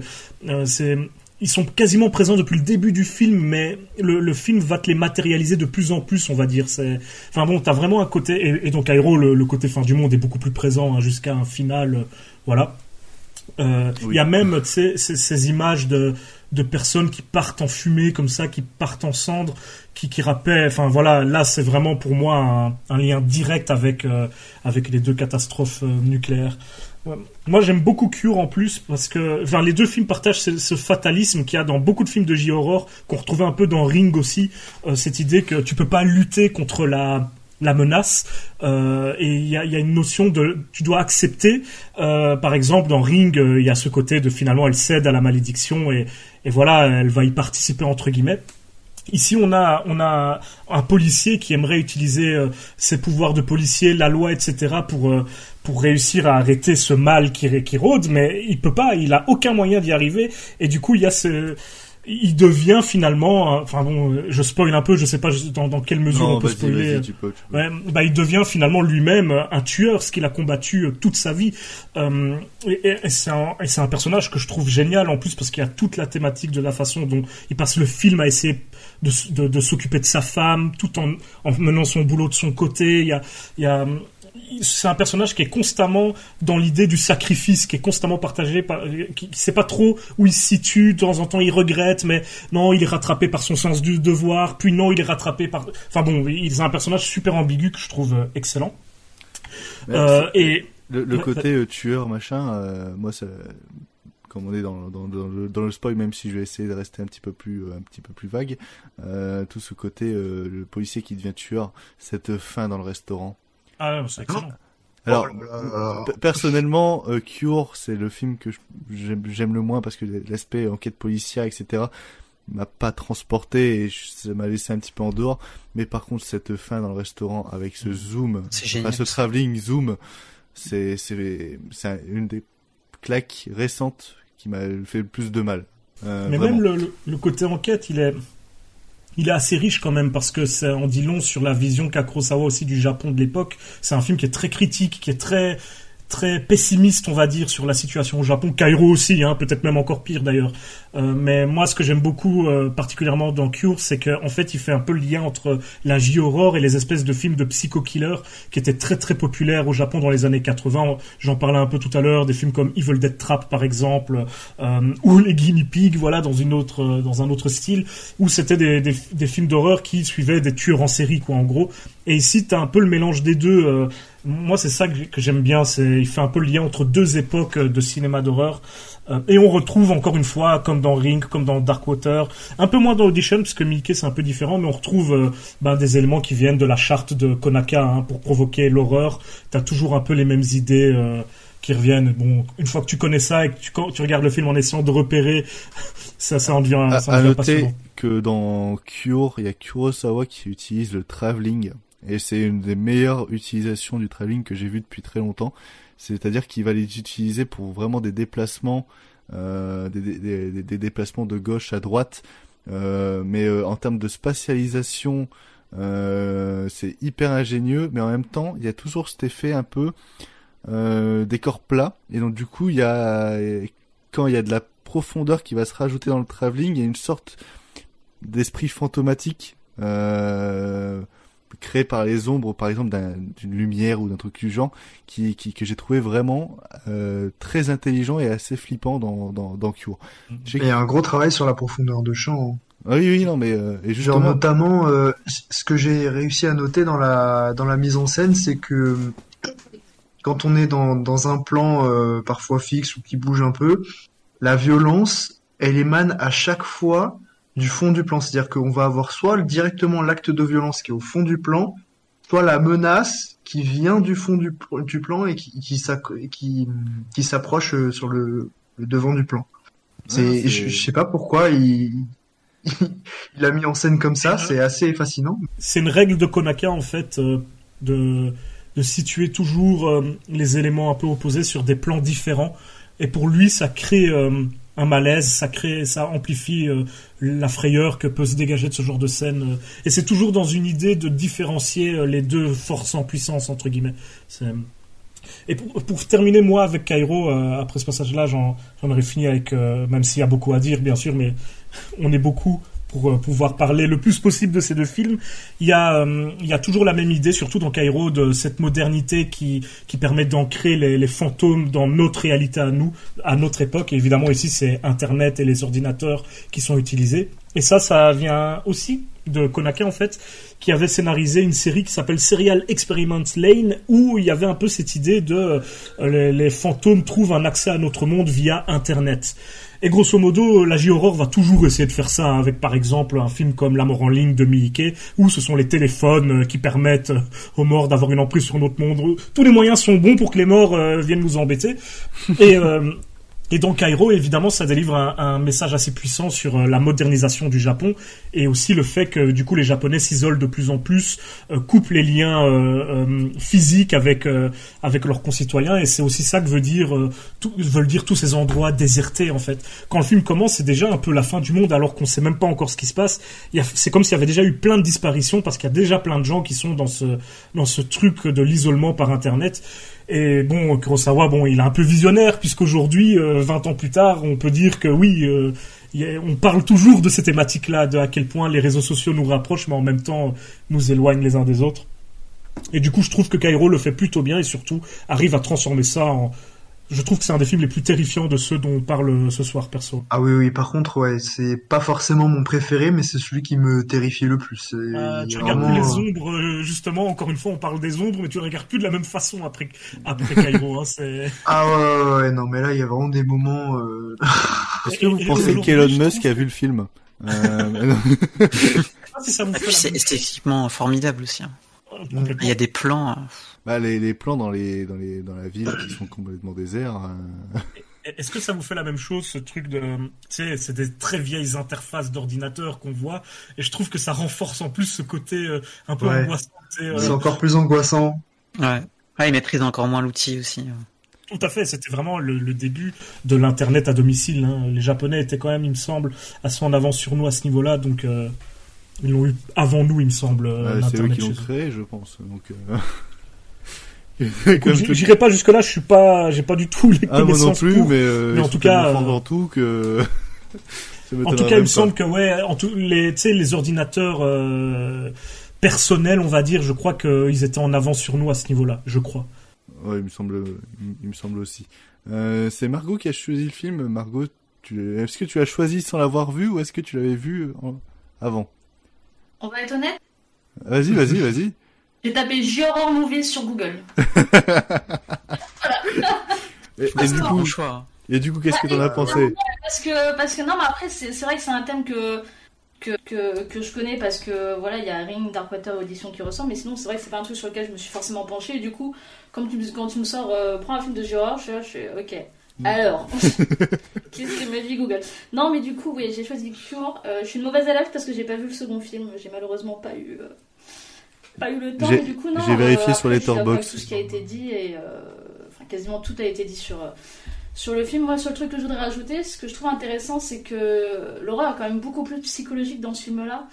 Outre le personnage, du coup, de, de, de l'enquêteur, t'as quand même tout ce truc où on n'a pas forcément envie de... Enfin, le but du film n'est pas forcément de savoir si le vagabond est capable de- d'hypnotiser les gens ou bien comment il le fait, etc. Mais c'est surtout de se rendre compte que les personnes qui l'hypnotisent euh, sont capables de tuer et ont des raisons valables, entre guillemets, hein, grosses guillemets, de tuer comme, euh, comme cet agent qui, qui a tiré une balle dans la tête de son coéquipier et quand on lui demande pourquoi il a fait ça, il dit bah parce qu'il me cassait les couilles quoi. Du coup, t'as quand même cette analyse qui est quand même très très sombre de, de l'homme qui serait, euh, et puis pareil avec l'enquêteur du coup, qui serait capable au final de, de devenir soi-même tueur, d'être capable de tuer pour des raisons qui diverses, diverses et variées. Du coup, t'as as vraiment un portrait qui est ultra sombre et ultra pessimiste et quand même ultra flippant de, de l'homme et de ce qu'il est quand même capable de faire. Effectivement, c'est assez intéressant, d'autant que le, le Japon, ils sont beaucoup axés sur la, sur la sécurité. Et, euh, et notamment, on peut voir ben, justement le, le policier euh, qui, qui ont tué un autre. Il bosse dans un tout petit dans un tout petit euh, poste de police. Et en fait, c'est vraiment des, des postes de police qui sont euh, dans des petits coins comme ça, euh, des petites annexes en fait. euh, on n'a la pas police trop ça de en France, hein. proximité. Et- Euh, ben, non mais c'est ça. Non, mais c'est ça, oui, non, mais. Et, euh, et, et donc en fait, je trouve que le, le discours du film, de te dire qu'en fait euh, le mal, il peut euh, s'infiltrer partout et parfois sans aucune raison, bah c'est ça qui est assez effrayant en fait. Et, euh, et moi, il y a un truc qui me fascine aussi dans ce film, c'est euh, Bah, t'as, t'as- t'as- le- t'as le les deux messages dans, t'as les deux messages dans le, dans, dans, dans les deux, dans les, dans les deux films. C'est-à-dire qu'il y en a Ah oui, un, oui. c'est les humains et l'autre, c'est la technologie. Et donc, du coup, les, les, réseaux sociaux, euh, la technologie, etc. Enfin, c'est vraiment des, comme il disait Oui. Az, c'est vraiment deux thèmes euh, qu'on, qu'on rapproche facilement entre les deux films. Tout à fait. Et, et dans, dans Cure, ouais, ce que je disais, c'est que c'est- ce qui me fascine, c'est le montage. Il a une façon de, de couper ses plans euh, pile au bon moment, mais en même temps, c'est un moment inattendu. C'est-à-dire que je, je pense à, à la scène de fin où tu penses que ça va partir en boucherie totale, et là, Eh ben d'un coup, ça cut. et, euh, et en plus, il cut sur le générique de fin sous une musique un petit peu, euh, un petit peu guillerette. Euh, et enfin, il, a vraiment des astuces de montage, je trouve, dans, plein plein de scènes qui sont hyper intéressantes pour euh, pour rythmer son film, qui est euh, vraiment sur une ambiance hyper euh, troublante, quoi. Et moi, le- l'enquête me passionne et je trouve vraiment la, composition de plan euh, assez passionnante. Enfin, on pourrait s'arrêter euh, longtemps sur, euh, sur sa façon de composer les plans. Et pour Cairo, je l'aime un peu moins parce que je trouve qu'il traîne un, un- un petit peu en longueur, mais par contre, dans, dans le fond, il est, il est, il est très très riche. Et euh, t'as très bien dit, Az, euh, voilà, tout le côté euh, aliénation euh, de, de- des nouvelles technologies, isolement social, etc. Avec bah, le, le monde des morts qui commence à déborder dans le monde des vivants et qui, qui les attrape en fait pour pour pas être seuls, même eux-mêmes en fait. Euh, je trouve ça assez intéressant. Et euh, ouais, mais il y, a- il y a des moments de terreur mais euh, incroyables. Enfin, J'étais vraiment euh, pris de, de, de, de frissons, mais euh, Il y a, y a un jeu sur les ombres dans, dans Kero aussi qui est formidable. hein. Euh, Ouais, sur, sur les ombres euh, qui se déplacent dans le plan et qui sont aussi euh, incrustées dans le décor. Oui. Ça, c'est oui. vraiment euh, assez que- intéressant. Que, que je parlais de substance des fantômes, il y a vraiment cette idée-là où ils sont traités complètement différemment euh, des apparitions de fantômes euh, dans les autres films et même dans les Ça. autres films de Kurosawa. Et il y a des trucs en fait qui sont assez culturels, je pense. C'est-à-dire que euh, quand, quand je vois cette histoire de, de porte où on, où on va scotcher, euh, enfin on va mettre du scotch rouge sur les extrémités des portes ou des fenêtres pour euh, sceller entre guillemets euh, le- l'espace euh, ça me fait penser en fait à leur façon de de mettre des, des grands euh, colliers autour des arbres où ils pensent qu'il y a des, des divinités dans la forêt en fait. C'est vraiment des trucs qu'on n'a pas du tout l'habitude de voir euh, chez nous. Et c'est une manière de réfléchir, de réfléchir le, le, l'au-delà qui est assez passionnante. Il y a pas mal de religions euh, dans certains dans certains pays d'A- d'Asie et notamment au Japon où tu sais as cette idée des prières écrites sur des sur des papiers que tu vas effectivement aller euh, aller poser. euh, par exemple, y a dans certaines zones en Chine, y a, y a- tu calmes les morts aussi parfois en leur foutant ce genre de. et on disait que tu pouvais parfois peut-être contrôler les morts. Là, ça s'apparente plus à de la à de la sorcellerie, à la figure du Jiangxi, etc. Mais oui, ça c'est une idée très très asiatique. Hein. Ouais, et, j'adore aussi le, le fait d'avoir un, Tokyo euh, presque complètement vide en fait quand, quand on se balade euh, hors des lieux principaux. Et euh, c'est assez marrant d'ailleurs l'anecdote de tournage, c'est quand on lui a demandé comment il a fait, il a juste dit qu'il avait tourné très tôt le dimanche matin. il n'y avait personne dehors. C'est un peu comme Eric et Ramsey avec Seul Tout à Paris où ils ont tourné un, un dimanche matin à 6 heures. Euh, Est-ce que quelqu'un veut rajouter quelque chose sur Kyo, Ouais, sur bah, Kiro moi je vais peut-être t'en juste euh, rebondir bah, sur ce que Az et, Vince ont dit parce que pour moi ça a vraiment été une, une claque Cure. Euh, en fait, je pense que ce que je préfère même à un film comme Audition, c'est la manière dont, dont Kurosawa filme ses personnages. Il y a vraiment un, un style euh, très clinique et, euh, et moi qui bah, qui fonctionne à fond sur moi, c'est vrai que je me sens pas forcément très bien devant des euh, bah, devant des plans euh, euh, ultra larges et, euh, avec un personnage euh, bah, qui est face à un mur ou parfois euh, qui se tient qui se tient juste de dos à un, autre derrière bah, qui est presque sur le point de se pendre. C'est vraiment un film qui est qui est très très sombre. Et puis ce que j'ai ce que j'apprécie beaucoup et c'est ce que Az a dit c'est toute l'ambiguïté sur le personnage principal qui qui essaye de s'en sortir aussi sentimentalement et à la fois professionnellement mais qui malheureusement euh, n'arrive pas à s'en sortir et je trouve que le film pose une, question intéressante c'est est-ce que au final est-ce que c'est possible de, de gérer tout ça? Est-ce que c'est possible de ne pas céder euh, au mal? Euh, et clairement bon, le film nous dit que non et et je trouve que c'est vraiment très très bien amené. La- L'acteur qui joue le, le personnage est formidable d'ailleurs. Vraiment, que ce soit dans les scènes de dispute de couple ou, ou même ou même lorsqu'il se retrouve face aux victimes, on sent vraiment bah, tout son désarroi en fait face à la situation et, et son impossibilité en fait pour euh, pour résoudre l'enquête. Donc c'est vraiment c'est vraiment superbe. Et euh, ouais le bah, typiquement la fin moi c'est bah, c'est quelque chose que j'aime beaucoup cette cette cette suggestion où euh, on comprend très bien que la malédiction elle continue mais pour autant voilà il n'y a pas besoin d'en d'en voir plus c'est à nous d'imaginer le reste on a déjà assez vu pendant les deux heures et on a déjà assez vécu ce que ce que le personnage a ressenti これはあなたですよ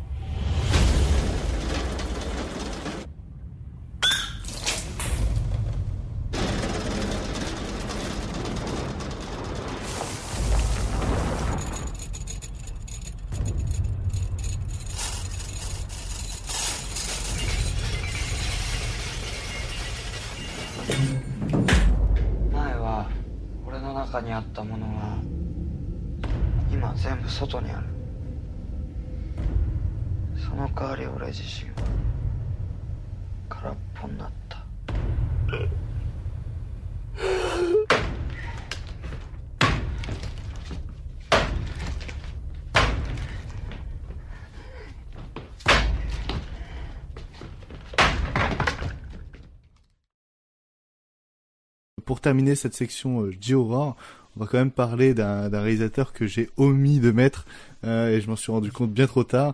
Euh, on va parler très très succinctement de, Takeshi Shimizu, réalisateur de notamment Ju-On, autrement dit The Grudge, si, vous n'avez pas vu l'original.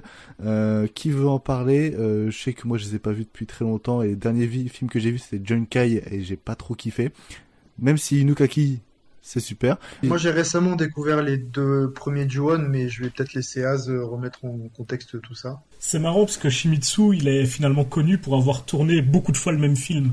Parce que euh, il a fait une première fois les deux, ces deux premiers Ju-On, il les a fait pour le V-Cinéma. Donc c'est des téléfilms en gros, c'est des films, euh, des direct-to-video. Et comme ils avaient beaucoup marché, bah, il a pu les refaire au Japon toujours sur grand écran. Donc il y a les Ju-On, il y a les Ju-On de Pointe Grudge. Et puis c'est Sam Raimi qui a adoré euh, euh, voir les Ju-On, qui a trouvé que c'était incroyable et tout, et qui voulait refaire ça on était dans la grande mode des remakes américains de films d'horreur japonais.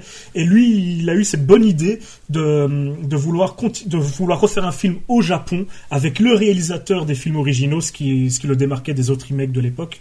Euh, et du coup, Shimizu a fait quand même, oui, au moins trois fois un film très très similaire avec une intrigue euh, bah, très proche à chaque fois, avec euh, certaines scènes qui reviennent bah, dans les trois films, euh, et qu'il a pu retravailler différemment quand même, parce que c'est un réalisateur intelligent. J'ai eu la chance de l'interviewer, c'est un gars dont je connais bien la, la filmographie. C'est Et euh, donc, il faut dire ce qu'il y a, c'est que Joe Hunt, ça a été un, un gros choc à l'époque au Japon, parce que c'est un film très efficace en termes de bah, de frayeur, de tension, au niveau de la peur, c'est vraiment même le Grudge américain, c'est le premier film d'horreur que moi j'ai vu en salle au cinéma. J'aurais pas pu normalement parce que j'étais trop jeune, mais voilà, j'y étais. et c'était et c'était une expérience, hein. je, m'en suis souvenu longtemps. Donc, euh... c'est un film d'horreur qui est souvent cité euh, parmi les plus flippants, hein, justement. Ouais, même si aujourd'hui, je trouve que il a. Ah, c'est plus pareil, mais. Enfin bon, bref, euh, The Grudge, voilà, on je, je, vais même pas parler de The Grudge, je vais rester sur les, les Ju-On en tant que tel. Je sais pas des, sur lesquels tu bases, tu taxes le plus là. On, on parle de quoi euh, majoritairement? C'est juste, j'ai oublié de mettre Shimizu.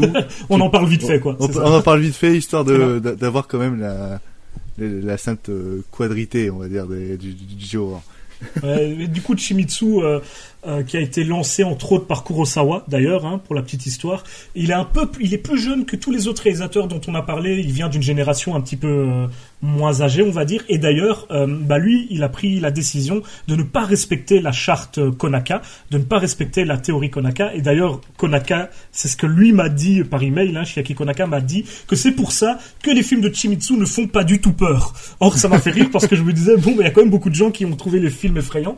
Donc mais, mais pour donner, euh, pour expliquer un peu plus pourquoi Konaka dit ça, c'est en fait un des points de la théorie de la théorie Konaka, c'est de dire que les fantômes, euh, comment dire, que la fatalité, ça fait pas peur. C'est-à-dire que, euh, imaginons dans Ring, euh, à un moment, vous vous souvenez, les personnages croient savoir comment se débarrasser de la malédiction. Ils font tout un rituel pour, ils retrouvent le corps de Sadako et tout ça. Ils veulent lui donner une sépulture décente et ils se disent, c'est bon, on a réussi. Maintenant, elle sera plus fâchée, machin. Dans un film américain, en général, le film il s'arrête là, happy ending, voilà, c'est terminé, c'était bien ça. Sauf que d'après Konaka, nos personnages, ils doivent toujours interpréter. Ils ne peuvent pas avoir la vérité. Euh, euh, ils n'ont pas la vérité absolue. Ce qu'ils pensent être la vérité n'est peut-être pas la vérité.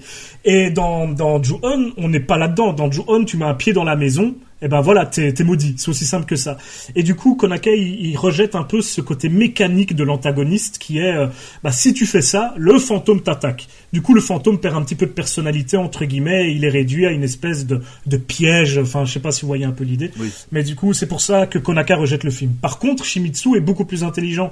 Et c'est moi ce, que, ce qui me passionne le plus, aussi bien dans les Ju-On que dans The Grudge, parce que ça évolue au, au fil des films, c'est son c'est la façon dont il joue avec les temporalités et les différents endroits de la maison. C'est-à-dire que la maison, tu finis par euh, bien la repérer, tu finis par bien la connaître, euh, entre guillemets, géographiquement, tu te repères dans les lieux. Et lui, il arrive à te perdre dans les couloirs et dans les petites pièces. Et il joue avec les différentes époques. Par exemple, il y en a un dans, parmi les Ju-On où à un moment, t'as des personnages qui sont emmerdés par un bruit qui tape dans le mur pendant tout le film. Et à la fin du film, ils se rendent compte que ce bruit, c'est eux pendus à la fin du film qui le causaient, quoi. Donc, euh, et dans cette maison, c'est un, c'est un, il se livre à tout un tas d'expérimentations temporelles qui rendent les films vraiment parfois géniaux. Franchement, je, je trouve qu'ils sont parfois géniaux à ce niveau-là.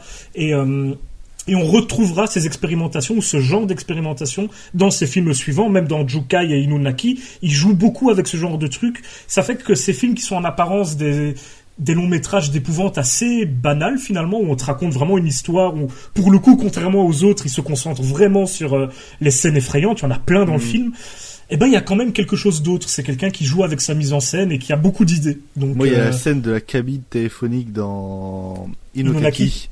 qui est euh, là par Et on- contre euh, c'est vraiment fort hein, je trouve En plus, avec un, dans Inunaki, un rapport avec le cinéma japonais lui-même, où il fait plein Ouais. de références et tout. euh. Il y a un côté euh, hy- hyper méta qui m'a beaucoup plu, là où dans le Junkai tu sens vraiment le, le classique du le, classique de l'horreur euh, japonais d'avant et de maintenant, et tu sens qu'il y a pour moi il y a, il y a quelque chose qui a pas fonctionné dans dans moi. C'est très japonais dans le sens où ce qu'il veut faire dans Jukai, c'est euh, il parle beaucoup de nature en fait et d'une façon qui nous parle peut-être un peu moins. La forêt d'Aokigahara, c'est beaucoup Mm. moins présent chez nous. Chez eux, c'est tout un symbole. Ils ont vraiment été Ah oui, c'est une vraie histoire, ça. Ouais, ouais. Oui, oui, ben, dans Inunaki, ça se passe à Okigahara et ils ont vraiment tourné là-bas. Il y a vraiment des gens qui vivent là-bas. Il y a vraiment une espèce de respect de la nature qu'on retrouve beaucoup là-bas, avec plein de gardes forestiers, plein de. Et en fait, euh, bah, les histoires de, de de suicider, euh, ça fait beaucoup de mal à la forêt au Japon parce que t'as plein de gens qui viennent, tu sais, un peu comme le grand JD chez nous qui a été Ouais. là-bas, passer une nuit en mode je passe une nuit dans la nuit dans la forêt d'Aokigahara, qu'est-ce qui va se passer? Et en fait au Japon t'as des streamers qui vont là-bas et en fait ils foutent la merde quoi, ils font des streams où ils font n'importe quoi, tu sais comme Logan Paul, voilà, Logan Ouais, Paul. c'est- ouais. Imbécile. c'est un des pires, celui-là. euh, et en plus, c'est un étranger, donc ça a retenti dix fois plus, euh, voire 100 fois plus au Japon. Mais même des streamers japonais font ce genre de truc. Ils se baladent dans la forêt à la recherche de cadavres. Et en attendant, bah, ils foutent des papiers par terre, ils font n'importe quoi. c'est- Bref, euh, euh, ils sont, ils rigolent pas du tout avec ça, les, les, les Japonais. Et euh, d'ailleurs, il avait galéré à avoir. euh, Ça, c'est marrant. Petite anecdote marrante. Du coup, j'en profite vu que vu qu'il avait pu me la raconter. C'est, il voulait tourner donc à Okigahara, qui est une forêt gigantesque qui euh, qui est sur plusieurs districts, euh, genre sur plusieurs départements différents tellement elle est grande. Et il avait été demandé l'autorisation euh, à plusieurs départements qui lui ont dit non, euh, c'est impossible. Mais finalement, il a été demandé à un tout petit département, un minuscule, qui lui ont dit oui. Et juste le fait que eux, ils ont dit oui, il a eu accès du coup à toute la forêt derrière. C'est rigolo pour pour- sur une Euh, histoire douille bien marrante. administrative. Ouais, exactement. Oui, il est fort, il est fort. Est-ce que quelqu'un veut rajouter un petit un petit mot sur euh, Sumisu? Oui, ben moi du coup je vais dire un petit mot sur les deux premiers Ju-On, donc intitulés euh, The Curse, euh, qui sont sortis directement en, en vidéo. Euh, bon, euh, effectivement le, le- le manque de moyens se ressent très fort et, et c'est euh, assez dommageable dans les parties les plus calmes du film. Par contre, euh, quand il met en scène euh, l'horreur, c'est vraiment très très efficace. Ah ouais, ouais, ouais, que ce soit dans le son ou l'image, euh, c'est vraiment très très fort. Euh, donc le premier, j'ai vraiment bien aimé. Le second, je suis un peu plus perplexe parce que déjà la première demi-heure, c'est C'est la- oui, des- c'est repris du. c'est des images du 1. C'est Evil Dead 2, tu sais, euh, le début, c'est. mais en plus. Non mais genre en mode euh, voici ce que vous avez loupé, voilà. Et Bienvenue donc, dans le vie cinéma. hein. C'est ça, et après il reste 40 minutes de film euh, où les moments d'horreur fonctionnent, mais où dans la narration je suis un peu perplexe parce que j'ai l'impression qu'il qu'il flingue un peu euh, la mythologie qu'il installait dans le premier. Donc j'étais un peu voilà circonspect, mais euh, globalement c'était très cool. Et euh, j'ai hâte de voir donc euh, les, les remakes et re-remakes qu'il a fait ensuite. Et en fait, c'est souvent dans, ces dans les suites de ces remakes qui, qui repart euh, dans quelque chose de tout nouveau. Mais c'est vrai que euh, ce deuxième, le, le, le premier deuxième, on va se perdre. Ouais.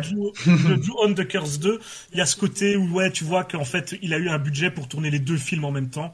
Et euh, bon bah, c'était trop court pour faire deux films. Bah, du coup, ouais, on tournait des images du premier film au début pour dire bah voilà, euh, c'est un film d'une heure et demie, et tout va bien. Oui, et même c'est même pas une heure et demie, c'est une heure, je crois. C'est 1h15, même pas Ouais, 1h10. c'est- mais ouais, c'est un format habituel dans le vie cinéma, c'est autour de une heure.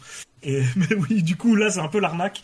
Euh, Ouais, c'est clairement, complètement-. C'est complètement le vie cinéma, ça, c'est avec ses, ses avantages et ses inconvénients. Euh, après Chimitsu, pour euh, il est, il est à la base, c'était, il adore, il adore la J-horror, ça se sent.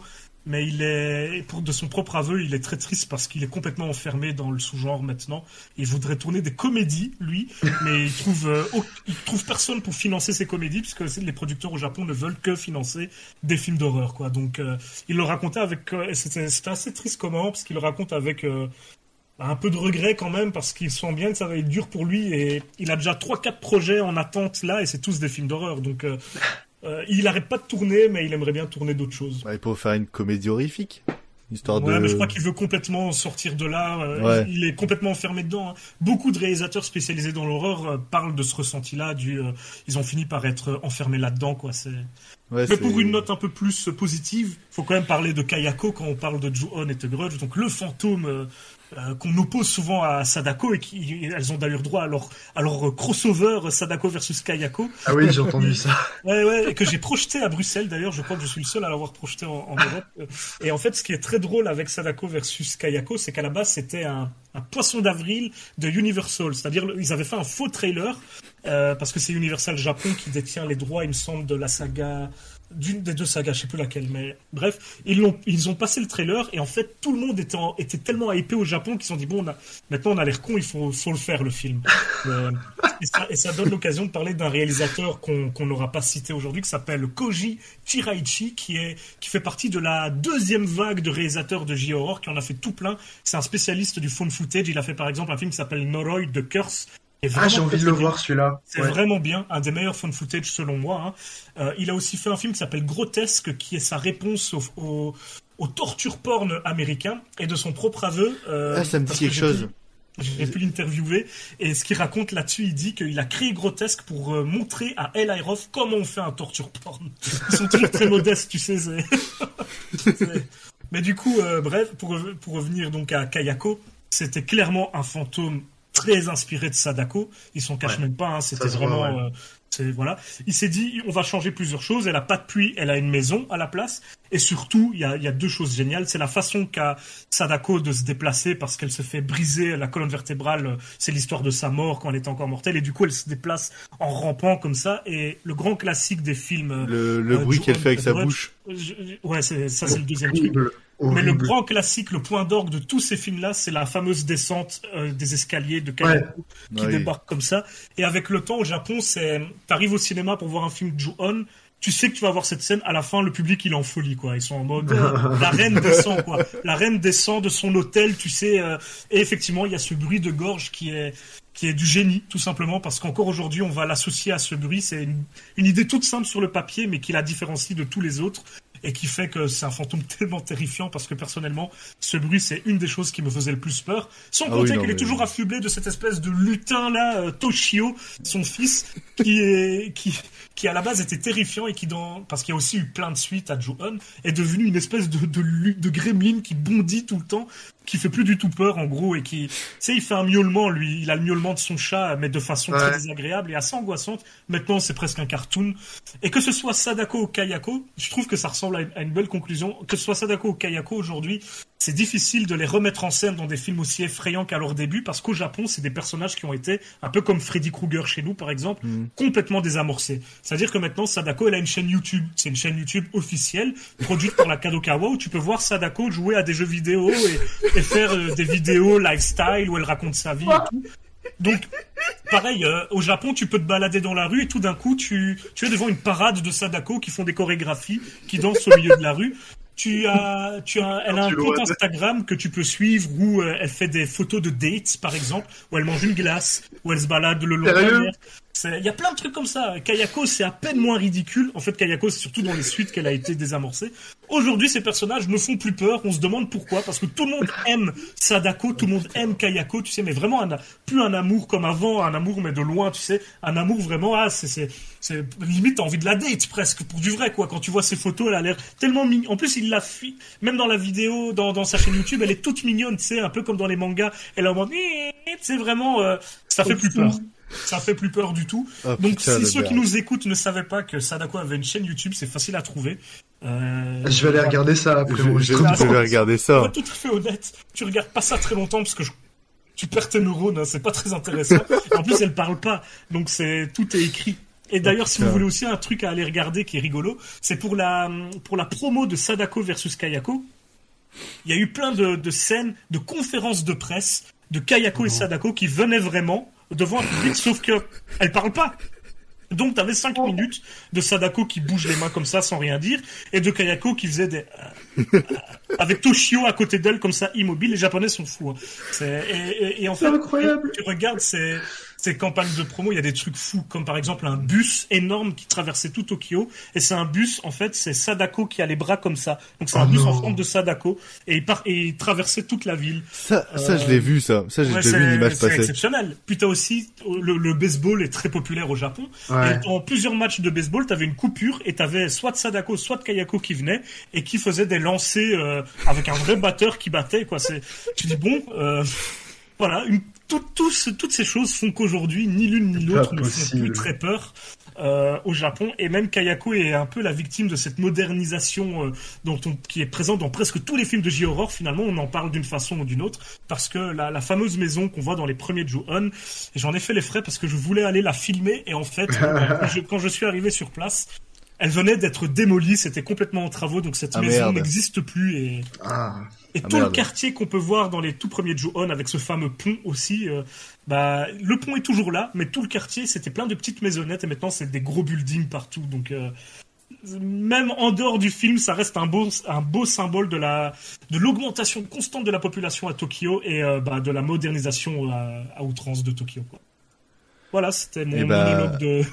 Merci beaucoup, euh, merci beaucoup As pour toutes ces informations qui sont été euh, très pertinentes et qui m'ont qui m'ont ravi. Vraiment Incroyable. incroyable. Je vais faire un tour hein. juste après. Moi, je veux The Grudge No Way Home. Hein, où les trois The Grudge ils, ils, ils sortent par des portails Pour et la tout. petite hein. histoire, dans, dans- elle, elle fait ses vidéos dans sa chambre, Sadako, et il y a un petit puits, et elle commence toutes ses Oh. vidéos en sortant du petit puits comme ça. Mais ça fait pas du tout peur, hein. évidemment, c'est vraiment, un- on dirait un dessin animé, donc euh, comment Je- vous dire que pour si, si après tu veux refaire un film d'horreur avec ça, bon, c'est compliqué. C'est compliqué, hein, non, de C'est ouf. comme si tu fais un film d'horreur avec Pikachu, en fait, c'est la même chose, hein. Wow. Il y a plus de différence. Euh, c'est un truc de fou. Je, je vais regarder ça, hein, c'est pas possible. Euh, en tout cas, c'était une immense partie euh, à thème euh, sur le Horror. Une heure, on a fait euh, en, en enregistrement.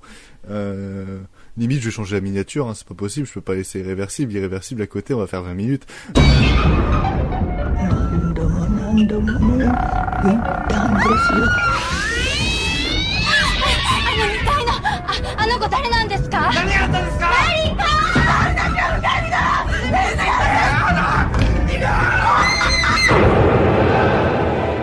Juon.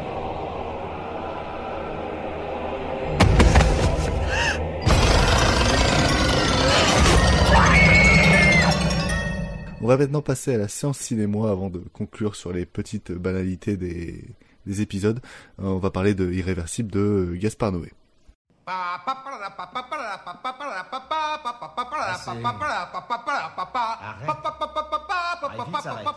Mais merde Debout, vilain pionceur T'es en retard Voilà ce que c'est que d'être un esclave. Des milliards de gens qui mènent leur petite vie anonyme. Je crois plutôt que tu veux un verre. Qu'en dites-vous, juge? Ben, pourquoi pas Ça ne me dérange pas de prolonger l'exécution. C'est maintenant euh, le temps de la séance cinéma. Euh, on va parler de Irréversible de Gaspard Noé. Synopsis euh, très court. Hein, J'ai pris celui d'Allociné et, et encore, je pense qu'on peut pas faire plus plus long que ça. Euh, C'est l'histoire d'une jeune femme, euh, Alex, jouée par euh, Monica Bellucci, qui se fait violer par un inconnu dans un tunnel. Oups, spoiler. Euh, son compagnon Marcus, joué par euh, Vincent Cassel, et son ex-petit ami Pierre, joué par Albert Dupontel, euh, décident de, faire justice eux-mêmes. Euh, alors j'ai choisi ce film parce que bah, non seulement c'est un de mes films préférés, par un de mes réalisateurs préférés, euh, avec euh, certains de mes acteurs préférés à l'intérieur. Enfin bref, c'est vraiment pour moi un, un panthéon de tout ce que, que, que tout ce que j'aime dans le cinéma et etc. Mais aussi parce que euh, je voulais euh, non seulement faire du mal à, Margot, euh, et aussi vous entendre entendre Az parler d'irréversible, et aussi mes compères Will et, et, Vince. Moi, c'est un film que j'aime beaucoup parce que notamment il y a sa version de 2022 qui est complètement montée à, l'envers, c'est-à-dire que le début c'est la fin et la fin c'est le début, euh, qui, qui, est à la fois très impressionnante en termes d'écriture entre guillemets, parce que parler d'écriture avec euh, Gaspard Noé c'est toujours très euh, c'est toujours un gros mot, on va dire, mais euh, c'est surtout très euh, très efficace euh, dans, dans, dans, le côté irréversible de la chose, dans le côté euh, comme on a les conséquences à la fin, euh, le début ne fera ne fera qu'empirer ne, ne, fera qu'empirer les choses, et c'est quelque chose que j'ai trouvé très intéressant quand il a ressorti sa version en 2020, 2019, ouais, 2021, 2021, 2021, 2020, je dirais où euh, du, c'est une version où le début c'est la fin enfin bref c'est c'est dans l'ordre chronologique c'est dans l'ordre chronologique. Et c'est une version qui, qui m'a été très intéressante aussi à, à, à découvrir et qui n'est pas de qui n'est pas dénuée de sens aussi. Parce que là le côté irréversible on le retrouve dans ce côté où euh, là où le début semble heureux et qu'on a une sorte de romance qui s'installe la fin est d'autant plus douloureuse. Donc c'est deux, deux, deux, versions que j'apprécie. En plus, comme c'est tourné entièrement en plan séquence truqué, euh, il y a quelque chose d'assez d'assez mémorable, surtout quand on voit les, les, les, scènes dans le bon ordre et tous les trucs comme ça. Enfin, il y a quelque chose de très euh, particulier. Euh, surtout que bah, c'est c'est toujours une collaboration Noé Benoît Deby qui qui fonctionne parce que la photographie de, de toutes les séquences est vraiment euh, fantastique. Et ça a été aussi un, un, un tour de force dans, dans, le cinéma français étant donné que ça a été un des, des, scandales à Cannes si ce n'est le scandale à Cannes le plus euh, bah, le plus le, le, plus connu le plus culte. Euh, et ça se comprend pourquoi. Je, je vous recommande d'ailleurs de regarder la vidéo des, des réactions ah, post projection c'est c'est fantastique un florilège de, de gentils bourgeois offusqués euh... ah oui non c'est c'est vraiment le coup fatal de Gaspard Noé à la croisette on, on, attend toujours l'identité de ce réalisateur qui le menaçait en lui disant on fait le même métier, on se retrouvera, je sais plus quoi. Ah oui, non, celui, mmh. ah, mais lui, c'est, il est fantastique. Et après, il y a le pseudo. On sait pas qui c'est aujourd'hui, donc on se dit, il y en a un qui est resté connu entre Noé et lui, et c'est pas lui. c'est vrai que je sais même pas c'est qui. Hein. C'est vrai qu'il y a des, il y a des gens euh, qui, tu sens qu'ils sont haut placés, mais il y a aussi euh, des, des, paris techniques dans, dans Irréversible, notamment avec cette scène de extincteur qui, je me demande encore comment il a fait. Euh... Exceptionnel. en fait, il y a un truc qui est problématique avec Gaspard Noé, c'est qu'on se demande comment il a fait plusieurs fois, mais comme il déteste avoir quelqu'un qui filme des making-of, et eh ben il n'y a pas de making-of. Et donc du coup, on, on, on, le sait juste par de brèves interviews, mais euh, les, les, les, faits, de, les, les, trucages, etc., on les verra jamais factuellement, et c'est pour moi bien dommage. Euh, J'ai envie de commencer, ça me tarde. Hein. Margot euh, qui ah, je l'ai poussé hein, pour qu'elle regarde Irréversible. Je, je voulais vraiment qu'elle le voie. du feu là. ouais, non mais. Irréversible que j'ai que j'ai d'ailleurs revu une fois avec ma famille au complet. Ah, ah bonne que... ambiance. Quelle ambiance. Et Alors, euh... franchement. Vas-y, je t'en prie, décris-moi ce malaise. Très bon film familial. Bon, après ça va parce que mon père et ma soeur sont cinéphiles, mais tout de même. C'était quelque chose. Après, tu regarderas Love avec eux si tu veux. Euh... ah là, je tenterai pas quand même, hein, je t'avoue. Hein. Je comprends, je comprends. Euh, Vas-y, Margot, je t'en prie, euh, dévoile un peu euh, ton ressenti. J'ai fait exprès de rien dire sur Twitter. Ah, ça, ah, ça fait plaisir. Euh, écoute, je sais pas pourquoi tu me détestes autant comme ça. C'est juste qu'une que... fois, à Deauville, c'était sympa, on a bu du champagne ensemble, c'était chouette, et non, là, tu me jettes ça. Je te, je te dévoile mes films préférés, c'est une preuve d'amour euh, et d'amitié. Ouais, ouais, bah écoute, on ira voir le prochain Lelouch ensemble. Hein. Oh mon dieu. oh mon dieu. Non, mais euh, écoute, il y, y, a de ces films comme ça que j'avais pas envie de voir dans ma vie. Et euh, Irréversible en faisait partie, hein. Vraiment, je me disais, j'ai pas besoin de voir ça dans la vie, parce qu'en plus, finalement, je savais pas grand grand chose du film, à part que oui, il était euh, enfin monté, euh, monté à l'envers, et qu'il y avait une scène de viol, mais je ne savais pas à quoi ressemblait la scène de viol, et je, enfin, je n'ai vu aucune image du film, du coup. euh, je me lance là-dedans. En plus, je me dis, vas-y, une heure et demie, eh, ça va. Franchement, Vortex m'a paru moins long. Ah oui, bah. Ouais, Vortex m'a paru moins long. Là, là, les une heure et demie, elles étaient longues. hein. Mais pas dans le mauvais sens. Non, pour le coup, vraiment pas dans le mauvais sens, parce que ah, c'est assez surprenant au premier abord, parce que t'as vraiment cet excès de violence, t'as cette caméra qui. Enfin, si, si t'es épileptique ou ça, si t'as des, si des problèmes, tu, tu vrilles hein, dès les premières secondes, clairement. Ah oui, ça c'est clair. Mais après, t'as ce truc, une fois que la- toute cette violence quand même est dégagée, t'as le récit qui, qui commence, et même si tu sais le pourquoi du comment, t'as envie de savoir comment ça l'a mené à là. Et euh, puis au fur et à mesure, t'as cette caméra qui se pose petit à petit, et du coup, bah, la scène de viol, euh, plus jamais, s'il vous plaît. Bah, N'empêche plus jamais, mais en fait, ce que je trouve vraiment remarquable avec euh, c'est que c'est pour moi le, film sur le viol et sur euh, euh, bah, sur tous ce- ce- ces, problèmes, etc., qui est le plus réaliste. En fait, c'est vraiment le film qui décrit le mieux. Euh, qu'est-ce que le viol? Qu'est-ce que euh, qu'est-ce que qu'est-ce que les, la, la, la femme peut endurer en, en se promenant seule dans la rue le soir, etc. C'est vraiment pour moi ce- celui qui retranscrit le mieux de, de ce que j'ai vu moi et qui est le plus réaliste euh, dans, dans, dans ça justement et dans tout ce qui est violence humaine, euh, etc. Bref, je te laisse continuer. non, mais du coup, ouais, mais c'est pour ça que justement que cette scène est ultra dérangeante finalement, parce que, parce que finalement, les scènes de viol, on, enfin, on en a dans des films, après c'est très entrecoupé, c'est très raccourci, alors que là, ça dure. Mais j'ai l'impression d'avoir. Enfin, j'ai l'impression que 10 ans de ma vie est passé dans cette scène. hein. ah oui, euh, bah, elle dure facilement 10-15 minutes. Hein. Elle dure 9 minutes. Ah oui, oui, bah, c'est ça. Mais elle dure plus longtemps euh, dans, dans ton esprit. Ah oui, oui. ça va jamais se finir et, et je pense que c'est- le genre de truc qui, qui frappe d'autant plus quand t'es bah, quand t'es une meuf, hein, forcément. Je pense à un moment donné, t'as tout, enfin, on a toutes vécu ce moment-là, un jour où tu passes dans, un, dans une ruelle ou dans un tunnel ou sous un pont, enfin, où t'as pas grand monde et que tu flippes dès que tu vois quelqu'un passer, d'autant plus que ce, ce viol-là n'est pas venu. euh, Enfin, n'était pas destiné à, à arriver normalement, Ouais. puisque. euh, ouais, ouais c'est parce qu'elle est arrivée au mauvais endroit au mauvais moment, alors que. Bah, ça devait pas être pour elle normalement, ça devait être pour, pour l'autre femme qui était. euh. C'est ça qui est encore plus tragique, c'est que euh, elle a pris pour une autre qui ne méritait pas. euh, C'est ça. Et une fois que cette scène-là est passée et que tu. Franchement, tu, tu, tu, tu ressors de là, c'est compliqué quand même. hein. Tu... Je crois que j'ai lâché quelques larmes. hein, Bah, C'est bon, stop, s'il vous plaît. Désolé, je te coupe, mais le problème avec euh, justement ce côté inversé, c'est qu'après cette scène-là, en fait, t'as plus l'impression d'être dans un feel good.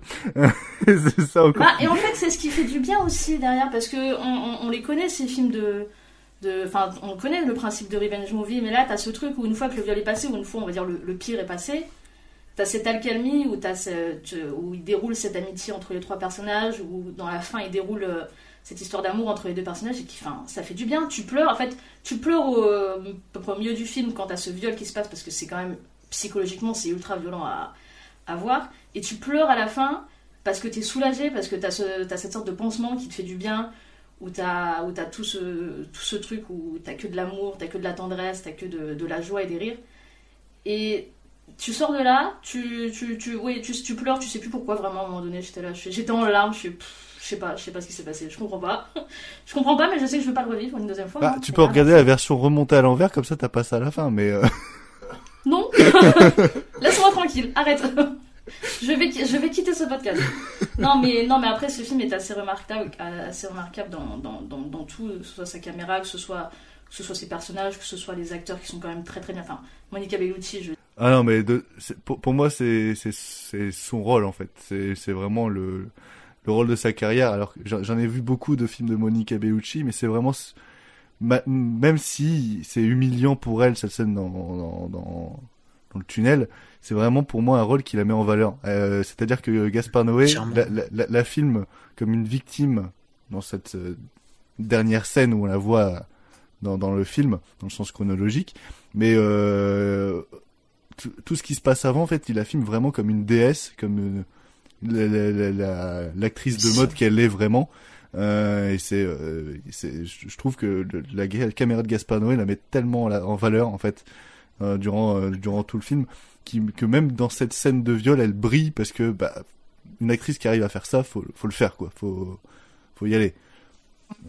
D'ailleurs, pour moi, ça relève d'une incompréhension totale du public de Cannes de dire que le film serait misogyne parce que ah oui, bah non, que, euh, certes, certes, tu vois, bah t'as cette scène de viol qui est horrible, mais euh, je pense que la fin du film elle est assez claire parce que Gaspard Noé il, il te la filme comme euh, bah, comme un ange en fait Mm. qui est bah, qui a pas encore qui a pas encore été malheureusement violenté.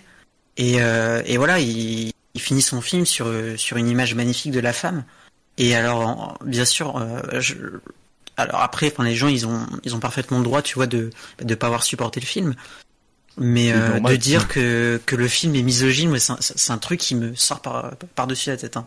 Je... Ah oui, non, c'est c'est- c'est un peu incompréhensible. Vas-y, Vince. Surtout que ce qui, ce qui a choqué les gens, c'est de montrer cette scène de viol euh, très crue et qui dure en plus plusieurs minutes en plan fixe où on est obligé de subir. Alors effectivement, chacun sa, sens- sa sensibilité, on peut ne pas supporter ce genre d'image, etc. Mais euh, venir contester le droit d'un cinéaste de montrer ou ne pas montrer euh, ce qu'il veut, j'ai un peu de mal avec ça, d'autant qu'en plus là c'est assez pertinent parce que comme tu l'as dit, Louane, euh, c'est très réaliste, c'est-à-dire que dans la vraie vie, ben voilà, la scène de viol aurait duré effectivement 9 minutes, il y aurait eu aucune échappatoire pour la victime, et nous on est là, on assiste au truc, c'est pas coupé parce que c'est le, c'est la vraie vie, c'est la réalité en fait, c'est la Mais réalité je pense des choses. les, les gens sont pas prêts à voir la réalité. C'est pour ça que ceux qui les, ceux qui étaient à Cannes machin n'étaient pas prêts à voir cette réalité-là. Euh, c'est un peu, c'est un peu le propos d'un Oui, euh, Up récemment, etc. Enfin, c'est, euh, c'est on a beau dire, euh, décrire des problèmes machin, quand on les a devant les yeux, on, bah, on se cache les yeux, on essaie de penser à autre chose. Et, et je pense que c'était cette mentalité-là aussi en, en, en, en 2002. Euh, Ouais. Après, bon, bon, j- effectivement, j'ai pas vu la, la version remontée euh, chronologiquement. Je pense que c'est quand même intéressant, mais euh, Elle, elle- elle- en vrai, moi j'aime bien le fait que ce soit inversé quand même. Je- oui, non, mais j'a- j'adore ça et je, je dénigrais cette version remontée quand il a, il a annoncé. Et je dois avouer que quand je l'ai vu, c'est, pour moi, le film il change complètement, mais Bah, complètement. c'est c'est un un autre effet parce que j'imagine que du coup là c'est une vraie descente aux enfers où à la fin t'es vraiment en PLS euh, complet, mais dans la version euh, inversée, bah tu t'es quand même en PLS à la fin parce que t'as cette Bah, espèce tu te remémores ce qui s'est passé, ouais. Ouais, mais c'est-à-dire que t'as en tête ce qui s'est passé et donc enfin ce qui va se passer en réalité euh, en, en voyant toutes ces toutes ces tous ces moments de vie euh, joyeux, cet euh, espoir qu'on, euh, par rapport au futur de, de de de cette femme et du couple et tu quand tu te rappelles ben, ce qui va se passer en fait, ce qui va leur arriver, donc cette épée de Damoclès qui est juste au-dessus de leur tête, c'est d'autant plus tragique. Donc en fait, J'imagine que les deux versions euh, bah, te, te mettent mal, mais d'une façon différente. Mais après, moi, j'aime bien ce côté euh, inéluctable, en fait, euh, que qu'a cette euh, version euh, Mais tu l'as aussi dans, dans l'autre version, mais d'un autre côté. C'est- très différent et j'ai Ouais. même l'impression qu'il a changé euh, quelques quelques scènes parce que j'ai pas vraiment reconnu les scènes que j'avais vues. Genre vraiment dans la chronologie, euh, dans l'ordre des scènes, etc. Il y a des choses qui qui, qui changent pour euh, pour justement appuyer un autre propos et il veut dire complètement autre chose et tu sens qu'il y a une certaine maturité dans un peu moins provocatrice qu'en 2002. Euh, et c'est ça qui, que, que j'ai trouvé euh, assez pertinent dans, dans cette nouvelle version que, comme toi, je, je dénigrais sans, sans, sans l'avoir vu, on va dire. Euh, Az, un petit mot sur, sur Irréversible. Je sais pas du Ouais. tout ce que t'en penses. ça fait ça fait un moment que je l'ai pas vu et je l'ai vu qu'une seule fois. Effectivement, c'est je trouve que c'est le genre de film. Alors ça va, c'est un peu rigolo parce que moi je regarde des des, des, des tortures porn et des trucs horribles à longueur de temps, tu sais. Des, des, les- il y a récemment j'ai parlé des guinea pigs encore une fois là en vidéo où c'est en- finalement sur le papier c'est une violence qui est bien pire dans les guinea pigs, c'est beaucoup plus sadique, ça va beaucoup plus loin mais c'est pas montré de la même manière. Il y a, il y a un côté souvent cartoonesque qu'on va pas retrouver dans Irréversible, et ça change complètement le ressenti euh, qu'on peut avoir devant, ben, évidemment, cette scène qui peut que te, te mettre mal à l'aise, au mieux, voire te, te traumatiser pour certains. Je crois que Irréversible a traumatisé des gens, euh, Mhm. et c'est complètement euh, compréhensible. Moi, il y a deux choses que je trouve euh, marquantes au-delà de, de- des images fortes que, et puissantes que le film nous propose. La première, c'est la façon dont il traite la possession amoureuse. Tu sais, ce fait que on a une espèce de triangle composé d'une meuf, de son mec et de son ex. Mm. Et il y a, y a tout, on voit bien que le personnage d'Albert Dupontel, il est encore euh, attiré par elle et tout. Et il y a donc un truc que je trouve bizarrement, c'est à la fin, mais que je trouve un peu malsain dans leur relation.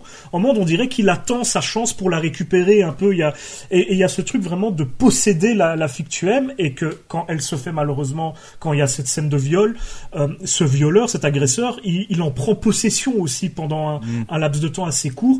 Et la réaction de Cassel et Dupontel derrière, c'est hum, une de la violence par rapport à ce qu'on leur a enlevé finalement. Il y a vraiment cet aspect de dans les couples comment tu possèdes et notamment comment les hommes possèdent les femmes. Ça va beaucoup dans ce sens-là et le film montre cet aspect-là, je trouve.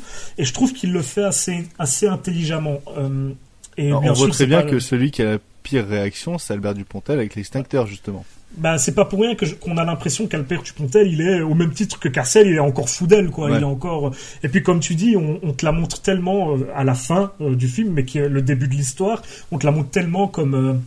Comme une bombe, comme une femme parfaite, comme une... Enfin voilà, et d'ailleurs, Monica Bellucci, c'est le statut qu'elle a en tant qu'actrice à cette époque, c'est un sexe symbole, c'est une femme magnifique, qui joue tout le temps dans des rôles où sa beauté est mise en avant, d'ailleurs ça l'a dérangée, parce qu'elle elle a, elle a un passif de comédienne, elle a eu des... euh, elle, elle aurait voulu être vue plus comme une comédienne que comme une belle femme, et dans ce film, on détruit son image de belle femme, entre guillemets, c'est à ça qu'on s'attaque, c'est on la met dans une situation où on te montre euh, comment est vue la, une, une belle femme dans la société, comme un, un- une proie, comme... euh, Enfin voilà. Et puis qu'elle est pas intouchable, quoi. Oui, Bah, bien sûr. A- Mais bon, anecdote, anecdote en termes de déconstruction de la beauté, etc. Irréversible sort presque au même moment que Vanilla Sky, et qui est pareil, était un, un Tom Cruise qui est considéré comme un sex symbole machin, qui va euh, prendre un film où il est euh, complètement euh, décomposé, où il va devenir moche, défiguré, etc. C'est, je sais même pas si c'était une mode à l'époque, mais c'est vrai qu'on est euh, entre les deux films, il y a quelque chose comme ça. euh, Après, c'est complètement différent entre Ah oui, un oui, homme oui. et une femme, je pense, au niveau de l'image que ça a. euh, Ah oui, de euh, ouf, même si, même si Tom Cruise c'était effectivement un, le pseu- un, un beau gosse, tout ce que tu veux, le beau gosse est toujours perçu différemment de, de la femme magnifique que du sexe symbole tel que tu Mm. vois dans les films. Et du coup, ça rajoute un, ça rajoute un, enfin pas un message, mais une espèce de pseudo discours au film, même si c'est même pas le but, mais il, il l'est véhiculé quand même. Et la deuxième chose, et là c'est un peu plus personnel, c'est que moi, euh, j'en ai parlé, je l'ai vu avec des amis ce film et on en a parlé après. Pour moi, la scène, moi je suis, enfin voilà, il y a, Margot qui, est une femme et nous on est quatre hommes, donc fatalement la scène du tunnel, je pense pas qu'on la vive de la même façon. Euh, et la scène du tunnel, moi en tant que mec, le moment qui me fait le plus réagir, bizarrement, et c'est, enfin, qui me fait réagir différemment en tout cas, c'est le moment où t'as la personne qui arrive au bout du tunnel, qui assiste, qui, est, qui, qui voit qu'il y a un viol et qui se barre. Et en fait, à ce moment-là, je crois que tout, moi je crois qu'en tant que garçon, tu te demandes, ok, si j'arrive dans, à cet endroit-là maintenant, qu'est-ce que je fais? Comment je réagis? Cette en personne fait, à la attends, fin, euh, c'est Gaspard Noé. Euh, cette personne qui passe et qui ressort, c'est Gaspard Noé qui.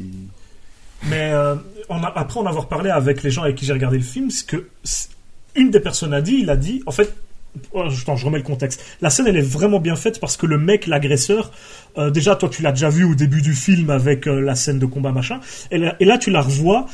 Il y a l'introduction de la scène de viol où il est déjà en train de violenter une meuf, où tu vois que le mec il, fait ce qu'il veut en fait, il fait tout ce qu'il veut, il veut faire un truc, il le fait, et personne n'en empêche, et il a, il a pas peur des conséquences, il a, enfin bon, bref, il s'en branle.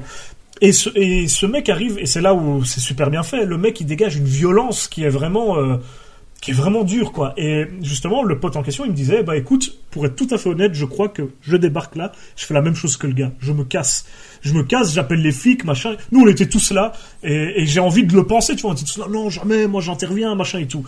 Mais, euh, mais quand t'as vu le film, t'as vu le gars, ce qu'il est prêt à faire, euh, où il est prêt à aller, je crois que la plupart des gens, ouais, ils vont pas intervenir quoi. La Mm. plupart des gens ils vont faire comme le mec, c'est, c'est... et c'est terrible, ça en dit long. euh, mais la plupart des gens ils vont reculer, ils vont peut-être appeler les flics, tu sais, euh, autant que maintenant t'as un smartphone, t'appelles le flic à la sortie. Mais pendant ce temps, euh, voilà, la Là, meuf elle ce se qui fait. se passe, il se passe quand même quoi. voilà, c'est ça. Mais du coup, et, et le fait que ce soit quelqu'un que je connaisse qui l'avoue entre guillemets, on était entre nous et tout, mais il l'avoue quand même. Il dit, il dit, les gars, moi, euh, je vous le dis honnêtement, les gars, euh, je, je, je- moi, j'interviens pas quoi. C'est... Et moi, je trouve que ça, c'était, c'est vraiment ultra fort dans cette scène. toute la scène est monstrueuse, hein, mais je me dis, euh, cette meuf, elle avait aucune chance. Elle a depuis Ouais. du début à la fin le film. Et c'est là où euh, c'est très fataliste ces situations-là dans la vraie vie. C'est quoi? Aucune chance, voilà. Il y a À Et, moins de euh, tomber moi, sur un, rappelle que- un gang de un, un gang de 5 qui passent à- au même moment et qui là peuvent, peuvent inter- intervenir contre une Oui, personne. Ouais, si t'es à plusieurs, je pense que c'est plus facile. Mais ouais, Ou c'est vrai que-. Il y a, il y a- il y a des gens. Moi, j'aime j'aime penser que j'interviendrai, tu vois. J'ai jamais Oui, été dans cette situation. moi aussi j'aime penser, mais c'est vrai que euh, quand t'es là et que tu t'y attends pas, euh, On c'est est, pas, pas. on est même pas dans, le, dans la scène, dans le métro où t'as une meuf qui se fait emmerder, où t'interviens vite fait et les gens se calment. On n'est pas là-dedans. Mm. On est vraiment dans une scène où il y a personne, où le mec il est en train de passer à l'acte. Donc toi, immédiatement, tu dis ok, le mec il est assez fou pour faire ça. Qu'est-ce qu'il peut faire d'autre? Tu vois, Oui, il y a bah et il y a du coup il y a l'égoïsme du, du moi euh, qui, qui intervient. Mais bon, mais c'est vrai que moi j'aime à penser que si je vois Mm. ça, qui c'est, qui c'est. Je- c'est c'est une question intéressante. Mais clairement le film te l'a fait poser, je trouve. hein.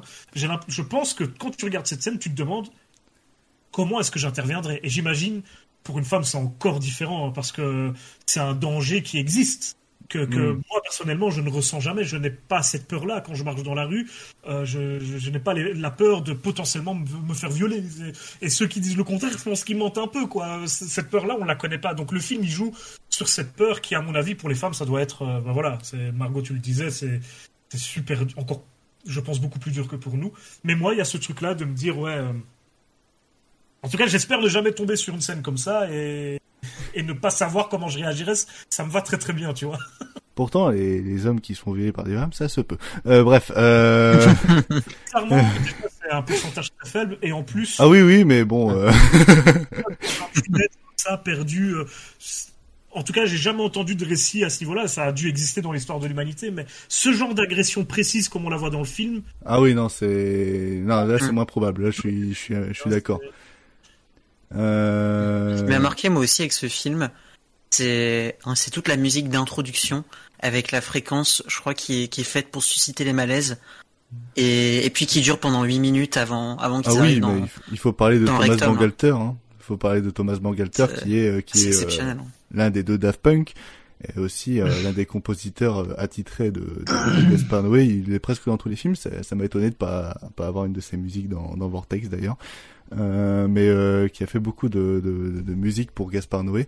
euh, notamment cette fameuse musique sangria dans, dans Climax qui est un des mes meilleurs délires en soirée on va dire euh, et il a fait notamment cette musique du, du rectum dans, dans, dans, dans Irréversible qui, qui est une, une musique qui, qui, qui qui euh, donne qui est assez vomitive. Euh, c'est c'est quelque chose de le malaise Ça le- annonce, le- euh, ça annonce la et- couleur. hein. et c'est ça ça annonce la couleur. En plus euh, la caméra est aussi vomitive que la musique donc ça rajoute encore plus. Euh, moi je comprends que t'es à l'époque tu vas voir un film tu t'attends pas vraiment à ça surtout qu'il y avait pas vraiment de bonne annonce etc à l'époque. Euh, tu, tu vas voir juste un film avec Monica Bellucci Vincent Cassel qui est un peu le couple le, le couple euh, de quoi? C'est un trio de fous quand ils pensent. Ah Parce oui, que oui. Denis Dupontel, bon, c'est un pote à Noé, tout ce que tu veux, mais c'est une grosse star aussi, hein, mine de rien. À, à l'époque, t'as as ça en casting, t'as pas de bonne annonce, machin, tu, tu vas aller le voir et quand tu te retrouves avec justement ce rectum, cette caméra qui bouge, machin, que tu quittes la salle au bout de cinq minutes parce que tu t'attendais pas à ça, je comprends parfaitement. Oui, puis il y a ces- on, on parlait de, de descente aux enfers, mais je trouve que cette scène d'ouverture, alors que le film commence, il illustre parfaitement ça, puisque de mémoire, il me semble qu'ils descendent en plus, ils s'enfoncent dans ce dans ce truc dans que tu ce- connais pas, oui, que euh, tu découvres avec eux. C'est et ils cherchent, enfin, et c'est un lieu de perdition un peu cet endroit. Bah, le film s'ouvre avec Philippe Naon pour faire le lien avec ce, ce Seul contre tous et Carne, qui sont euh, ces, ces deux précédents films, un court métrage et un long métrage, pour faire le lien pour justement, il a raconté, euh, réconforter le public de Cannes qu'ils avaient adoré euh, Seul contre tous et, et Carnet, histoire de les mettre un peu dans la poche. Et après, c'est un plan au-dessus de l'ambulance qui descend vers le rectum et qui, quand elle rentre dans le rectum, bah c'est euh, c'est aussi ambigu que les intestins grêles quoi c'est si tu tu sais pas où c'est que tu vas c'est c'est sombre tu vois rien tu vois des des gays se se la Ouais. couler douce dans des pièces etc c'est ouais c'est une représentation un peu de l'en- de l'enfer. en de l'enfer, ben oui, tout à fait. Et c'est justement moi, euh, c'est des trucs que je- qui me passionnent en général dans le cinéma. Et c'est bizarre, mais ça, ce genre d'imagerie, ça me fait penser à des films comme Hellraiser qui viennent de ceux qui sont nés dans ce genre d'endroit, parce que Mm. Clive Barker a, a trouvé son inspiration dans des boîtes sadomaso underground euh, américaines. On est un peu dans ce genre d'univers-là, et, et ça t'inspire une espèce d'imagerie entre guillemets infernale, euh, bah, qui est propice à mettre en place un certain malaise, quoi, on va dire. C'est le moins qu'on, c'est le moins qu'on puisse dire.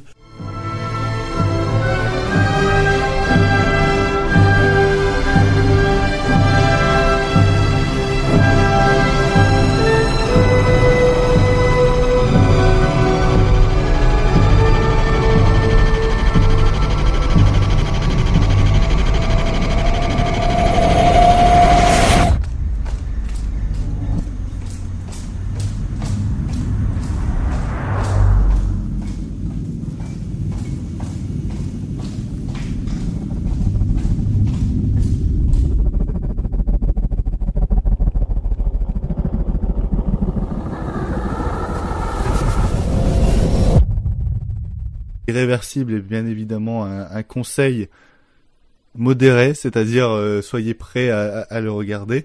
Ne le regardez pas euh, directement dans, dans un état euh, sous influence, comme le dirait Vince, sans, Ou sans si vous savoir de quoi déprimez, ça euh, c'est pas ouf aussi.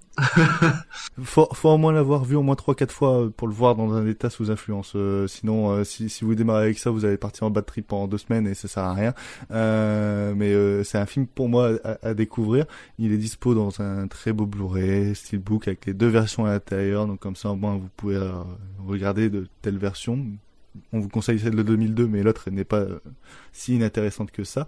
Euh, et on vous conseille bien évidemment le film de Gaspar Noé, même si je mettrai mes réticences sur Love. On va ensuite clôturer cette émission avec notre petit Monsieur Personne, histoire de dé- dévoiler, histoire de choisir, histoire de gagner le droit de choisir le film pour la prochaine émission. Euh, alors, je vais faire un petit screen, je vais vous envoyer euh, les questions interdites. Comment oses-tu me tourner le dos? Esclave Tu vas retirer ton casque et me dire comment, tu te nommes. Je m'appelle Thérèse. Je t'encule, Thérèse, je te prends, je te retourne contre le mur, je te baisse par tous les trous, je te défonce, je te mets, Thérèse. Il paraît que t'as des propos intolérables. Où il n'y a pas de tolérance. Le Monsieur Personne, je pense à un film intérieurement. J'ai la page Wikipédia juste à côté si jamais il y a besoin de renseignements. Euh, chacun des chroniqueurs invités euh, me poseront des questions success- successivement. Ils ont le droit à trois propositions maximum. Au bout de trois euh, propositions, ils sont complètement éliminés. Si jamais euh, les quatre sont éliminés, ce qui n'arrivera, je pense, jamais, c'est moi qui choisis le film. Voilà, tout simplement. Pour la prochaine émission, il y aura personne qui, qui pourra proposer. Euh, il y a des questions interdites. Euh, les questions interdites euh, sont très simples. Vous n'avez pas le droit de me demander s'il est euh, si le film est lauréat d'un Oscar. Euh, donc tout ce qui tourne autour de ça, vous n'avez pas le droit. Mais par contre, les autres cérémonies existent, les BAFTA, les Golden Globes, etc. Cela, vous pouvez. Euh, la mort n'existe pas chez les réalisateurs et les acteurs, c'est-à-dire que vous ne pouvez pas demander si le réalisateur est mort euh, ou si euh, l'un des acteurs principaux est mort, euh, etc. Par contre, euh, vous pouvez demander s'il est actif ou non, euh, le réalisateur ou l'acteur principal. Euh, dans le sens où, et si vous me demandez ça, je prends sur une, un intervalle de euh, 3 ans. C'est-à-dire que s'il n'a pas fait de film depuis 3 ans, euh, bah pour moi, il est plus actif. Si on se souvient pas du titre du film, mais qu'on voit de quel film tu parles, on peut te La- le décrire? Tu peux me le décrire, effectivement. Euh, vous n'avez pas le droit de demander le nom du studio, Warner, Disney, Universal, etc. Euh, le nom du réalisateur ou de la réalisatrice et le nom des acteurs principaux. Et ça, c'est une, une règle, euh, j'y tiens. C'est-à-dire que si, par exemple, il y a Bruce Willis dans le film et qui est acteur tertiaire ou qui fait un caméo, je, vous réponds oui. Si vous me posez la question s'il y a Bruce Willis. Par contre, s'il est acteur principal mais qui est dans le film, je vous réponds non. Donc c'est, faut faire attention à cette question. Euh, vous n'avez pas le droit de demander le, les, les genres cinématographiques, si c'est un film d'horreur, une comédie, euh, etc. Bah, par contre, les, les mouvements cinématographiques, expressionnisme allemand, machin, vous avez le droit. Euh, et trois propositions possibles. Est-ce que vous avez tout compris, tout est cerné? Yes. Non? Vous avez les, les règles juste à côté. Et au pire, je vous reprends si une question est- n'est pas possible. Euh, hop, j'ai mon film, j'ai mon contrôle F, et je t'en prie, Az, je te laisse commencer. Pas de Bah, du coup, je vais te demander. Euh, l- J'ai pas envie de donner une trop bonne question parce que les autres y suivent, tu vois. Mais bon, c'est pour tout le monde. Je vais te demander euh, une question, une petite question pour commencer. Est-ce qu'il est sorti en France, le film, au cinéma? Euh, il est sorti au cinéma en France, oui. Euh, Margot. Euh, Est-ce que le réalisateur ou la réalisatrice est français, française? Euh, non, euh, du tout. Euh, Vince. Est-ce que c'est un film sorti entre euh, 2000 et 2009 Non. Euh, Will. Euh, y a-t-il Samuel L. Jackson dans le film? Oh putain. Alors. Il vérifie, ça veut dire qu'il y a moyen. Non, non, non, il y est pas, il y est pas, il y est pas. Non, non, c'est juste, euh, Euh. on sait jamais, on sait jamais, on sait jamais. S'il fait une petite voix off ou machin, on sait jamais. Euh... Ouais, ouais. Az. Euh, bah, du coup, bah, en quelle année est-il sorti en France? Ah, 2010. En 2000. C'est précisément, ok, très bien. Ah ouais, bah, on me demande la question précisément, donc euh, je... Ah oui, bah j'ai demandé si ça pouvait être autre chose que par oui ou par non, du coup j'en profite. Ah oui, bah oui. Euh, Ok, très bien, Margot. très bien. 2010. 2010. T'as le droit à avoir internet à côté, hein, d'ailleurs. Euh, Margot, je t'en prie, vas-y, dépêche-toi, sorti sinon en tu passes ton tour. 2010, t'en auras 6 millions. Euh, Bah du coup, quelle est la nationalité du réalisateur ou la réalisatrice? Euh, tac, tac, tac, tac, tac. Euh... Cana états-unien, on va dire. Ah, euh, Nord-américain, quoi. Ouais, le nord-américain. Voilà. Euh, Vince. Tu me prends de court là. Ah bah oui, bah c'est dans l'ordre. Hein. Est-ce qu'il y... Est-ce qu'il y a Jake Gyllenhaal dans ce film Hop, on vérifie. Non. Ok, il sait pas non plus. Euh, il va faire film par film. Will. Euh... Sachant que si Jackie Gyllenhaal est acteur principal, il est pas dedans, hein, pour moi. J'ai compris. Ah ouais. S'agit-il de d'un bio ah, ah, ah, putain merde ça on on n'a pas le droit les les genres. Ah ouais, ouais, non. Euh... Essaye encore. Y a-t-il des personnes âgées dans le film? Ouh, c'est- qu'est-ce que, qu'est-ce que tu me poses comme question là? Euh, De souvenirs, je dirais non, mais euh... non, je dirais non. Majoritairement non. C'est, tu penses pas à ça quand tu penses au film. Euh... Az. Mais bon, il y a une question, c'est un peu de la triche du coup, mais enfin parce que tu, on peut pas te demander le nom du réalisateur ou des acteurs principaux, mais par exemple, on peut te demander le nom, je sais pas moi, du compositeur ou de ce genre de choses. Euh... Ouais, on va dire que quand même, si, on si y tu répond. nous donnes internet, c'est de la triche, tu vois. Compositeur, c'est pas interdit. Hein. Non, non, mais, mais du coup, j'ai quand même l'impression que même si c'est pas interdit, On, on va vu dire que qu'on peut utiliser internet, on va tous taper le compositeur On- on- on va- 2010 et voilà. Voilà, on va dire que le compositeur, t'as le droit de me, de me proposer un nom et j'ai le droit de répondre par oui. On va dire que ça, c'est vrai Ah que la règle, c'est vrai que j'avais pas fait, euh, ça faisait tellement longtemps que j'en ai pas fait, mais c'est vrai que j'avais pas dit, j'avais dit que les réponses, ils devraient être euh, majoritairement oui et non, et j'avais oublié. Oui, mais en Bon, fait, c'est dans ce genre de jeu, en général, Oui. c'est le but. Sinon, J'avais euh, oublié, mais on va laisser comme ça, comme ça, ça Ah, tu prendra t'es avec l'année. Ouais, ouais, mais c'est pas grave. Euh, vous avez le droit de demander le nom du compositeur, mais j'ai pas le droit de vous le dire, euh, moi. Il faut que je vous réponde par oui ou par non Hmm, pour ça. ouais. Pareil pour la production, etc. On s'est compris. Ok, ok. Vas-y, je fais, je une prie. première tentative déguisée. Est-ce que, est-ce que le compositeur c'est Grégoire Hetzel? Oula, alors attends, attends, attends, attends. non, c'est pas lui, non, non, c'est pas lui. Ça va. Margot. Euh, alors, alors, alors. euh, Est-ce que sur l'affiche du film, la couleur prédominante est le rouge? Euh, oui. Elle l'a trouvé. Ah, J'ai bien peur, ouais. J'ai. j'ai- Ah, Ah, ah, bah, euh, hein. Mar- Je Margot a l'avantage. aussi, hein. ouais. Mais vas-y, Margot. J'hésite entre deux, j'aurais dit incendie? Non. Ah merde. Mais c'est de l'incendie que je viens d'essayer avec le compositeur. Ah ouais. Je, je pensais aussi, zut. Tout le monde a pensé à Villeneuve, avoué là. J'ai- eu peur, j'ai eu très très peur. Vince. On a eu un bon indice là. Attends, du coup, parce que là, je suis, je suis chamboulé, là. Moi, j'étais sur une idée. Ah, je m'en fous, vas-y, tu dis, allez. Est-ce que, est-ce que c'est un film euh, sur un- avec un serial killer? Non. Euh, Will. Y a-t-il un triangle amoureux dans le film? Euh, J'en ai bien l'impression, oui. Ah, il a trouvé. Alors, je vais, je vais, je vais euh, les amours imaginaires, Xavier Dolan. Non, non, non, non, non, ce Ah n'est merde, pas ça. putain. Ah, c'est bien compris. Ce n'est pas ça. Ah, Euh... Az, Oh, j'ai aucune idée. euh, petite question comme ça, histoire. Euh, Est-ce que le film est actuellement sur Netflix? Oula, quelle question. Eh, j'ai j'ai ouvert Wikipédia, hein, j'ai pas ouvert euh, TV Showtime ou je sais pas quoi là. Euh, j'ai regardé sur Just Watch, on va regarder. Hop. Alors, Excusez-moi. Ou alors Hop. j'en pose une autre si tu veux. Non, bah je vais, je vais, je vais y répondre. hein, Je vais y répondre. Est-ce qu'il est sur Netflix Euh, non, non, non, il n'y est pas. Non, non. Euh, Margot. Euh, fou, fou, ça devient compliqué.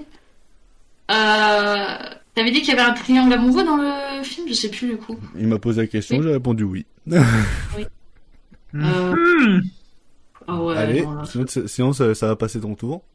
euh, euh, non, vas-y, je passe. Vas-y, Vince.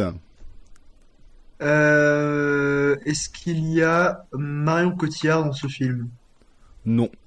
Euh, Will.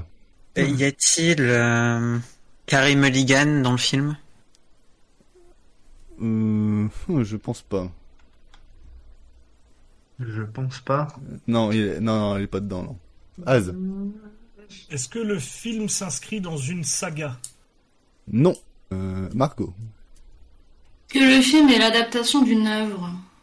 Oui. Euh, vas-y, qu'est-ce qu'il y a? Non, non, non, je vais pas tenter. Ah, je- J'ai j'ai une, une Ok. piste, mais je vais pas tenter.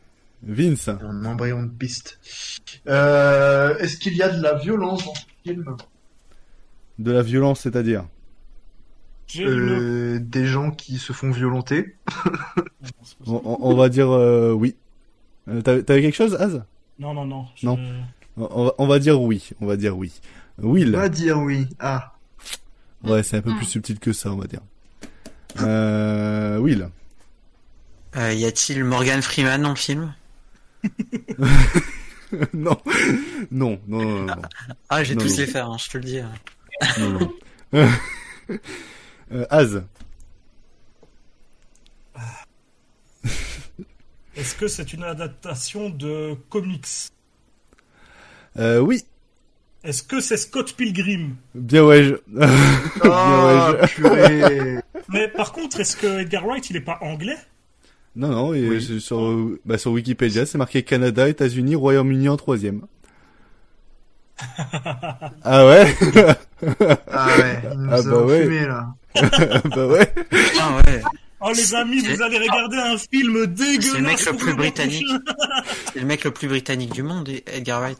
Ah ouais, mais sur euh, Wikipédia, c'est marqué. euh, Ah non, merde. Excusez-moi, je me suis gouré. J'ai regardé la, j'ai regardé euh, la production du La film production qui du est, film, ouais, et au lieu du réalisateur. Désolé. Excusez-moi. C'est pour Oui, ça que moment j'ai dit attends, je vais, je vais faire une proposition, mais attends, il a dit que le réalisateur était Non, canadien. bah, je, je, je suis désolé, je suis désolé. Vas-y, nous regarde un film dégueulasse pour la prochaine fois. Bon bah t'as choisi quoi? Ouais, attends, euh, oh les gars, j'ai un film pour vous, je peux Oh, vous l'envoyer, mais vous, vous Alors, allez- ça- sais- sachez- vous allez je- croire, soit vous allez me détester, soit vous allez croire que je suis débile ou je sais pas, mais j'ai un Oh, film pour putain. vous. Alors, est-ce que je dois le dire ou? Ah oui, vas-y, vas-y, vas-y. Il faut Alors, annoncer aux auditeurs on ce va que tu vas rester nous dans faire la endurer. lignée des bons films d'horreur japonais parce que nos amis Ah. japonais, ils aiment bien faire des films bien crades. Et celui-là, Cool. c'est la définition euh, du mot crade. C'est un film qui s'appelle Musan E. Je crois que ça se dit Musani, un truc comme ça. Sorti alors- en 1999, c'est du V-Cinéma. Oh C'est 1929 euh, euh, 99, pardon. J'ai ça. Enfin, Ah, ouais, non, ce que j'allais dire, euh, ok. non, du V-Cinéma en 29, c'était compliqué. euh, Mais Ouais, en je, je 99, comprenais pas le rapport. plus, alors, c'est un, c'est un fond de footage, c'est un faux documentaire qui est, alors, comment vous expliquer ça pour vous donner envie et à la fois que vous compreniez Bah, de toute façon, que tu nous donnes envie ou non, maintenant on est obligé de le regarder et d'en parler. Bien sûr. Alors du coup, c'est un faux documentaire, un faux de footage où tu vas suivre euh, des journalistes qui sont à la recherche d'une actrice porno qui a disparu. Et en fait, il y a une rumeur qui dit qu'il y a une cassette vidéo avec un snuff movie où on voit cette actrice mourir. La subtilité, et pourquoi ce film est vraiment immonde, c'est parce que cette actrice porno, elle était spécialisée dans un type de film très particulier. dans le, dans le film, on vous donne un nom, je l'ai, je l'ai oublié, je le connais pas par cœur à ce point-là, mais ce type de film très particulier, ce sont les films porno durant lesquels l'actrice a ses règles. Voilà. Donc vous aurez droit à quelques scènes vraiment appétissantes. Est-ce que- je vous bout de la France Non, je vous laisse la découverte, même si vous comprenez déjà un Je, peu. je suis, je suis dépité. Pourquoi? Oh bordel. Ah, un mot que... Daisuke Yamamanouchi. Ah. Yamanouchi. Tu- tu qui est sais pas très connu. Donc, euh, vous allez devenir en plus des hipsters comme moi du, de la vie horreur. Histoire de hyper un peu nos auditeurs, même si je dirais pas le nom, euh, je sais déjà l'invité du prochain épisode et je pense qu'il va te détester quand je vais dire que c'est toi. Euh... Oh, Il y a que moi, que, dans mon cercle de connaissances, il y a que moi qui ai vu ce film. D'un, côté, je le trouve génial. Et, pour, et ça pouvait être que japonais pour proposer une thématique pareille. Il dure que une heure, donc, euh, et la plus, vraiment, la, ouais, c'est, du vie cinéma. Et la plupart du film est très soft. Mais t'as une ou deux scènes qui Ah, justifient le visionnage et manger devant. C'est franchement manger devant. oh non, bordel. Oh bordel, c'est magnifique. Je suis très heureux d'avoir le pouvoir d'obliger des gens à regarder ce film. Donc Bah ouais, j'hésite à bah, parler sur YouTube pour ne pas me faire censurer. T'as- bien fait, t'as bien fait, t'as bien fait. Ah bordel. Bon, on va clore ce- cette émission avec euh, les conseils, étant donné qu'on a duré beaucoup plus longtemps que c'était prévu euh, l'enregistrement. Euh, les conseils, c'est très simple. On a chacun quelques petites minutes, un, deux, trois minutes, pas plus, pour euh, conseiller une œuvre qu'on a euh, qu'on a vue récemment ou juste qu'on a envie de, de conseiller à nos auditeurs. Euh, on va commencer avec euh, avec Will qui, qui voulait nous conseiller un album musical. Je, t'en prie, Will, vas-y. Ouais.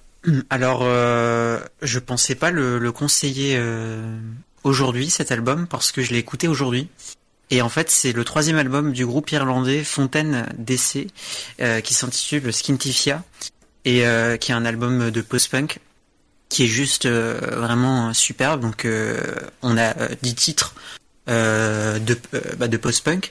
Et en fait, je voulais en parler parce que c'est un, un petit groupe irlandais euh, assez assez méconnu et pourtant euh, les gars ils sont vraiment très très doués et euh, ils, ils ont clairement bien su digérer le- leurs influences musicales quoi comme Sushi euh, and the Banshees ou même euh, des trucs comme Joy Division mais euh, mais voilà donc c'est un, c'est un très bon album euh, de post-punk et c'est sorti euh, le 22 avril.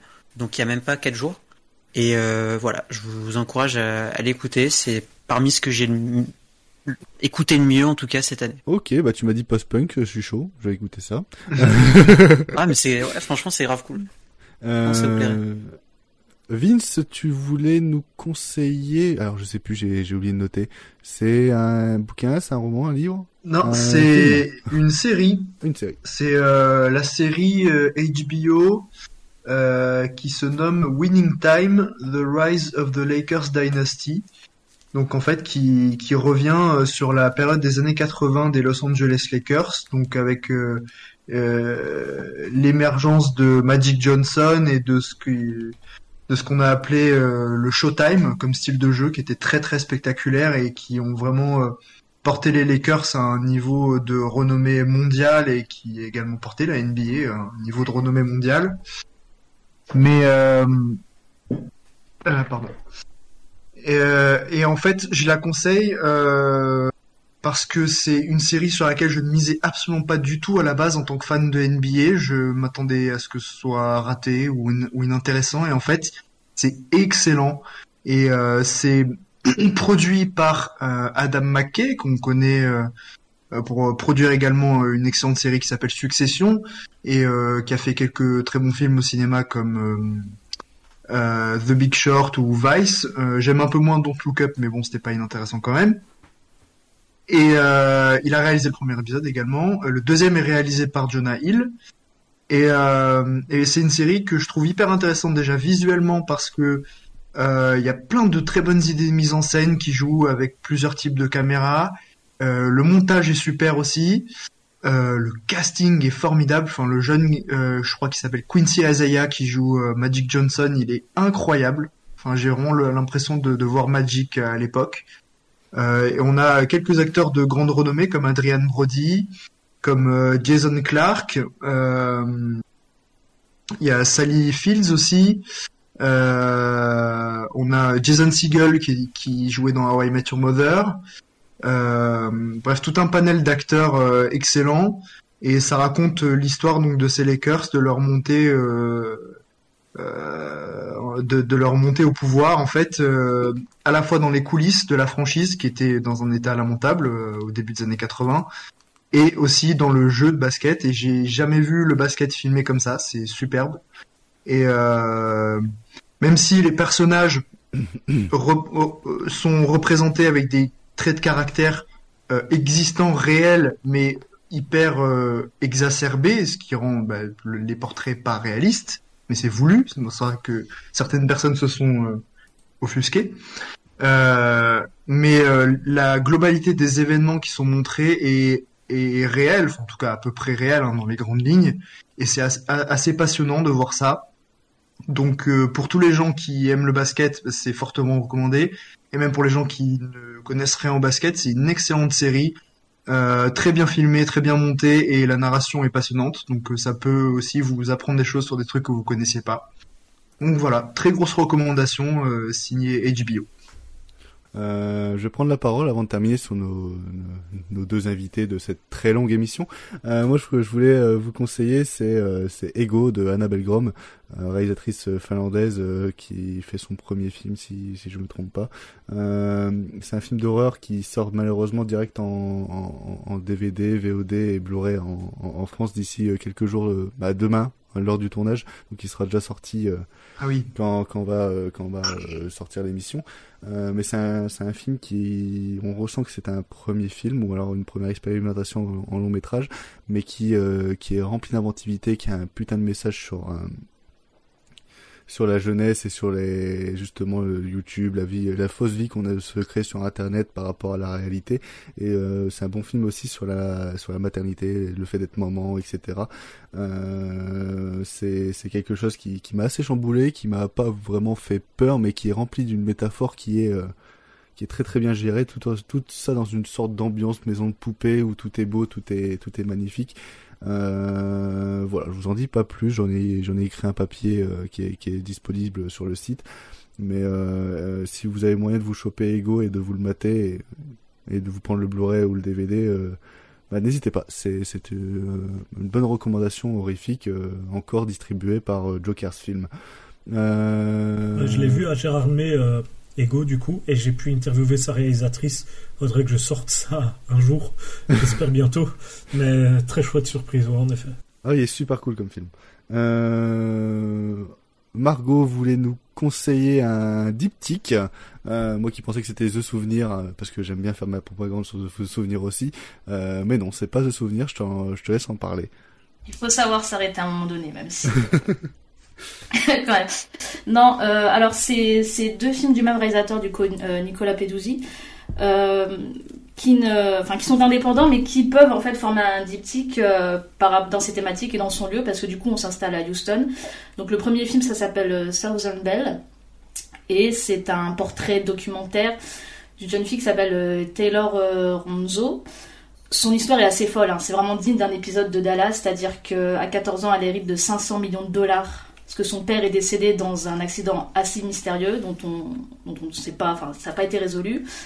Deux semaines avant sa mort, il a changé son testament pour que la mère ne touche rien du tout. Du coup, euh, elle a 14 ans, euh, la mère se met en, conflit juridique avec sa fille, et à 16 ans, elle l'envoie dans un internat de force, où elle est bourrée de médicaments, et elle ressort de là bah, complètement, euh, complètement droguée, quoi.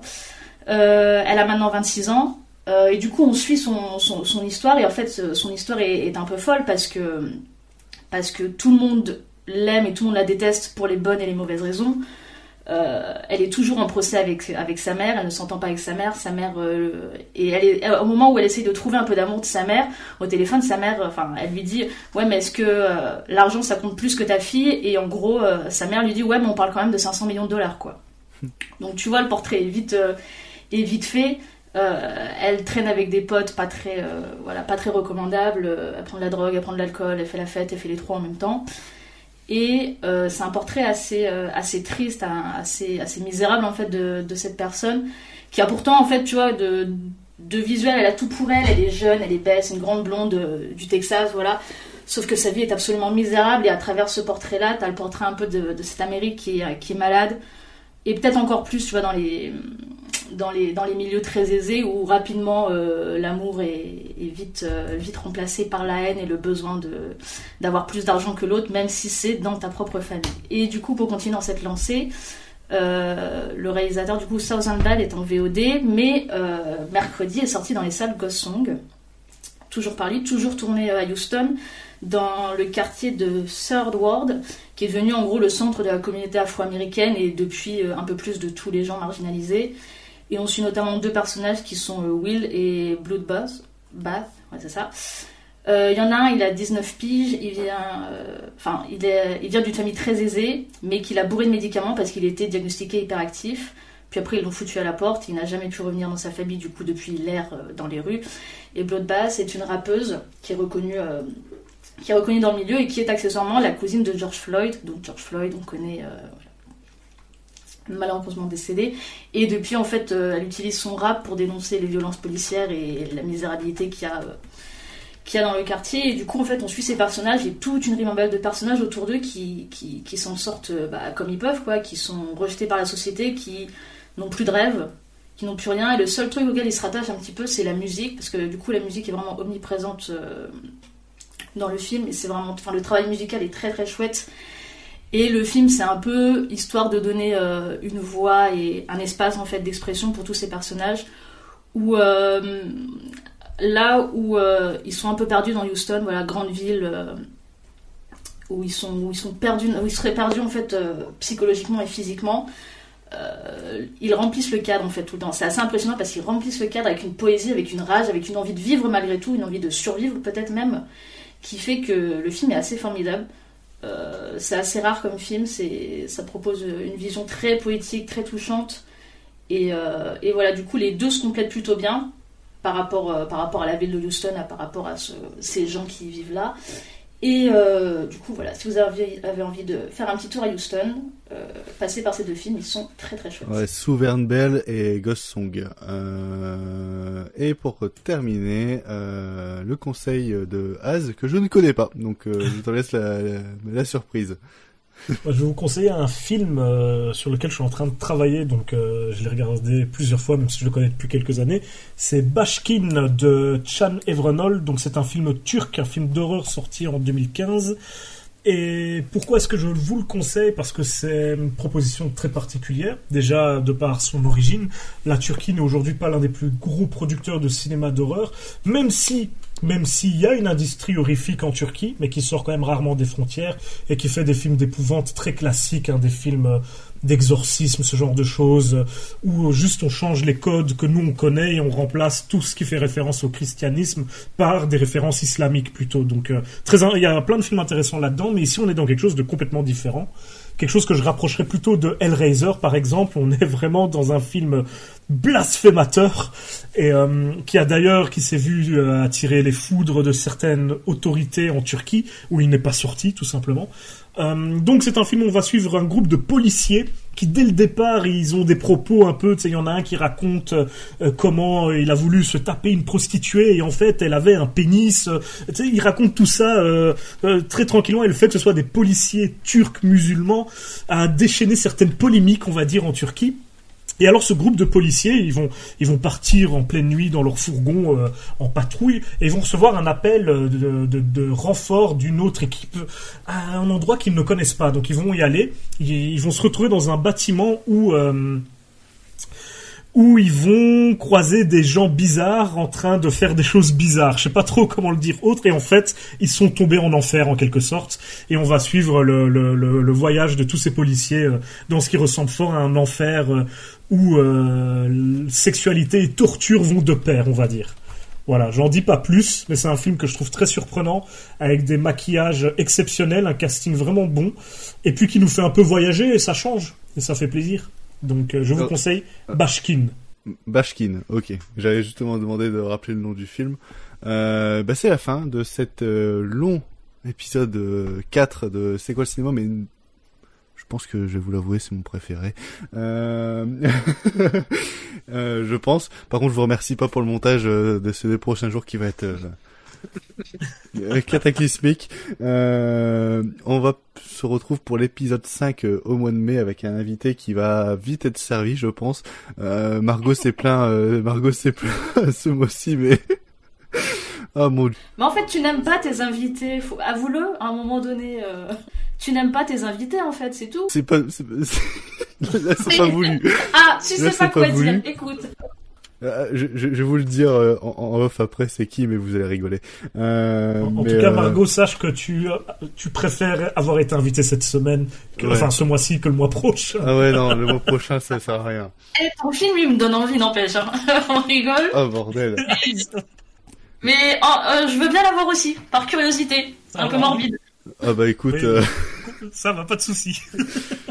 Si tu veux, tu peux même enregistrer une petite pastille de 3 minutes et je le diffuse dans le prochain épisode si t'as envie de rigoler.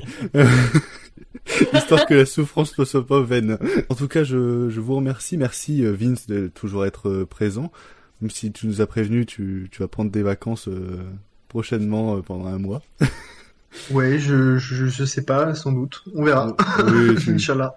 Tu, tu dis ça tous les mois. Euh, pareil pour Will, merci d'avoir participé. On sent la fatigue sur ton visage. Euh, Ah oui, euh, ouais, je... vais aller dormir après. hein. Ouais. il est pas sous influence, hein, je le répète. Euh, il est juste fatigué par les études. Euh, Eh ouais, ouais. euh, merci Margot d'avoir d'avoir accepté l'invitation et d'avoir accepté les divers films que je t'ai fait endurer. Euh, ça fait- ça m'a fait plaisir de, de te recevoir en tout cas. C'était un plaisir d'être là aussi, malgré les films. Tu sais que t'es la bienvenue euh, les prochains les prochaines émissions. Dès que tu veux participer, t'hésites pas, tu, tu, tu me le dis. Hein. Euh, Évidemment. On va essayer de se faire une émission à Deauville. Une petite émission d'une heure, pas plus. Euh, Ouais, tu dis ça, ça va durer toute une nuit. Non, non, non, on- non. Sauf s'il y a de l'alcool, mais il n'y en aura pas. Et merci euh, Az aussi euh, d'avoir accepté. Euh, Avec plaisir. Comment ne pas t'inviter sur une émission sur le Giro hein? La preuve, on ben, a fait une heure. Figure-toi, pour, pour la petite histoire, que euh, j'ai été invité à un autre podcast aujourd'hui pour parler du même sujet. J'ai dû choisir, donc euh, Oh purée, bah ça me fait encore plus plaisir. ouais. écoute, c'est fou. J'ai j'ai dit à la, je me demande même si la personne qui m'a invité me croit, parce que je lui ai dit, je suis désolé, suis déjà pris pour un podcast, un autre podcast, mais sur le même sujet. Bah, elle aura Donc, la euh, preuve, hein, elle aura la preuve maintenant. Oui, voilà. le- tu l'as dit. En tout cas, ça me fait euh, vraiment très plaisir. Et si un jour t'as envie de venir euh, et peut-être même euh, participer à un podcast encore de 3 heures, 4 heures, bah, C'est un peu ma faute. pas. hein, moi, je parle trop, il faut pas m'inviter. Ah non, mais c'était c'était ultra pertinent. Au contraire, t'inviter sur le Giro, au moins, ça, on a un, on a un juge. C'était passionnant. on a un juge, on a un contexte et c'était c'était vraiment parfait. C'était euh, c'était Luan, c'était euh, Vince, Will, Margot, Az. Bonne toile et si euh, si vous avez peur, c'est que vous êtes toujours en vie. Allez, salut. Salut. Alors, infidèle, on s'en va sans dire au revoir Mais pas du tout. Au revoir, messieurs, dames. C'est ça la puissance intellectuelle. Bac plus 2, les enfants. On se dit au revoir pour un petit moment. Juste un petit moment. Eh, vous croyez pouvoir te tirer sans dire au revoir? D'accord. La prochaine fois, c'est moi qui conduis.